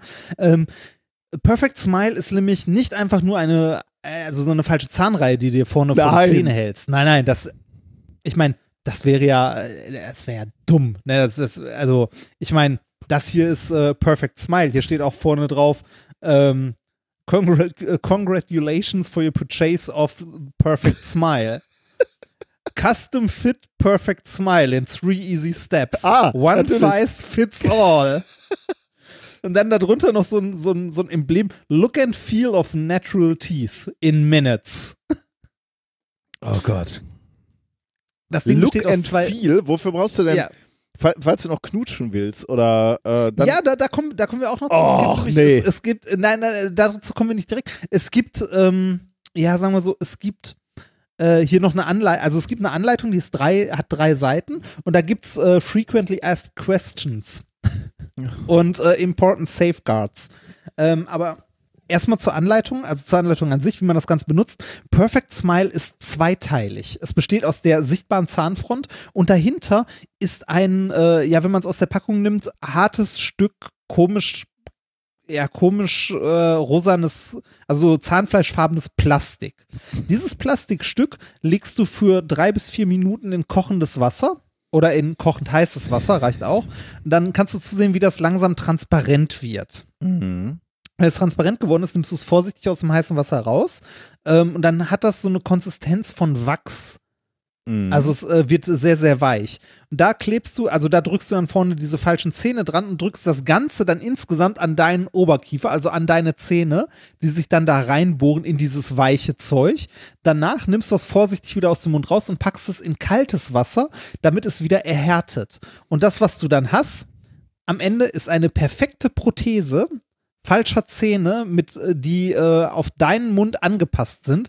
Äh, aktuell ist es halt auf meine, ähm, also es ist ein Zahnabdruck von meinem Oberkiefer. Ich kann mal versuchen, das Ganze reinzutun. Warte mal. ich bitte drum, Ah. ja. Äh, während du da, da reinfummelst, So, und wenn, wenn man es drin hat, kann man damit vollkommen natürlich deine, sprechen. deine Stimme, also wirklich, äh, als wäre nix drin. Ganz das ehrlich. Ist, das, das fühlt sich, das, boah, nee, warte. Das fühlt sich, das fühlt sich ein bisschen an wie eine Zahnspange tragen, wie damals. Da hat man ja auch so ein Ding in den Mund gehau, äh, gehauen bekommen. Und wie äh, die schlimmsten Momente äh, aus vielerlei Jugend so Zahnabdrücke machen. Mm, ja, ja. Genauso fühlt sich das an, wenn man das Zeug dagegen drückt. Ähm, Ist übrigens- Äh, aus, aus dem Sport kennt man übrigens diese Dinger. Äh, diese de- Gebissschutz wird auch so gemacht. Ah. Also beim, beim Football hatte ich genau sowas äh, auch warm machen, also in heißem Wasser, dann beißt du ah, rein, okay. äh, dann hast du so einen Gebissschutz, ja. Ja, und so. hier kannst du noch so eine perfekte Ja, Zähne vorne drauf natürlich, machen. Super, klar. ne? Ähm, das Schöne ist äh, hier diese, äh, diese Warnungen, ne? Important Safeguards. Do not use tobacco products while wearing Perfect Smile. ne? Avoid hot beverages while wearing Perfect Smile. okay. Do not eat while wearing Perfect Smile. Und das, das sind so die, ne, das sind so die, ähm, so die wichtigsten, The also obvious nicht, things, nicht, aber jetzt- genau, nicht, nicht trinken, nicht essen und so weiter, ne? Und, dann jetzt kommt noch- frequently asked questions. Can I eat or drink while wearing perfect smile? Da siehst du schon, wel welches Niveau die Zielgruppe hat von Perfect Smile. Wer, Super, oder? wer das sieht und denkt, super, ich brauche nicht mehr zum Zahnarzt gehen, weil ich kann mir ja einfach die Dinger da dran hämmern. Der, der ist, dem, dem, dem muss auch, halt auch mehrfach gesagt werden, was geht und was nicht geht. Oh, hier steht auch drin, man soll es nicht als Ersatz für einen Mundschutz benutzen. Ah, guck, ja. Weil vom Prinzip ja ähnlich. Can Ja, I have stimmt. oral sex with this um, with the, glaube Perfect. Also, Smile? da- Steht dazu, nicht. Ich, glaub, ich glaube, dazu, dazu steht hier nichts. Ich sehe zumindest nichts. Gibt es eine Äh, männliche und eine weibliche Version? Nee, ne? Ist Nein, nein, nein. Unisex, One ne? size fits Ah ja, all. natürlich. Ja, ja. Äh, is it difficult to speak while wearing perfect smile? No. Schreiben die nein? Ja, die schreiben no, although it may take a little time to get used to speaking while wearing perfect smile, you'll be ready to go after a few minutes. Ernsthaft? Also das heißt, die Erwartung ist nicht, ich hatte dich jetzt so verstanden, du tust das kurz dachte- rein, wenn auch- Fotos gemacht werden. Du sollst auch. das den ganzen Abend tragen? Das ist wahrscheinlich durchgehend, ja, für die perfekten Zähne und sie sehen so täuschend echt aus. So täuschend echt. Boah, und wenn er dann irgendwie verabredet bis zum Essen, dann musst du die Dinger irgendwann rausnehmen und dann hast du da deine Schwatten. Oh, ist das schrecklich. Aber es ist ein schönes Teil. Ich werde die sehen, mitbringen. die sehen so natürlich aus, ne? Weil die so, die sind ja wirklich weißer als weiß, ne? Die sind so Ja, richtig ja, ja, strahlend weiß. die- Und das sieht die- sowas von unnatürlich aus, wenn du damit Ja. lachst. Und gefühlt auch irgendwie viele auf kleinem Raum. Und diese, dieses Zahnfleisch sieht auch nicht so cool aus, oder? Nee, nee, das ist eher so Neonfarben. Ja, ja, genau. Aber das mit den vielen, das stimmt. Du, das sieht, wirkt so, als hättest du so ganz viele kleine. Ja, Hauer. genau. Ich glaube, das macht es auch ein bisschen gruselig. Das könnte sein. ja, das könnte sein. Ähm, ich müsste eigentlich hier nochmal mit einer UV-Lampe gucken, ob, äh, ob die Dinger irgendwie auch noch leuchten im UV. Also- so weiß, wie die sind. Ich finde ja, dies- dieses Foto solltest du wirklich veröffentlichen, wenn diese Folge draußen ist. Ja, dann, das können wir dann, gerne machen. dann, la- dann lass uns mal so, so, so einen Untertitel-Contest machen. Da kann man, glaube ich, tausende schöne und lustige. äh, das stimmt. weil du, du, du hast auch noch so einen traurigen Blick irgendwie, so Ja. als würdest du Ich habe noch mehr davon. what am I doing with my life? Ja. Ach ja. Das Schöne, äh, der Hersteller gibt eine 60 Tage Limited Warranty. Ah, okay. Immerhin. Immerhin. Und es steht eine Service-Nummer drauf. Wir, können- Ja, wir können, so- wir, also wir, wir, wir können wirklich langsam die China Gadgets auch in so Kategorien fassen. Ne? Und das ist natürlich die Kategorie Beauty. Beauty. Beauty. Äh, kleine Korrektur noch an deiner Nase, wenn ich jetzt hier nochmal auf das Bild gucke. Aber dann muss ich sagen, bist du schon unglaublich schön. Ich sehe das jetzt erst. Was oh denn? Gott. Es gibt, es gibt eine Seite des Herstellers mit einem Anleitungsvideo. Ah. das sollten wir unbedingt verlinken. Ja, das, das verlinken wir auch, wenn es die denn noch gibt. Also man, man weiß ja nie, ne? Äh, Perfect Smile. Perfect Smile. Glaubst du, die sind schon äh, pleite gegangen? Ah, weiß ich nicht. Wenn 2ERS.com. Sogar eine .com-Domain haben sie sich geleistet. top. Das äh, Qualität. Ja, tatsächlich. Gibt's noch? Ja, gibt's noch. Oh, auch mit, mit anderen. Wo muss ich drauf gehen? Okay, das ist für, für die Hörer wahrscheinlich unglaublich langweilig gerade, aber du musst dir diese Homepage angucken. Perfectsmile.com? Nee, warte, warte, warte, ich schick dir die URL. Nee, das ist äh, Perfect Smile Veneers oder so. Ah. On Teeth, TV. Ja. Perfectsmileteeth.com. Okay, Perfect Ah, okay, Smile die haben- Veneers, ja. Ja. Oh, du Scheiße, da ist doch eine Oma drauf. Also, How you can have a million dollar smile instantly. dass, dass jemand drauf so nennt, den die komplette Zahnreihe vorne fehlt und dann mit Perfect Smile perfekt. Direkt perfekt. Das ist noch so Before and After. und die sehen alle trotzdem Bilder. alle doof aus, finde ich. Oh Gott. Ach Gott, das sind auch schlimme Bilder dabei. Und es hat, Aber es hat natürlich von, von allen, die, die, ne, es hat, äh, es hat das Leben verändert. Aber weißt du, was, man jetzt natürlich jetzt auch sagen muss, ne? Die Dinger kosten buy one, get one, buy one, get one, super. ja, Äh, das ist auch so. Äh, 15 Dollar, ne? Ähm, w- Ich glaube, was man hier auch sieht, äh, ist tatsächlich die, äh, die prekäre den Situation der Gesundheitsvorsorge in der USA. Du hast keine Wahl, du kannst dir nicht leisten, zum Zahnarzt zu gehen und deswegen musst du nach Alternativen suchen und deswegen können die so einen Scheiß verkaufen, äh, weil die Leute, also und, und da wird es jetzt halt tragisch, ne? Weil die Leute sich kein echtes, also Ja. ke ke keine, keine ordentlichen Zähne, oh, das macht mich ja fertig, hier diese Vorher-Nachher-Bilder, äh, Zähne das leisten Video hat können und deswegen Computeranimation. Wahnsinn. Oh Gott. Ja, okay, jetzt, jetzt kriegst du einen tragischen Spin, muss ich sagen. Ja, irgendwie schon. Machen wir lieber weiter mit der Wissenschaft. Aber die Ja. Homepage verlinken wir trotzdem. Ja, natürlich. natürlich. Ähm, wo sind wir denn? Achso, wir sind bei Thema Nummer drei, ne? Wir sind richtig, Richtig. jetzt, jetzt geht's wirklich weiter mit der Wissenschaft. Ähm, Thema Nummer drei habe ich genannt, verfluchter Scheißsport. Und ihr wisst natürlich, wenn ich fluche, dann, Dann nur mit Sinn. Dann nur mit Sinn, genau. Es gibt natürlich, äh, normalerweise bin ich ja immer ähm, völlig unangreifbar, sozusagen. ähm, aber wir reden über Sport. Also wir reden zunächst über Sport. Es gibt verschiedene Ansätze im Sport besser zu werden. Gezieltes Training zum Beispiel, so wie du es jetzt machst, ne? regelmäßiges Training. Ähm, Weil ich mit Doping nicht leisten kann. Genau, das wäre also äh, Pulsbereiche, äh, nach Pulsbereichen trainieren, ne? Ernährung umstellen, aber alles mühselig. Ähm, äh, dopen natürlich auch, ne, klar. Ähm, Prost. übrigens in dem Zusammenhang, ähm, unsere Strava-Gruppe hat jetzt schon 319 Mitglieder. Das ging schnell, ne? Echt? Ja, ja, Krass. sind echt viele. Äh, Wie- Moment, wie viele davon sind aktiv? Ich glaube schon die meisten. Also ich gucke immer. äh, Mist, das heißt, ich muss auch weiter. Ich gucke immer, wenn, wenn, wenn ich neue Anfragen da äh, bekomme, gucke ich immer kurz aufs Profil, ob die Leute denn auch überhaupt Sport machen. Und äh, Leute, die überhaupt keinen Sport machen, habe ich vielleicht jetzt drei, vier gesehen. So, die äh, erstmal, möglicherweise machen sie ja mittlerweile Sport, aber zumindest als sie sich da angemeldet haben, äh, hatten sie noch nicht so viel da gecheckt. Aber vielleicht die gute Absicht, so wie du. Okay, also es gibt verschiedene Möglichkeiten im Sport leistungsfähiger zu werden. Ähm, aber es gibt auch eine unkonventionelle Methode, nämlich Fluchen.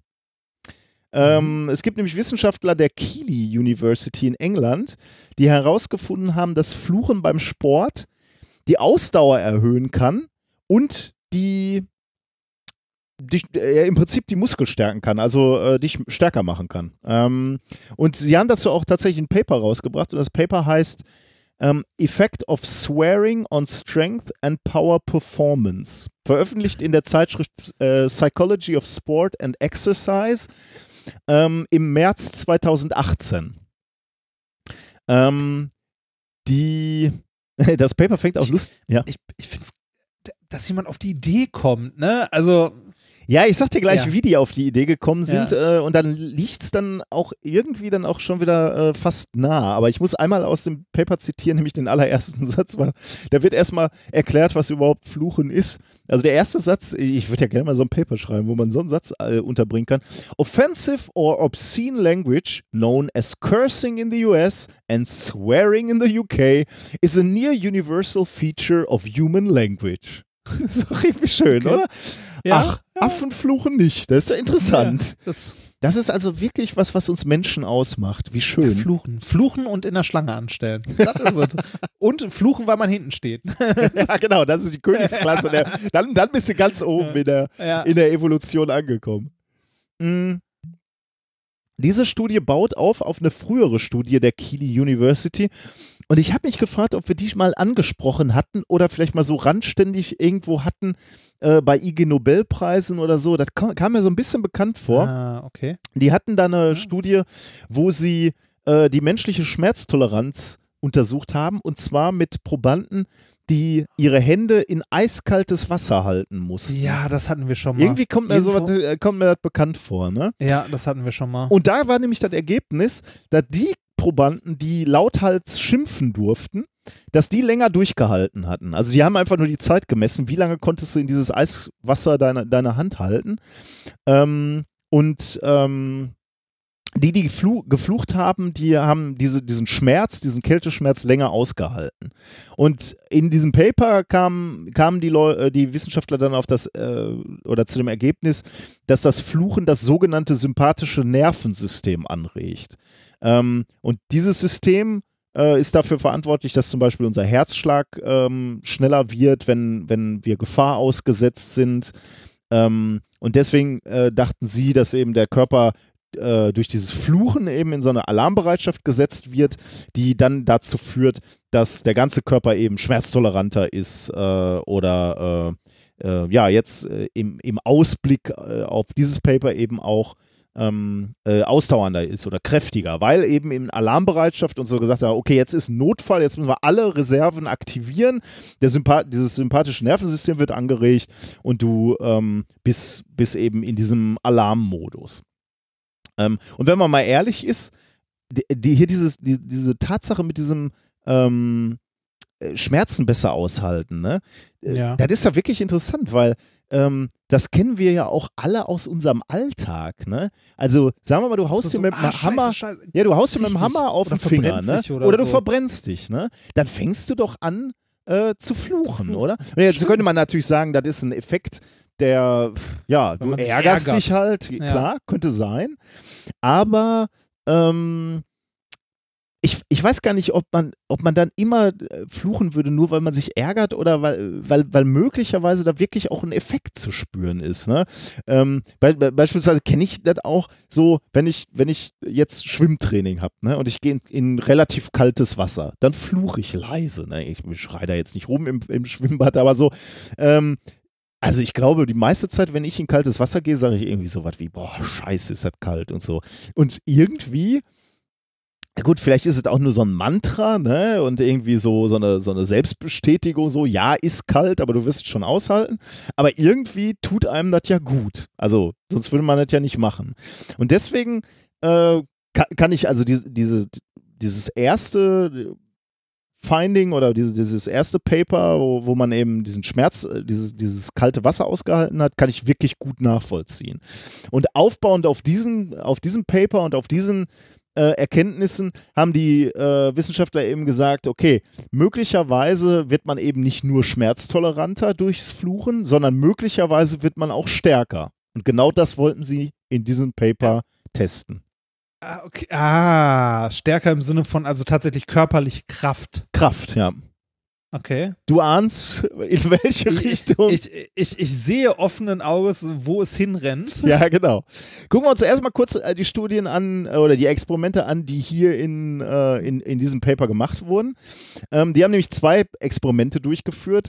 Ähm, da steht relativ ausführlich, wie diese Tests durchgeführt wurden, aber das fand ich jetzt so ein bisschen äh, langweilig, für, äh, um es hier vorzustellen. Aber es geht, ging um, um im Wesentlichen zwei Tests. Im ersten Test mussten zwei Gruppen ein intensives Training auf dem Ergometer absolvieren. Ähm, da war das irgendwie so, also es ist in aller Ausführlichkeit beschrieben in dem Paper, wie die sie warm machen mussten, äh, die, äh, ähm, die Probanden und wie sie äh, dann irgendwie auf dem Ergometer erstmal äh, den, das Ergometer auf Touren gebracht haben, ohne Widerstand. Und dann wurde irgendwie so ein Schalter umgelegt, wenn sie auf Touren waren. Und dann wurde irgendwie ein Widerstand auf die Räder gegeben. Und dann musste möglichst äh, äh kräftig gegen diesen Widerstand anpedalieren. Ähm, und ähm, äh, dieser ganze Test ging 30 Sekunden lang. Also 30 Sekunden all out, hohe Inve Intensität gegen einen starken Widerstand auf dem Ergometer, also auf so einem Fahrrad, Standfahrrad an pedalieren. Und da wurde natürlich diese, äh, diese Leistung, die die da getreten haben, wurde gemessen. Und der zweite Test war so ein isometrischer Handgriff. Das man, kennt man, glaube ich, das sind diese Handkraft, Trainer, sag ich mal. Das ist im Wesentlichen so, ja, so ein Griff und da ist so eine äh, Feder dran, sagen wir mal. Und die, die, musst, so die musst du zusammendrücken, oder? genau, ah, ja. ja. Ähm, und auf, auf beiden Tests ähm, äh, gab es jeweils eine Gruppe, die, die fluchen durfte und es gab äh, Testpersonen, die eben nicht fluchen durften. Beziehungsweise es gab auch bei, bei diesem Handgrifftest, äh, haben, glaube ich, die, die Probanden beides gemacht. Also die haben irgendwie dreimal den Test mit ähm, mit Fluchen gemacht und dreimal ohne oder so. Also ihr müsst sich selber nochmal reingucken, aber jedenfalls äh, wurden diese zwei Tests absolviert. Experiment 1 auf dem Ergometer 29 Kandidaten im Alter zwischen 18 und 25. Äh, übrigens hieß dieser, äh, dieser Power-Test, den die gemacht haben, Wingate Anaerobic Power-Test. Ich weiß nicht, das scheint irgendwie ein standardisiertes Ding zu sein, kenne ich jetzt nicht. Aber für, für vielleicht Leute, die, denen das was sagt. Ähm, und das zweite Experiment haben 52 ähm, Kandidaten gemacht, die diesen Griff zusammen drücken mussten. Und dann wurde, je nachdem welches Experiment das war, wurde Kraft gemessen, wurde Leistung gemessen, wurde der Herzschlag gemessen, wurde der Blutdruck gemessen und so. Also im Prinzip, also das, was du aufnehmen konntest an Körperwerten ähm, und ähm, natürlich diesen Kraft- und, und Leistungswerten von den Geräten, denn diese, diese ähm, bei diesem isometrischen Handgriff konntest du die, die Kraft, mit der, die, mit der dieses Ding zusammengedrückt wurde, konnte die ganze Zeit aufgezeichnet werden. Also diese, diese Messwerte wurden eben die ganze Zeit ähm, aufgezeichnet. Okay. Und bevor jetzt diese Tests gemacht wurden, wurden die Kandidaten noch äh, befragt. Und das ist natürlich jetzt wichtig für dich. Ähm, Sie, Sie sollten, heißt, ich, werde, ich, werde jetzt, ich werde jetzt auch nochmal befragt. Genau, du bist, bist jetzt in, äh, in der Situation, also wir hatten jetzt leider weder einen Ergometer noch diesen Handgriff, deswegen konnten wir das nicht machen, deswegen habe ich dich vor einigen Tagen gefragt, was du für ein Sportgerät zur Verfügung hast und ich glaube einfach, wir können dieses Experiment auch mit dieser Kurzhantel durchführen. Ähm, und ähm, die Kandidaten wurden als erstes gefragt, welches Wort sie denn benutzen würden, wenn sie sich heftig den Kopf gestoßen haben. Was wäre so eine, so eine Reaktion, so ein Wort, was du sagen würdest? Fuck. Würde ich auch sagen, hätte ich auch gesagt, Ja. sehr gut. Ist so ein typisches Wort, was man, äh, was man sagen würde, ja, genau. Und um, das, das habe ich jetzt tatsächlich gerade nicht gemacht. Man sieht wieder, wie unsauber ich arbeite. Ähm, aber ehrlich gesagt habe ich es auch nicht so ganz verstanden. Sie wurden auch noch einem, nach einem Begriff gefragt, ähm, mit dem sie einen Tisch beschreiben würden. Ich weiß jetzt nicht, wie, wie kann man denn, ja genau, also äh, äh, ich weiß nicht, also vielleicht auch ein Adjektiv Erhöhte, schön erhöhte oder Fläche. Genau, ja. Ich, das habe ich nicht so ganz verstanden. Aber das Ah. war sozusagen fürs Kontrollexperiment. Ähm, weil es könnte ja auch sein, dass einfach die Tatsache, dass man redet, deine Leistungsfähigkeit äh, variiert. Ah, Und deswegen haben sie in diesem Kontrollexperiment, was wir gerade bei dir stumm gemacht haben, wobei du hast ja ein bisschen auch mit mir gesprochen, während du die Hantel gehalten hast, ähm, sollten sie diesen Begriff ähm, auch aussprechen, den sie für Tisch, äh, also äh, mit dem sie einen Tisch beschreiben würden. Ähm, jetzt war es, glaube ich, so, dass sie bei dem Ergometer-Test alle drei Sekunden das Fluchwort sagen sollten. Bei dem anderen Test mit diesem äh, Handgriff hatte ich das Gefühl, dass sie mehr oder weniger die ganze Zeit gesagt haben. Aber ich würde vorschlagen, dass wir bei dir auch mal so eine, äh, so all- alle paar Sekunden würde ich dich bitten, Ja. Mit F- Inbrunst und äh, sie, sie sagten in diesem Experiment auch, äh, die Kandidaten wurden darauf hingewiesen, dass sie es deutlich artikulieren sollten, aber nicht schreien. Also du brauchst jetzt nicht deine Nachbarn aufzuwecken oder Ich deine sagen, soll ich die Fenster vorher ominöse schließen? Frau, aber du solltest schon mit Nachdruck sagen, fuck, fuck. So, also schon so ein bisschen mit Schmackes wünsche ich mir schon von dir. Ja, ich, äh, dafür stehe ich schon mal auf. Sehr gut. Ich mache auch Und schon mal ich muss kurz, weil, äh, weil es zu Verwirrung führen könnte. Liebling? Ich, werd, ich, ich, ich, werd, ich werde jetzt laut fluchen über einen Genau. Zeitraum von etwa eine Minute. Für die Wissenschaft. Und genau, ja, ist, ist, ist natürlich nicht Ja. unwichtig, seiner Partnerin das äh, vorher klar zu machen. Ja. Du stehst jetzt mit einer Hantel ausgestreckt an deinem Arm Ja. und sagst immer wieder fuck, fuck, als hättest du einen, Ja. einen epileptischen Das, äh, Anfall. Das, äh, das wird jetzt noch schöner für den Nachbarn, der mich vorhin schon mit der Handel gesehen hat. Dann, ja, die, äh, ja, dann, Ähm, äh, dann gib gleich mal das Startzeichen. ich sage natürlich nochmal vorneweg, ne, mir ist schon klar, dass das Experiment jetzt, du hast auch Alkohol getrunken, ne? Ach, das, was? das bringt ja auch so leichte, in Das, diesem, in das diesem ist ein Viertelliter Wein, das zählt hier in der Pfalz nicht. hier in dem, äh, in dem Paper war es natürlich so, dass die Leute irgendwie, ähm, dass denen auch irgendwie gesagt wurde, wann die was gegessen haben mussten und wann sie das letzte Mal Sport gemacht haben und so. Also das war hier natürlich schon alles Letztes Mal Sport gemacht heute, gegessen vorhin. sehr gut. Ist, ist Nicht den viel, Akten genommen. aber ja. Äh, ich muss sagen, so, so nach einer Viertelflasche, also ne, ein Viertel Liter Wein, danach ist Wein echt, kann man. So, kommen wir zurück zur, zur Wissenschaft. Zur harten Wissenschaft. Zur Wissenschaft. Äh, du gibst das Startzeichen Genau. und äh, Du bist schon, äh, du ich stehst, bin, ich bin, ich, ich stehe. du bist ja. schon sauer? Ja. Okay. Warte, warte, warte, lass, lass mich nochmal kurz in die Zulassungsstelle Köln denken. So. Und an die Bahnfahrt zurück. Fertig? Drei, zwei, eins, los geht's. Fuck. Fuck. Das ist absolut, Scheiße. Kacke. Mist. Ein absoluter Fuck. Höhepunkt. Das Lachen passt nicht. Nee, oder? nee, nee, du Shit. musst das auch, ja genau, du musst schon, Kacke. du musst schon, du musst schon Hab so in der, in dem State of Mind bleiben. Tu, tut schon weh dein Arm? Ich oder? denke, ich, ja, ein bisschen. Ich denke gerade an meine Probe in, äh, in Ulm, die noch nicht gemessen Oh ja. ist. Ah. Mist, und noch nicht abgegeben und der ganze Mist liegt rum. Scheiße, fuck, Mist, Kacke. Verdammt. Das, ich hoffe, ich hoffe hier, Ah. hier, hier hören jetzt keine Leute genau an diesem, wir haben unseren Podcast Fuck, empfohlen. alles scheiße. Genau. Podcast Herzlich willkommen bei empfohlen. Methodisch Inkorrekt, dem Tourette-Podcast. Fuck. Nein, das, das, das ist ja tatsächlich eine böse Krankheit. Entschuldigung. Ja, Das sollte man nicht. Mach mal noch. Fuck. Genau. Ja, so langsam wird schwer. Ja, Scheiße. Du bist aber jetzt schon bei einer Minute zwei, Kacke. Mist. Verdammt. Minute Scheiße. fünf, sechs, Kacke. sieben, Vorbei. acht. Ja, Vorbei. eine Minute 08, vier Sekunden länger als vor Alkoholkonsum und äh, ohne Fluchen. Ähm, gut, schön ausschütteln, ne? Ja. Das, ah, Jetzt müssen wir das sind Genug gehandelt für heute. 10%. Ah. Du bist in einem interessanten Bereich, wo ich genau sagen würde, das ist genau das, wo, äh, wo die anderen auch, ähm, also, oder die anderen Werte auch äh, so sich abspielen. Also no, nochmal zum Zusammenfassen.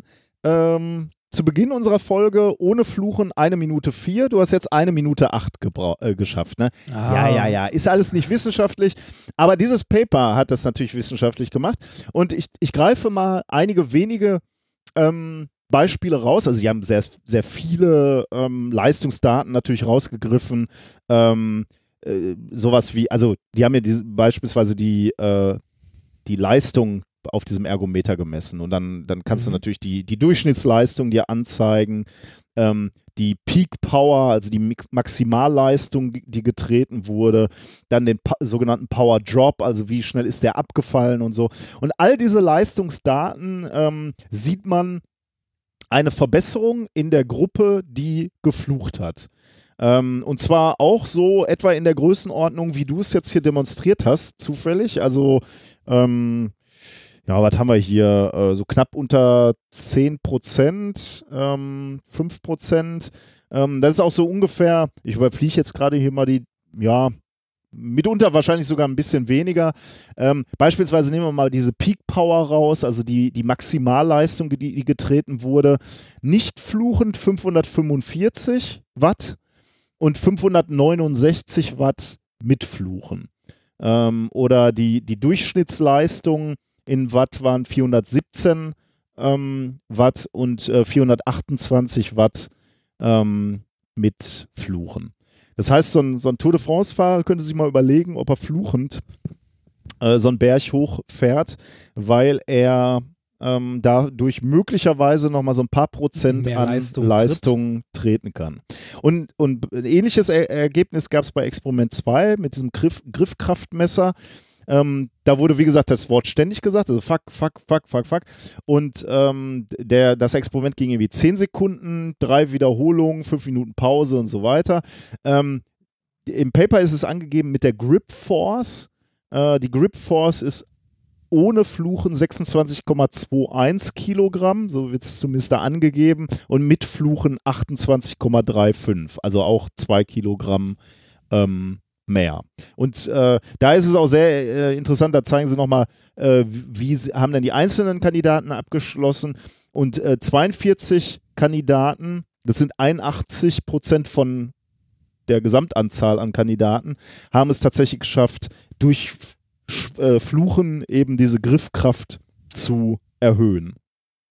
Das heißt, ich muss demnächst beim Bouldern einfach mehr, mehr fluchen. Ist, ist tatsächlich auch etwas, was ich getan habe. Also, wenn, wenn ich richtig gut drauf war und, und, und so im Fluss war, dann war ich natürlich eher wie Wasser und so, ganz, äh, ganz geschmeidig und so. Aber wenn ich. Immer wenn ich, die Wand runter. Aber wenn ich geklettert bin und so richtig, so ganz schwierige Züge gemacht habe, die so körperlich wehgetan haben, äh, äh, da habe ich gerne geflucht, muss ich sagen. Also jetzt auch nicht wieder so, äh, dass ich da den ganzen Fels zusammengeschrien habe, aber so für mich so. Also so gelitten, gestöhnt, ge ge gejammert, geflucht, äh, habe ich eigentlich mal ganz gerne gemacht eine, also das ist so die Erkenntnis dieses Papers, ne? also kann was bringen für die Leistungsfähigkeit. Jetzt hatten natürlich die Wissenschaftler diese Hypothese, dass das Fluchen diese, ähm, diesen sympathischen, äh, wie heißt der, äh, äh, diese, diese, diese Region da im, äh, jetzt muss ich nochmal in meine Notizen nachgucken, weil ich natürlich da jetzt gerade nicht so, äh, das sympathische Nervensystem, genau, äh, dass das. Es gibt ein sympathisches Nervensystem. Ja. Schön ja. äh, dass das angeregt wird, eben durch, durch dieses Fluchen, weil er dann eben den Körper in Alarmbereitschaft äh, bringt. Ähm, die, die Anregung des sympathischen Nervensystems sollte aber einhergehen mit einer Erhöhung des Pulses. Also der, der Heart Rate, der ähm, ja. ja. Puls, ja, Puls halt. Ne? Ähm, das konnte bei all diesen Experimenten nicht nachgewiesen werden. Also sowohl bei der Fluchgruppe als auch bei der Nicht-Fluchgruppe ist der Puls bei der Belastung gleich hoch geblieben. Ähm, so, sowohl beim Ergometer als auch bei dieser Handgriffkraft-Messgeschichte. Ähm, und das, das hat die, ähm, die Forscher dann wiederum gewundert. Ähm, sie gehen jetzt also davon aus, dass es äh, nicht dieses sympathische Nervensystem ist, was angeregt wird, sondern sie suchen nach anderen Erklärungsmöglichkeiten, spekulieren allerdings auch nur in dem Paper äh, und bleiben dann eher so darauf zu sagen, ähm, ja, vermut, also wir, wir haben diesen Effekt beobachtet, wir können ihn uns aber noch nicht erklären. Und da werden noch weitere Studien äh, folgen. Also verstanden ist das noch nicht, aber zumindest legen die Ergebnisse nahe, dass Fluchen etwas bringen kann. So interessant, hm. oder?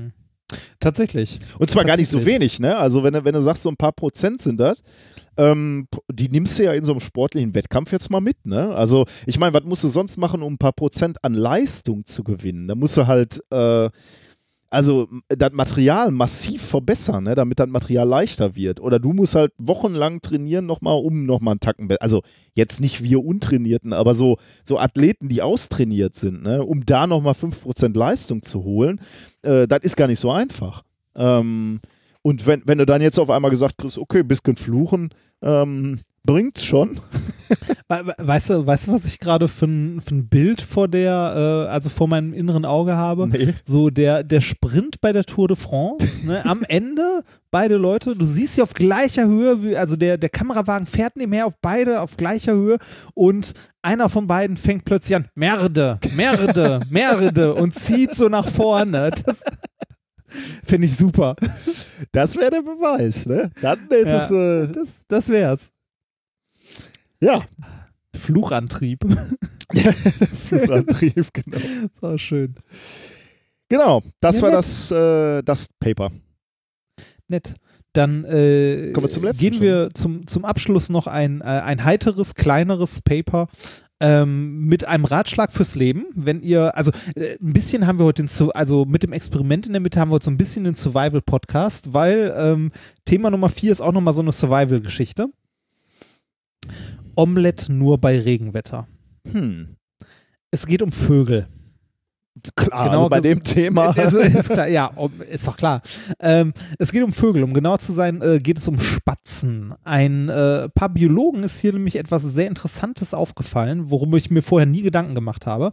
Und zwar, ähm, erstmal zu Vögeln im Allgemeinen. Ähm, Im Allgemeinen kann man bei Vögeln äh, sagen, je größer die Eier, desto besser ist es für den Nachwuchs. Wir ich reden jetzt von, den, von den Eiern, die gelegt werden. Ich wollte ja? gerade sagen, das kann man, glaube ich, verallgemeinern, ja, oder? Ja, also, ja. Also ähm, im Allgemeinen kann man bei Vögeln eigentlich eher sagen, je größer die Eier, desto besser für den Nachwuchs, weil mehr Dotter gleich mehr Nährstoffe, gleich fitteres und größeres beziehungsweise stärkeres Küken das schlüpft. Aha. Also äh, finde ich jetzt gar nicht so, äh, Also, also das finde ich ähm, gar nicht so natürlich, weil ich meine, sagen wir mal, natürlich das ist das Ei von einem äh, Vogelstrauß äh, größer, nee, genau, aber da nein, sitzt nein, ja auch mehr nein, Vogel darum- drin, ne? Ja, ja, genau. Da, darum geht's auch nicht, sondern also es geht nicht um die, äh, um die Größe des Eis zwischen verschiedenen Vogelarten, sondern Ah. bei einer Vogelart. Ah, ja, ja, ja, okay. Ne, so, also, die, ähm, das, also die Vögel sollten eigentlich versuchen, immer möglichst große Eier zu legen.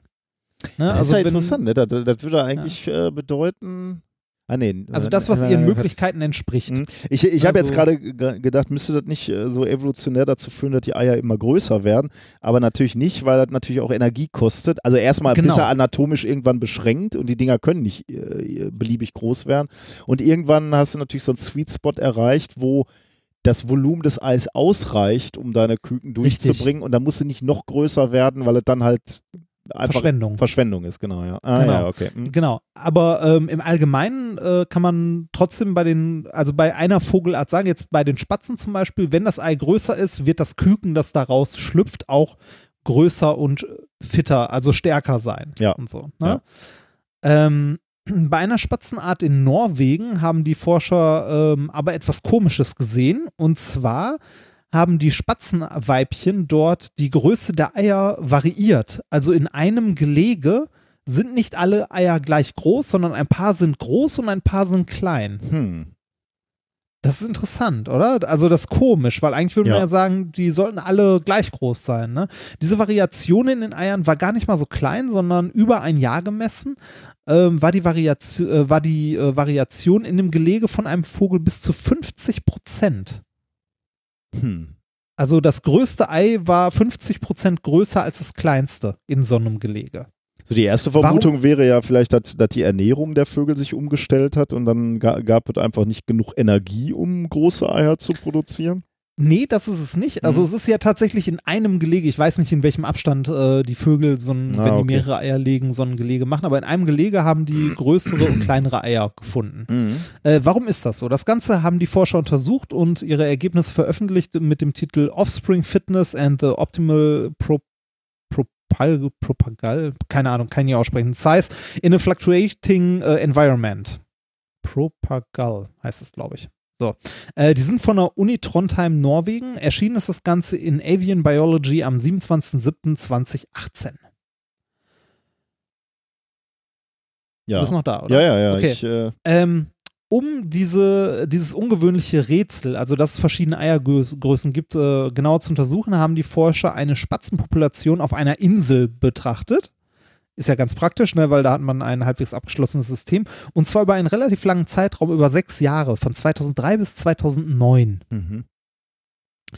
Ähm, dabei haben sie sowohl die Eigrößen vermessen, die die Vögel gelegt haben, als auch sich die weitere Entwicklung der Vögel angeguckt. Mhm. Also eben geguckt, welcher Vögel, Vogel aus welchem Ei geschlüpft ist und was mit dem Vogel passiert ist, also wie der sich weiter fortgepflanzt hat, wie der gelebt hat und so weiter und so weiter.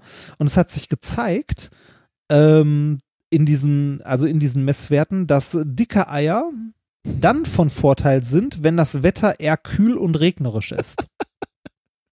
Das ist auch wieder Ja. so ein Satz, mit dem du nicht zitiert werden willst. Ja, Dicke genau. Eier, Dicke sind, Eier dann sind dann von vorteilhaft. Vorteil, wenn das Wetter eher kühl und regnerisch ist. Okay, weil Ja. dann die, Warum? weil dann die, der Energiebedarf der, der äh, Küken größer ist. Ja, nicht ganz. Das geht in eine andere Richtung. Okay. Und zwar äh, liegt es, aber es hat was mit Energie zu tun, natürlich. Bei diesem Wetter sind insgesamt weniger Insekten unterwegs. Das heißt, das Futterangebot, das die Eltern ihren Kindern bieten können, ist kleiner. Ja, das heißt, deswegen müssen die Küken fetter auf die Welt kommen. Richtig, also nein, die müssen nicht, aber ihre Überlebenswahrscheinlichkeit Ja, okay, ja. ist größer.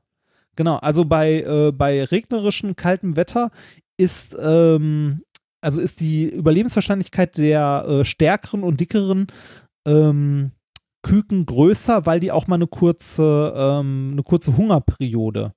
Aber Äh, dieses überfü- We- also- Wetter wechselt doch auch mal, äh, sagen wir mal, wöchentlich, oder? Und dann, dann wird sofort das Ei angepasst? Äh, na, da kommen wir gleich zu. Okay. Ähm, also die Eltern finden weniger Futter, ne? Mhm. aber die Küken, also zumindest die aus den dickeren Eiern, kommen halt fetter aus dem Ei und die Überlebenswahrscheinlichkeit in so kurzen Hungerperioden ist deutlich erhöht Mhm, ja. bei den dickeren. Bei sonnigem und warmem Wetter sind äh, die Spatzen aus den kleineren Eiern aber im Vorteil. Hat, also zeigen zumindest die Messwerte. Also wenn das Wetter sonnig und warm war, dann äh, sind die Spatzen aus den kleinen Eiern von, also hatten Vorteile. Die leben nämlich länger und haben mehr Erfolg bei der Fortpflanzung. Warum? Die leben länger und haben. Keine Ahnung. Die Antwort, ähm, die fetten, also äh, ist ein bisschen komplizierter und zwar die fetten Küken wachsen schneller. Ähm, und vor allem bei, also generell, vor allem bei reichhaltigem Nahrungsüberschuss, also wenn du jetzt warmes Wetter hast, hast du viel Nahrung, weil viele Insekten, dann sind die eh schon fetten Küken, wachsen dann noch schneller und schnelles Wachstum ist nicht zwingend gut weil das zu, äh, also schnelles Wachstum zeigten andere Studien, führt zu erhöhtem oxidativen Stress. Das heißt, die Tiere altern biologisch Ah, schneller, okay. wenn sie sehr schnell wachsen. Das heißt, wenn viel Futter vorhanden ist, dann sind kleinere Eier besser, weil dann überleben die Küken, Mhm. weil genug Futter da ist. Sie wachsen aber nicht zu schnell, sondern Ah. wachsen in einem gesunden Maß und haben, äh, sind biologisch halt jünger und wach, also ähm, weil sie biologisch weniger altern, weil sie halt weniger gestresst sind, also sind nicht die fetten Küken. Äh, wohingegen die fetten Küken bessere Überlebenswahrscheinlichkeiten haben, wenn eine Hungerperiode gerade ist. Das ist interessant, ja. Äh, dieses beschleunigte Wachsen bei den fetten Küken, wenn viel Essen da ist, führt auch noch zu verkürzten Telomeren, was auch nochmal so ein Indiz Ah. für, äh, für erhöhtes, genau, für, für erhöhtes biologisches Alter Mhm. ist. Ja. Also ist das so, welch, also ob die dicken Eier oder die dünnen Eier besser sind, ähm, hängt vom Wetter ab. Ne? Also wenn es Ja. wenn's, wenn's regnerisch und kalt ist, weniger Futter, dann sind die dicken Eier besser. Wenn aber das Wetter, das kommt, sonnig und warm ist, viel Futter, sind die kleinen Eier besser. Mhm. Jetzt weiß aber die Spatzenmutter nicht, wie das Wetter wird in den Ja. nächsten Wochen. Ja. Ne? Ja, genau. Das, das frage ich mich auch, ja. Mhm. Und genau deshalb sind in einem Gelege immer große Ah. und kleine Risiko Eier. streuen, so wie au- an der Richtig. Börse, ne? Richtig, genau. Ah. Genau, weil der Vogel nicht weiß, wie das Wetter wird, macht er halt sowohl Beides. große als auch kleine Eier. Tja. Interessant, oder? Also Das ich fand das gut, irgendwie, ja. irgendwie cool. Und da lernen wir, wenn du in der Wildnis unterwegs bist und es regnet, kannst du dich zumindest über ein großes Omelett freuen. Ja, das Ja. ist schon cool, ja. Fand ich auch. Also ich, ich finde die Erkenntnis halt cool. Also, dass man äh, Vögel halt ein paar Jahre beobachtet, deren äh, Eigrößen vermisst und guckt, wie sich die Vögel entwickeln und dann so einen Zusammenhang sieht zwischen Wetter und Eigröße und dann erklären kann oder zumindest äh, eine Erklärung findet, warum der Vogel verschieden große Eier in einem, also in einem Gelege hat. Aber ist das jetzt irgendwie so eine allgemeine Erkenntnis für alle Vögel oder ist das was Spezielles für den Vogel, der da untersucht wurde? Wahrscheinlich jetzt erstmal Ersteres, ne? Wahrscheinlich erstmal, wahrscheinlich ist es erstmal was, was für diese Vogelart gilt. Aber ich denke mal, das ist auf andere übertragbar. Das habe ich allerdings nicht gelesen. Ich meine, möglicherweise Also gibt es ja auch, ähm, äh, also, äh, wie, wie sagt man das, Lebensräume, wo, äh, wo, wo das Nahrungsangebot gar nicht so abhängig ist vom Wetter, ne? Ja, also, es ja, ja genau. Je nachdem, was der Vogel frisst und so weiter, wahrscheinlich ja, auch. Ja. Ähm, ja, gut, super. Dann sind wir Ja. mit den äh, Hauptthemen sind wir durch. Themen sind wir durch. Yay. Ne? Äh, was haben wir denn gelernt heute? ähm, wir haben gelernt, dass wir mehr, mehr Menschen wie mich brauchen, Was? mit Blutgruppe 0. Ah, ja. ähm, ja, oder äh, weiter an Enzymen arbeiten. Ja, ja, ja. O- Oder, oder, wir, oder wir nehmen das künstliche Blut aus diesem Labor. Oh Gott. ja. Dieses Genblut. Ähm, du hast uns erklärt, wie man ähm, Spaghetto bricht, äh, so dass äh, nur eine, ein, ein, ein, äh, zwei Teile entstehen und nicht drei oder mindestens drei, so wie normalerweise, wenn man die ganz unbedarft bricht. Dann haben wir gelernt, wenn man die Einkaufstüten vom Lidl nach Hause trägt, sollte man dabei möglichst viel fluchen, weil es dann leichter ist, die Tüten nach Hause zu tragen. Für mehr Fluchen. ähm, und du hast uns erklärt, wie man in der Wildnis dicke Eier findet. ja, es- Spezialthema. schön. Ähm, Genau, ich, äh, äh, apropos Spezialthema, ich habe tatsächlich auch noch äh, ein kleines Zusatzthema sozusagen. Das habe ich gesehen, ja. Und äh, ich habe auch die Mail gesehen und habe äh, äh, ungläubig kurz davor Ja. gesessen. Aber erzähl bitte. Du hattest ja beim letzten Mal auch schon so ein, ähm, ein Thema, wo wir uns nochmal dem Publikationswesen zugewandt haben und das werden wir heute Ja. auch nochmal machen. Ähm, äh, folgende, folgende Situation. Also Tobias hat uns darauf aufmerksam gemacht. Vielen Dank, Tobias. Äh, du, er hat uns das geschickt und mich auch noch mit äh, Zusatzinformationen äh, dazu versorgt, weil ich etwas knapp äh, mit der Zeit war. Äh, Tobias grüßt übrigens seinen Bruder Christoph. Der hat ihn nämlich auf den Podcast aufmerksam gemacht und er schenkt Tobias, da schließt sich der Kreis, äh, ein Ticket für eine unserer Shows. Oh, das ist ja nett. Ist doch auch eine Wo denn? schöne Geschenkidee, oder? Ja. blink, blink, blink, blink. weiß ich nicht. Ich weiß leider nicht, wo es ist, aber ich hoffe, ähm, die beiden sagen uns danach mal Hallo. Ähm, denn äh, dazu wird es ja Gelegenheit geben bei diesen Shows, dass wir nachher auch noch ein bisschen zusammenstehen und ein wenig plaudern. Also, worum geht es jetzt aber äh, bei diesem Thema hier? Ähm, Im Januar 2018 erschien in einem Journal namens Nature Energy, also tatsächlich aus diesem renommierten Hause Nature, erschien ein Artikel mit dem Namen Systematic Investigation of the Impact of Operation Conditions on the Degradation Behavior of Perovskite Solar Cells.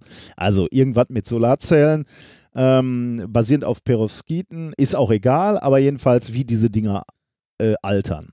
Unter anderem von einem Autor namens Konrad Domanski aus Lausanne. So, das ist der eine Teil der Geschichte.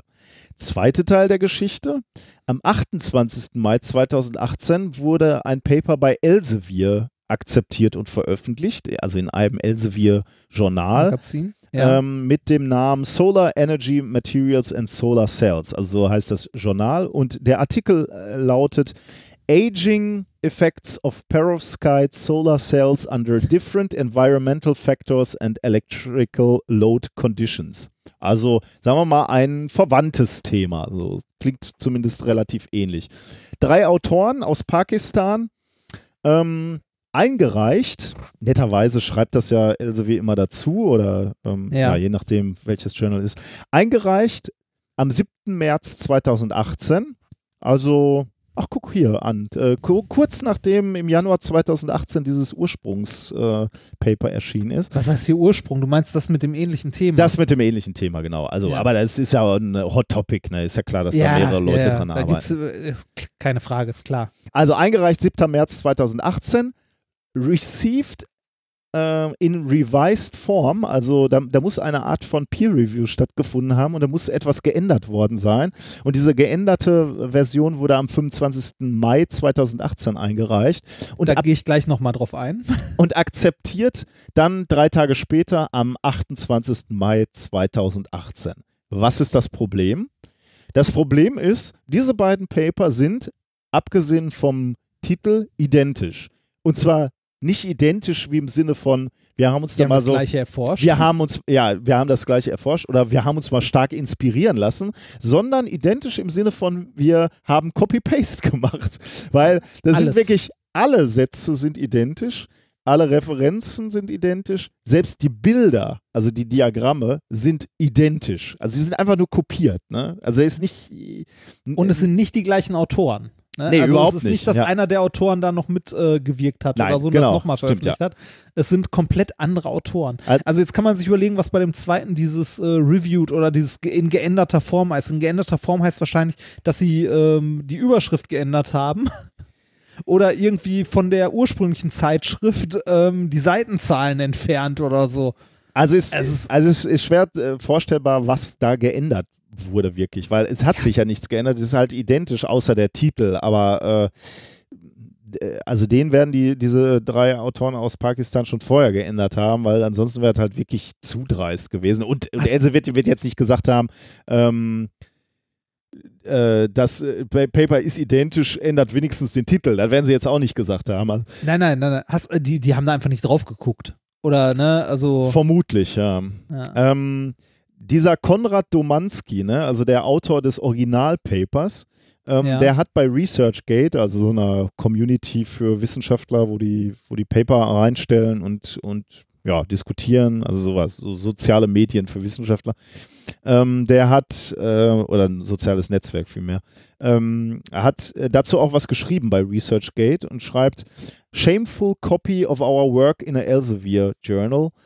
When you publish a paper that is just so good that people copy it line to line and publish it in what I thought until now a respectable journal. I have never seen such a thing before. We contacted the editor of Solar Energy and Solar Cells about this glaring case of plagiarism already two months ago, but got a response that it make up to a full year to take this copy down. Shame on solar energy materials and solar cells that they allow this to happen. I expected more from an Elsevier journal. Do they even do peer review? Weil das ist natürlich genau die Frage, ne, die, die du gerade ganz richtig auch schon äh, ge gestellt hast. Wo war denn da bitte Peer Review? Also äh, mir, mir ist mal was passiert, ne? ich habe mal ein Paper eingereicht, das wurde dann auch akzeptiert, aber in einer der Korrekturdurchgänge äh, wurde mir geschrieben, sie hätten äh, mein, mein Manuskript sozusagen auf Plagiate äh, überprüft und Ja. hätten auch ein paar Stellen gefunden. Da war ich völlig erstaunt natürlich und, und, und habe mir die Stellen angeguckt. Und das waren Stellen aus meinen eigenen Papern. Denn das ist natürlich so, dass du gelegentlich mal aus deinen eigenen Papern zitierst. klar, ne? klar, Oder, ist oder ja auch vollkommen okay. ich meine, soweit, wenn ich den äh, experimentellen Aufbau beschreibe, dann, äh, dann beschreibe ich den einmal äh, oder dann beschreibe ich den eigentlich immer gleich, ne? weil ich halt eine Version gefunden habe, wo ich denke, so macht es Sinn, diesen Aufbau zu beschreiben. Und beim nächsten Mal machst du ja an dem gleichen Aufbau ein anderes Experiment und dann habe ich halt Copy-Paste mehr oder weniger das Experiment klar. nochmal beschrieben. Ja. Äh, Haben die gesagt, geht nicht, das sind identische Sätze, schreiben sie diesen Satz um. Das heißt, sie haben Ja, wirklich jeden Satz in diesem Manuskript überprüft. Ich meine, das geht ja automatisiert. Äh, Ja, ich, ich wollte ich wollt gerade sagen, das ist der einzige Grund wahrscheinlich, weil der normale, der kluge, also der gesunde Menschverstand wird einem sagen, ach so, das ist ihre Anlage, sie haben die eh noch schon mal beschrieben, nee, geht klar. Das Problem bei denen war wahrscheinlich, dass deren fucking Software es nicht zuließ, auf weiter zu klicken, wenn da ein Satz identisch war. Ne, ich, das mag sein, aber äh, tatsächlich hatten sie dann äh, wirklich auch in dieser E-Mail geschrieben, selbst, selbst äh, Kopien aus eigenen Papern sind nicht erlaubt. Also ich musste diese Sätze halt ein bisschen umschreiben. Ähm, was ich dann auch gemacht habe, natürlich. Äh, was ja auch okay ist, war ein bisschen, fand ich jetzt ein bisschen ärgerlich. Äh, Also da, da, da müsste man mal versuchen, das alles in Uppercase zu schreiben und gucken, ob es dann durch die Software durchgeht. Also, Aber Naja. was ich damit sagen will, ne, jeder, also normalerweise werden solche Tests halt gemacht, ne? Und jeder Editor, der, der Google bedienen kann, sollte in der Lage sein, einfach mal einen längeren Absatz zu kopieren und Ja. zu gucken, ist, taucht der schon irgendwo auf, ne? Und Ja. das wäre halt aufgefallen und ist hier nicht passiert, ne? Und das ist auf so vielen Ebenen jetzt wieder lächerlich, ne? Also das, das Elsevier oder dieses Journal sich nicht zu doof ist, zu sagen, das kann bis zu einem Jahr dauern, bis wir das elektronisch nicht mehr verfügbar haben. Was ist das denn? Also, was, was ist denn das Problem? Das Problem ist, dass die gleiche Software, die das vorher auf Plagiate überprüft hat, noch einen Button hat, wie lange, also wie lange das mindestens online sein muss. Das, Das kann ja, das kann ja nicht sein. Äh, also, das ist ja, also, das, das ist wirklich. äh, da- ich, das, das ist wahrscheinlich ein Problem da, bei denen, weil der Laden zu groß ist, zu viel Bürokratie oder weil die ihre scheiß Software tatsächlich nicht im Griff haben und das nicht hinbekommen. ja. Da, Und dann- also, Dann, dann ist, also, aber sowas das- darf nicht passieren. Das ist schon mal eine Ebene, ne, die, die unverständlich ist. Dann ist natürlich so eine Ebene, wo du sagst so, okay, diese Pakistani, die kommen ja auch von irgendeiner Uni, ne? Und auch wenn das jetzt Ja. nicht die, die, die wahrscheinlich zu den, die, zu den Top-Unis der, der Welt gehört, fragt man sich natürlich trotzdem auch, ich meine, das ist ja für so eine Uni auch peinlich, ne? Also vor allem so eine äh, Kopie eins zu eins, ne? Wir reichen mal eben ein identisches Manuskript ein. Äh, das ist ja rufschädigend für die, für die Uni. Wie, wie reagiert die Uni da drauf? Wie, wie kann man glauben als Wissenschaftler, dass das niemals auffliegt? Ne? Also äh, in heutigen Zeiten. Also Hast du mal geguckt, was die sonst so veröffentlicht haben? Nee, hab ich also, ich war da nochmal auf Retraction Watch, das ist ja diese Webseite, die sich ein bisschen drum kümmert, ähm, äh, um, um solche Fälle, ne, wo, wo äh, wissenschaftliches Publizieren, wo irgendwas schief läuft äh, Ja. und, und wo darauf geachtet wird, dass sowas dann halt wieder zurückgezogen wird oder wo halt beleuchtet wird, wenn Dinge zurückgezogen werden, warum sie zurückgezogen werden. Äh, haben wir die Links auch in die Shownotes gepackt.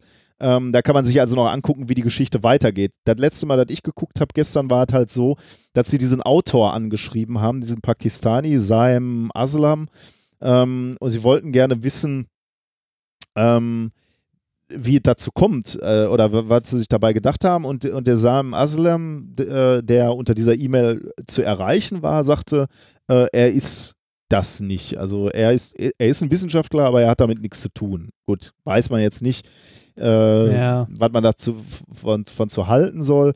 Ähm, aber äh, ja, muss man mal gucken. Ähm, werde ich auf jeden Fall nochmal einen Blick drauf werfen, wie sich das weiterentwickelt. Aber das war wirklich, äh, also ist natürlich wieder mal dafür, dass Elsevier sich immer dafür rühmt, ähm, die einzi der, der einzige Gatekeeper zu sein, äh, wissenschaftliche äh, Qualität zu gewährleisten, ist das mal wieder ein Beweis oder da ist halt wieder eine Lachnummer, ne? Also das Ja, ist wirklich nur peinlich.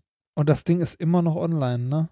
Wahnsinn, Und ne? ohne, Ja. ohne Vermerk, ohne irgendwas. Haben wir natürlich auch in den Shownotes. Also ihr könnt auf das Paper immer mal wieder in den nächsten Wochen klicken. Ja, ohne Ja, es Verwehrs, ne? Äh, Ja, wenn du da wenigstens einen irgendwas, Balken ne? drüber machen würdest und würdest sagen, hier, hier gibt es möglicherweise Probleme Ja. mit, ne? Das, Ja. das ist eure Qualitätskontrolle, die ihr euch so teuer bezahlen lasst. Das ist ja du, wohl du, kannst Witz. du kannst es ja immer noch kaufen, ne? Ja, natürlich.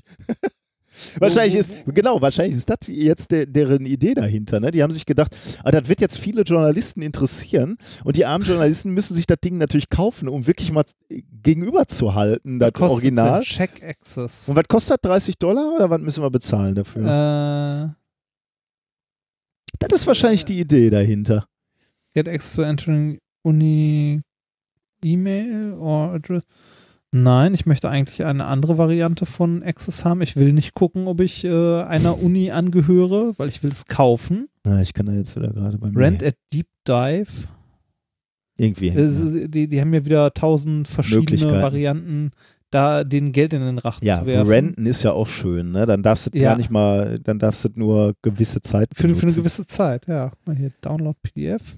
Ah, jetzt müsste ich mich Wobei, das ist ja jetzt genau das, was die Wissenschaft, äh, was die Journalisten dann jetzt brauchen. Ne? Nur vorübergehend mal drauf gucken. Die wollen ja. Ja. nur vergleichen. Das ist doch nett, dass sie jetzt gleich ein Angebot haben für, ähm, für ihren eigenen Schrott. Ah, Ich habe hier, ich habe äh, nicht mal einen Preis dran stehen. Ja, komm, ist egal. Jetzt, Ja. wir gehen, wir gehen fröhlich aus dieser Sendung. Wir wollen jetzt nicht belassen was dabei, oder? Aber ist wieder geil, oder? Ist super. Das, äh, So ist es. Okay, machen wir noch eben äh, den Amazon-Kauf. Ihr habt ja, da uns natürlich bei was? Ihr habt uns natürlich nicht nur durch Spenden äh, unterstützt, sondern auch, dass ihr auf unsere Affiliate-Links äh, geklickt habt. Unter anderem dein Buch, ne? Das haben wir auch verlinkt. Ähm, in, diesem, äh, in dieser Woche äh, empfehlen wir ausdrücklich den Devajal Wasserwirbler. Nein, Quatsch. Ähm, nein, ich habe gesehen, ähm, Cards Against Humanity, ne? Hast du das mal Ja. gespielt? Nein, habe ich nicht. Aber der Name kommt, äh, der Name sagt mir was. Ähm, das ist ja irgendwie äh, eigentlich äh, prinzipiell ein ganz geiles, ähm, oder also, was, ich schon mal fa- faszinierend finde an diesem äh, äh, Spiel ist, also es ist ein Kartenspiel, ähm, du kannst es dir eigentlich, äh, das, das wird äh, vertrieben unter einer Creative Commons Lizenz, das heißt, du kannst auf der Webseite das ausdrucken, ähm, die und Karten. einfach selber damit. Ähm, und also- damit spielen, genau. Und äh, die geben die Kosten auch an mit 10 Dollar, also wahrscheinlich, wenn du das auf irgendwie eine etwas dickere Pappe druckst oder so. Ja. Ähm, und du kannst alles ausdrucken, also so die Spielkarten als PDFs und auch die Regeln als äh, zum Ausdrucken. Also ist wirklich nicht Party Game for Horrible People. Genau, also ist wirklich nicht nötig, äh, das zu kaufen, aber du kannst Versionen auch kaufen, äh, unter anderem auf Amazon. Und warum habe ich mir das angeguckt? Weil ähm, wir demnächst nächstes Wochenende einen Ausflug mit der Arbeitsgruppe machen und dann rief auch jemand und sagte, oh, da nehme ich Cards Against Humanity mit. Kennst du das? Und ich dachte auch so, genauso wie du reagiert, äh, ja, habe ich schon mal gehört. Ähm, äh, aber sagt mir jetzt gerade nichts. Und deswegen wollte ich mir sowieso nochmal angucken, worum es da eigentlich geht. Und äh, das habe ich jetzt in diesem Zusammenhang gefunden, weil es halt gekauft wurde. Ähm, das Prinzip ist einfach. Spieler A liest eine Karte vor. Also, das ist jetzt die International Edition, die ich Ja. rausgesucht habe. Äh, da steht beispielsweise drauf: Sorry, I couldn't do my homework because. Und dann ist eine Leerstelle. Ne? Und die Mhm. restlichen Spieler suchen jetzt aus den Handkarten welche aus. Ähm, oder, oder die Karte aus, welche möglichst gut in die Lücke passt, also diesen Satz ergänzt äh, und daraus einen, einen vollständigen Satz macht. Alle Karten werden gemischt und Spieler A liest dann erneut die Karte vor und füllt jetzt die Lücke mit den Antworten der Spieler, ohne dass er weiß, von welchem Spieler dieser die jeweilige Antwort äh, stammt. Und am Ende wählt der Spieler A die witzigste Antwort und die Person, welche diese Antwort gelegt hat, erhält einen Punkt. Und so geht es dann weiter. Äh, dann geht, macht halt jemand anders, liest diese Karte vor und äh, das geht halt immer so weiter. Ähm, und es soll halt lustig sein, weil da halt lustige Antworten zu, zustande kommen. Ich muss sagen, dass ich das irgendwie komisch, also ich kann mir das nicht vorstellen, wie lustig diese Antworten sein können, dass, äh, dass dieses Spiel einen dauerhaften Unterhaltungswert hat. Aber möglicherweise, weil ich weiß, dass es einen gewissen Kultcharakter hat, möglicherweise funktioniert dieses Spiel. Äh, In den äh, Bewertungen dazu hat auch jemand geschrieben, so ja, ist ganz witzig, aber hat halt auch schnell, ist schnell durch. Also da, äh, bist du gerade bei den Bewertungen, kannst du mal gerade gucken, da, da waren eigentlich auch Beispiele. Ich hatte mir auch zwei Beispiele rausgesucht. Ähm, ich Beispiele? finde die dummerweise jetzt Sorry, I couldn't nicht. do my homework because. Äh, Und ich dachte, da wäre auch irgendein Beispiel gewesen, womit er dann beispielsweise das ergänzen kann. Und ich, ich habe die gelesen und habe gedacht, naja, so richtig witzig finde ich das jetzt nicht. Oh, Finde es jetzt auch nicht so schnell, ne? nee, auf die Schnelle leider nicht. Leider nicht. Also ich, dann gucke ich mir mal das äh, am nächsten Wochenende an und werde dann wissen, ob das so lustig ist oder ob, Ja. ob das so Ich- komischer Physiker-Humor ist. Ich bin gespannt. Bei äh, Kunden, die diesen Artikel gekauft haben, kaufen auch, ist noch bei What Do You Meme. Ah, ja, das, Eine hab ich, ähnliche Variante mit Memes. das kann ich mir schon eher lustig ja, vorstellen. das stelle ich mir auch, äh, das stelle ich mir auch lustig vor. Ja. witzig. Okay, haben wir das auch hinter uns gelassen? Das haben wir auch hinter uns. dann machen wir dann- Hausmeisterei. Ein bisschen Hausmeisterei, genau. Ähm, ihr könnt natürlich gerne äh, morgen zu dem, äh, zu dem dieser Science Slam-artigen Veranstaltung kommen. Ähm, Wenn du morgen sagst, meinst du gestern? mit morgen meinte ich gestern, genau. Also die habt ihr leider verpasst. Oder wir haben uns gesehen in Bonn, dann High Five. ähm, aber ihr habt trotzdem noch eine Gelegenheit und zwar Ende der Woche am 31.08. bin ich eingeladen zu einem Leseevent in Dresden. Was ist denn ein Leseevent? Äh, das das habe ich mich auch gefragt, als ich, als ich gefragt wurde, ob ich kommen möchte. Ähm, das ist organisiert von den städtischen Bibliotheken ähm, aus, äh, aus Dresden. Ähm, oder ich glaube sogar aus Sachsen, weiß ich nicht. Ähm, auf jeden Fall haben die, äh, bauen die dort vor dem Kulturpalast, äh, baut so ein Künstler irgendwie so, so komische Bubbles auf. Ich habe das auch noch nicht so richtig verstanden, was die da genau machen wollen. Und äh, die haben halt verschiedene, also die haben halt ein Programm für zwei Tage in diesen Bubbles. Das äh, ist, soweit ich das verstanden habe, kostenfrei. Da kann jeder, der Bücher mag und so gerne vorbeikommen. Da sind halt Lesungen. Ähm, die Dinger äh, heißen wohl äh, Kulturpalupe. Das ist eine äh, Wortschöpfung aus dem Begriff Kultur, ähm, Kulturpalast und Lupe. Für im Sinne von Lesehilfe. Ah, okay. Ja, genau. Kulturpalupe. ich Top. frag mich nicht, frag mich nicht. Ich habe keine Ahnung. Ich werde da sein. Das wird bestimmt auch ganz witzig. Ähm, äh, das geht, es ist Freitag und Samstag. Ich bin am Freitag da. Ich stehe sogar im Programm um 21 Uhr. Und das Geile ist ähm, wieder dieses, dieses, also dieses typische, ne, so, ja, hm, wir suchen Leute, die was machen. Ja, guck mal nach Autoren. Also, ah, guck mal hier, der, der Herr Remford, ja, was macht, ah, der macht Science Slam. Ja, komm, dann schreiben wir ins Programm Science Slam Reinhard Remford. Das- Und es ist so sinnlos. Es steht jetzt allen Ernst. Ich habe denen das fünfmal gesagt. So, ich komme gerne vorbei, ich lese gerne ein bisschen was vor, ich halte auch einen Vortrag oder so, all- ne? Aber das ist kein, ne, das haben wir schon hundertmal gesagt, das ist kein Science Slam, wenn eine Person einen Vortrag hält. Mhm. Ähm, schon gar nicht, wenn eine Person länger einen Vortrag hält. Ich bin ja nicht für zehn Minuten Ja, da, sondern ja, ja. Ich, ich weiß gar nicht genau, ich glaube, ich darf eine Dreiviertelstunde oder so Quatsch machen. Also ich werde im Wesentlichen lesen, ein bisschen was erzählen, vielleicht noch ein Experiment zeigen oder so und vielleicht den Leuten auch erklären, was Science Slams eigentlich sind. Und wenn Mhm. Beamer da ist, werde ich denen auch noch einen also einen, eine Präsentation zeigen.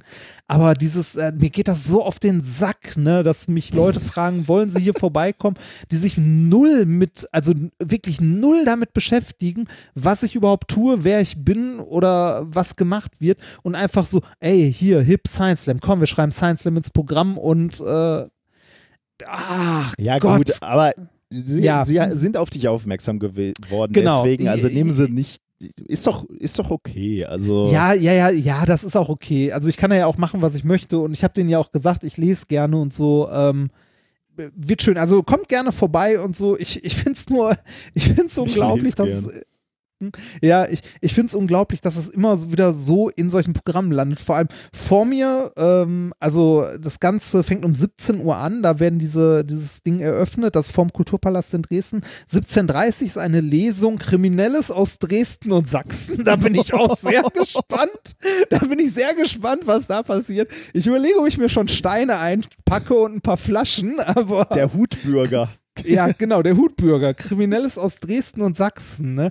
Ich, also, vielleicht wird das sowas Sportpalastmäßiges. Wer weiß. ich habe keine Ahnung. Ist ein bisschen gruselig. Kriminelles aus Dresden und Sachsen. Danach kommt äh, nochmal eine Lesung, Spiel der Sinne. Und danach kommt Science Slam Reinhard Remford. Ja. Ja, ist Ja. doch so schön. ja, ist schön. Freitag Ist- und Samstag bestimmt- bist du da? Hast nee, ich bin nur Freitag da. Ich Ah, bin okay. äh, nur Freitag da und äh, fahre am äh, Samstag wieder nach Hause. Ja.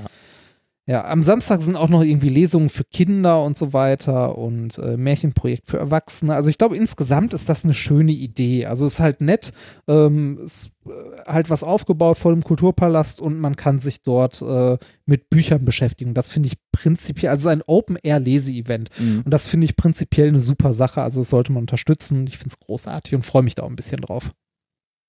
Wenn ihr da seid, wenn ihr zufällig in Dresden seid, ähm, kommt vorbei und sagt Hallo. Würde mich freuen. Ja.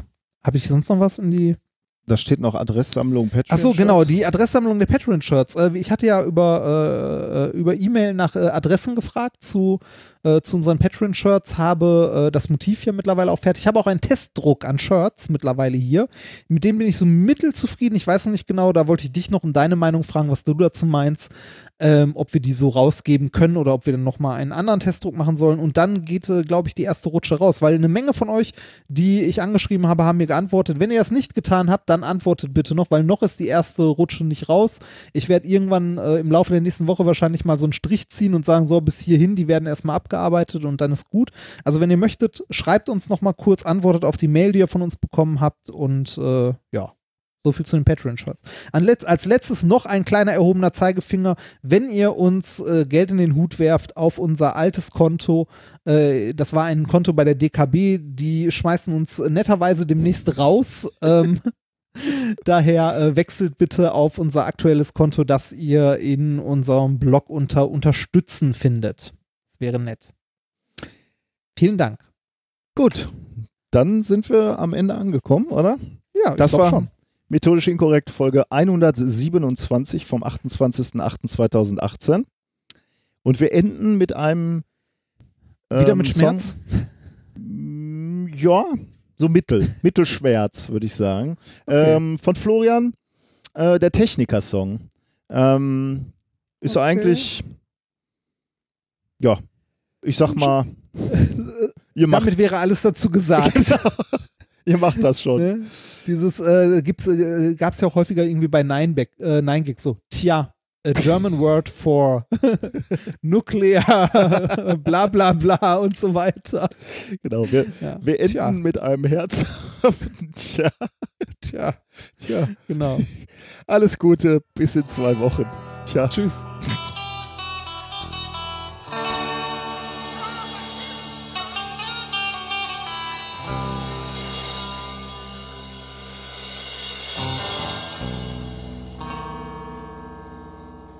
Ich freue mich, dass ich eh Techniker bin, Denn E-Techniker sein ist fein, auch wenn die Gitarre verstummt ist.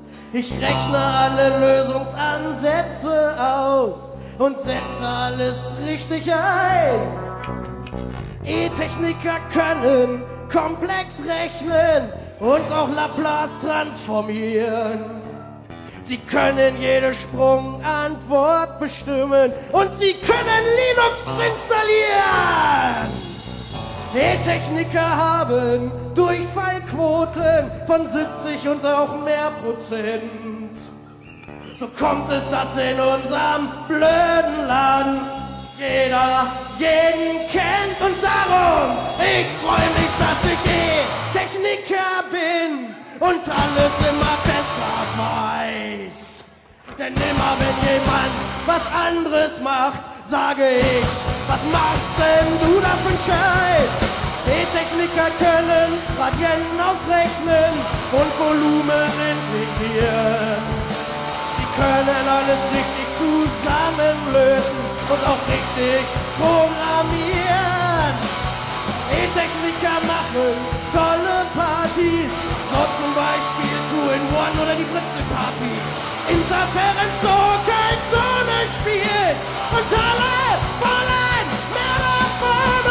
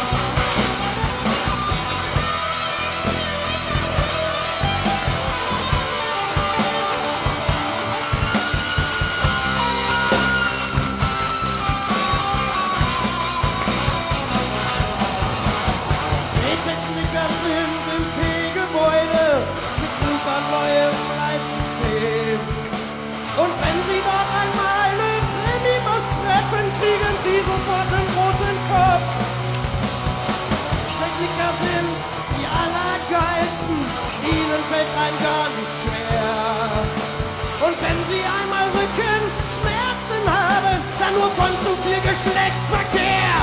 Und darum freue mich, dass ich E-Techniker bin, denn E-Techniker sein ist toll. Denn immer wenn es was zu trinken gibt, dann sind alle Mann-Granaten voll. Und darum, E-Techniker, E-Techniker, E-Techniker, E-Techniker, E-Techniker, E-Techniker, E-Techniker, E-Techniker, E-Techniker, E-Techniker, E-Techniker, E-Techniker, E-Techniker, Ja, wir sind super gut. Oh.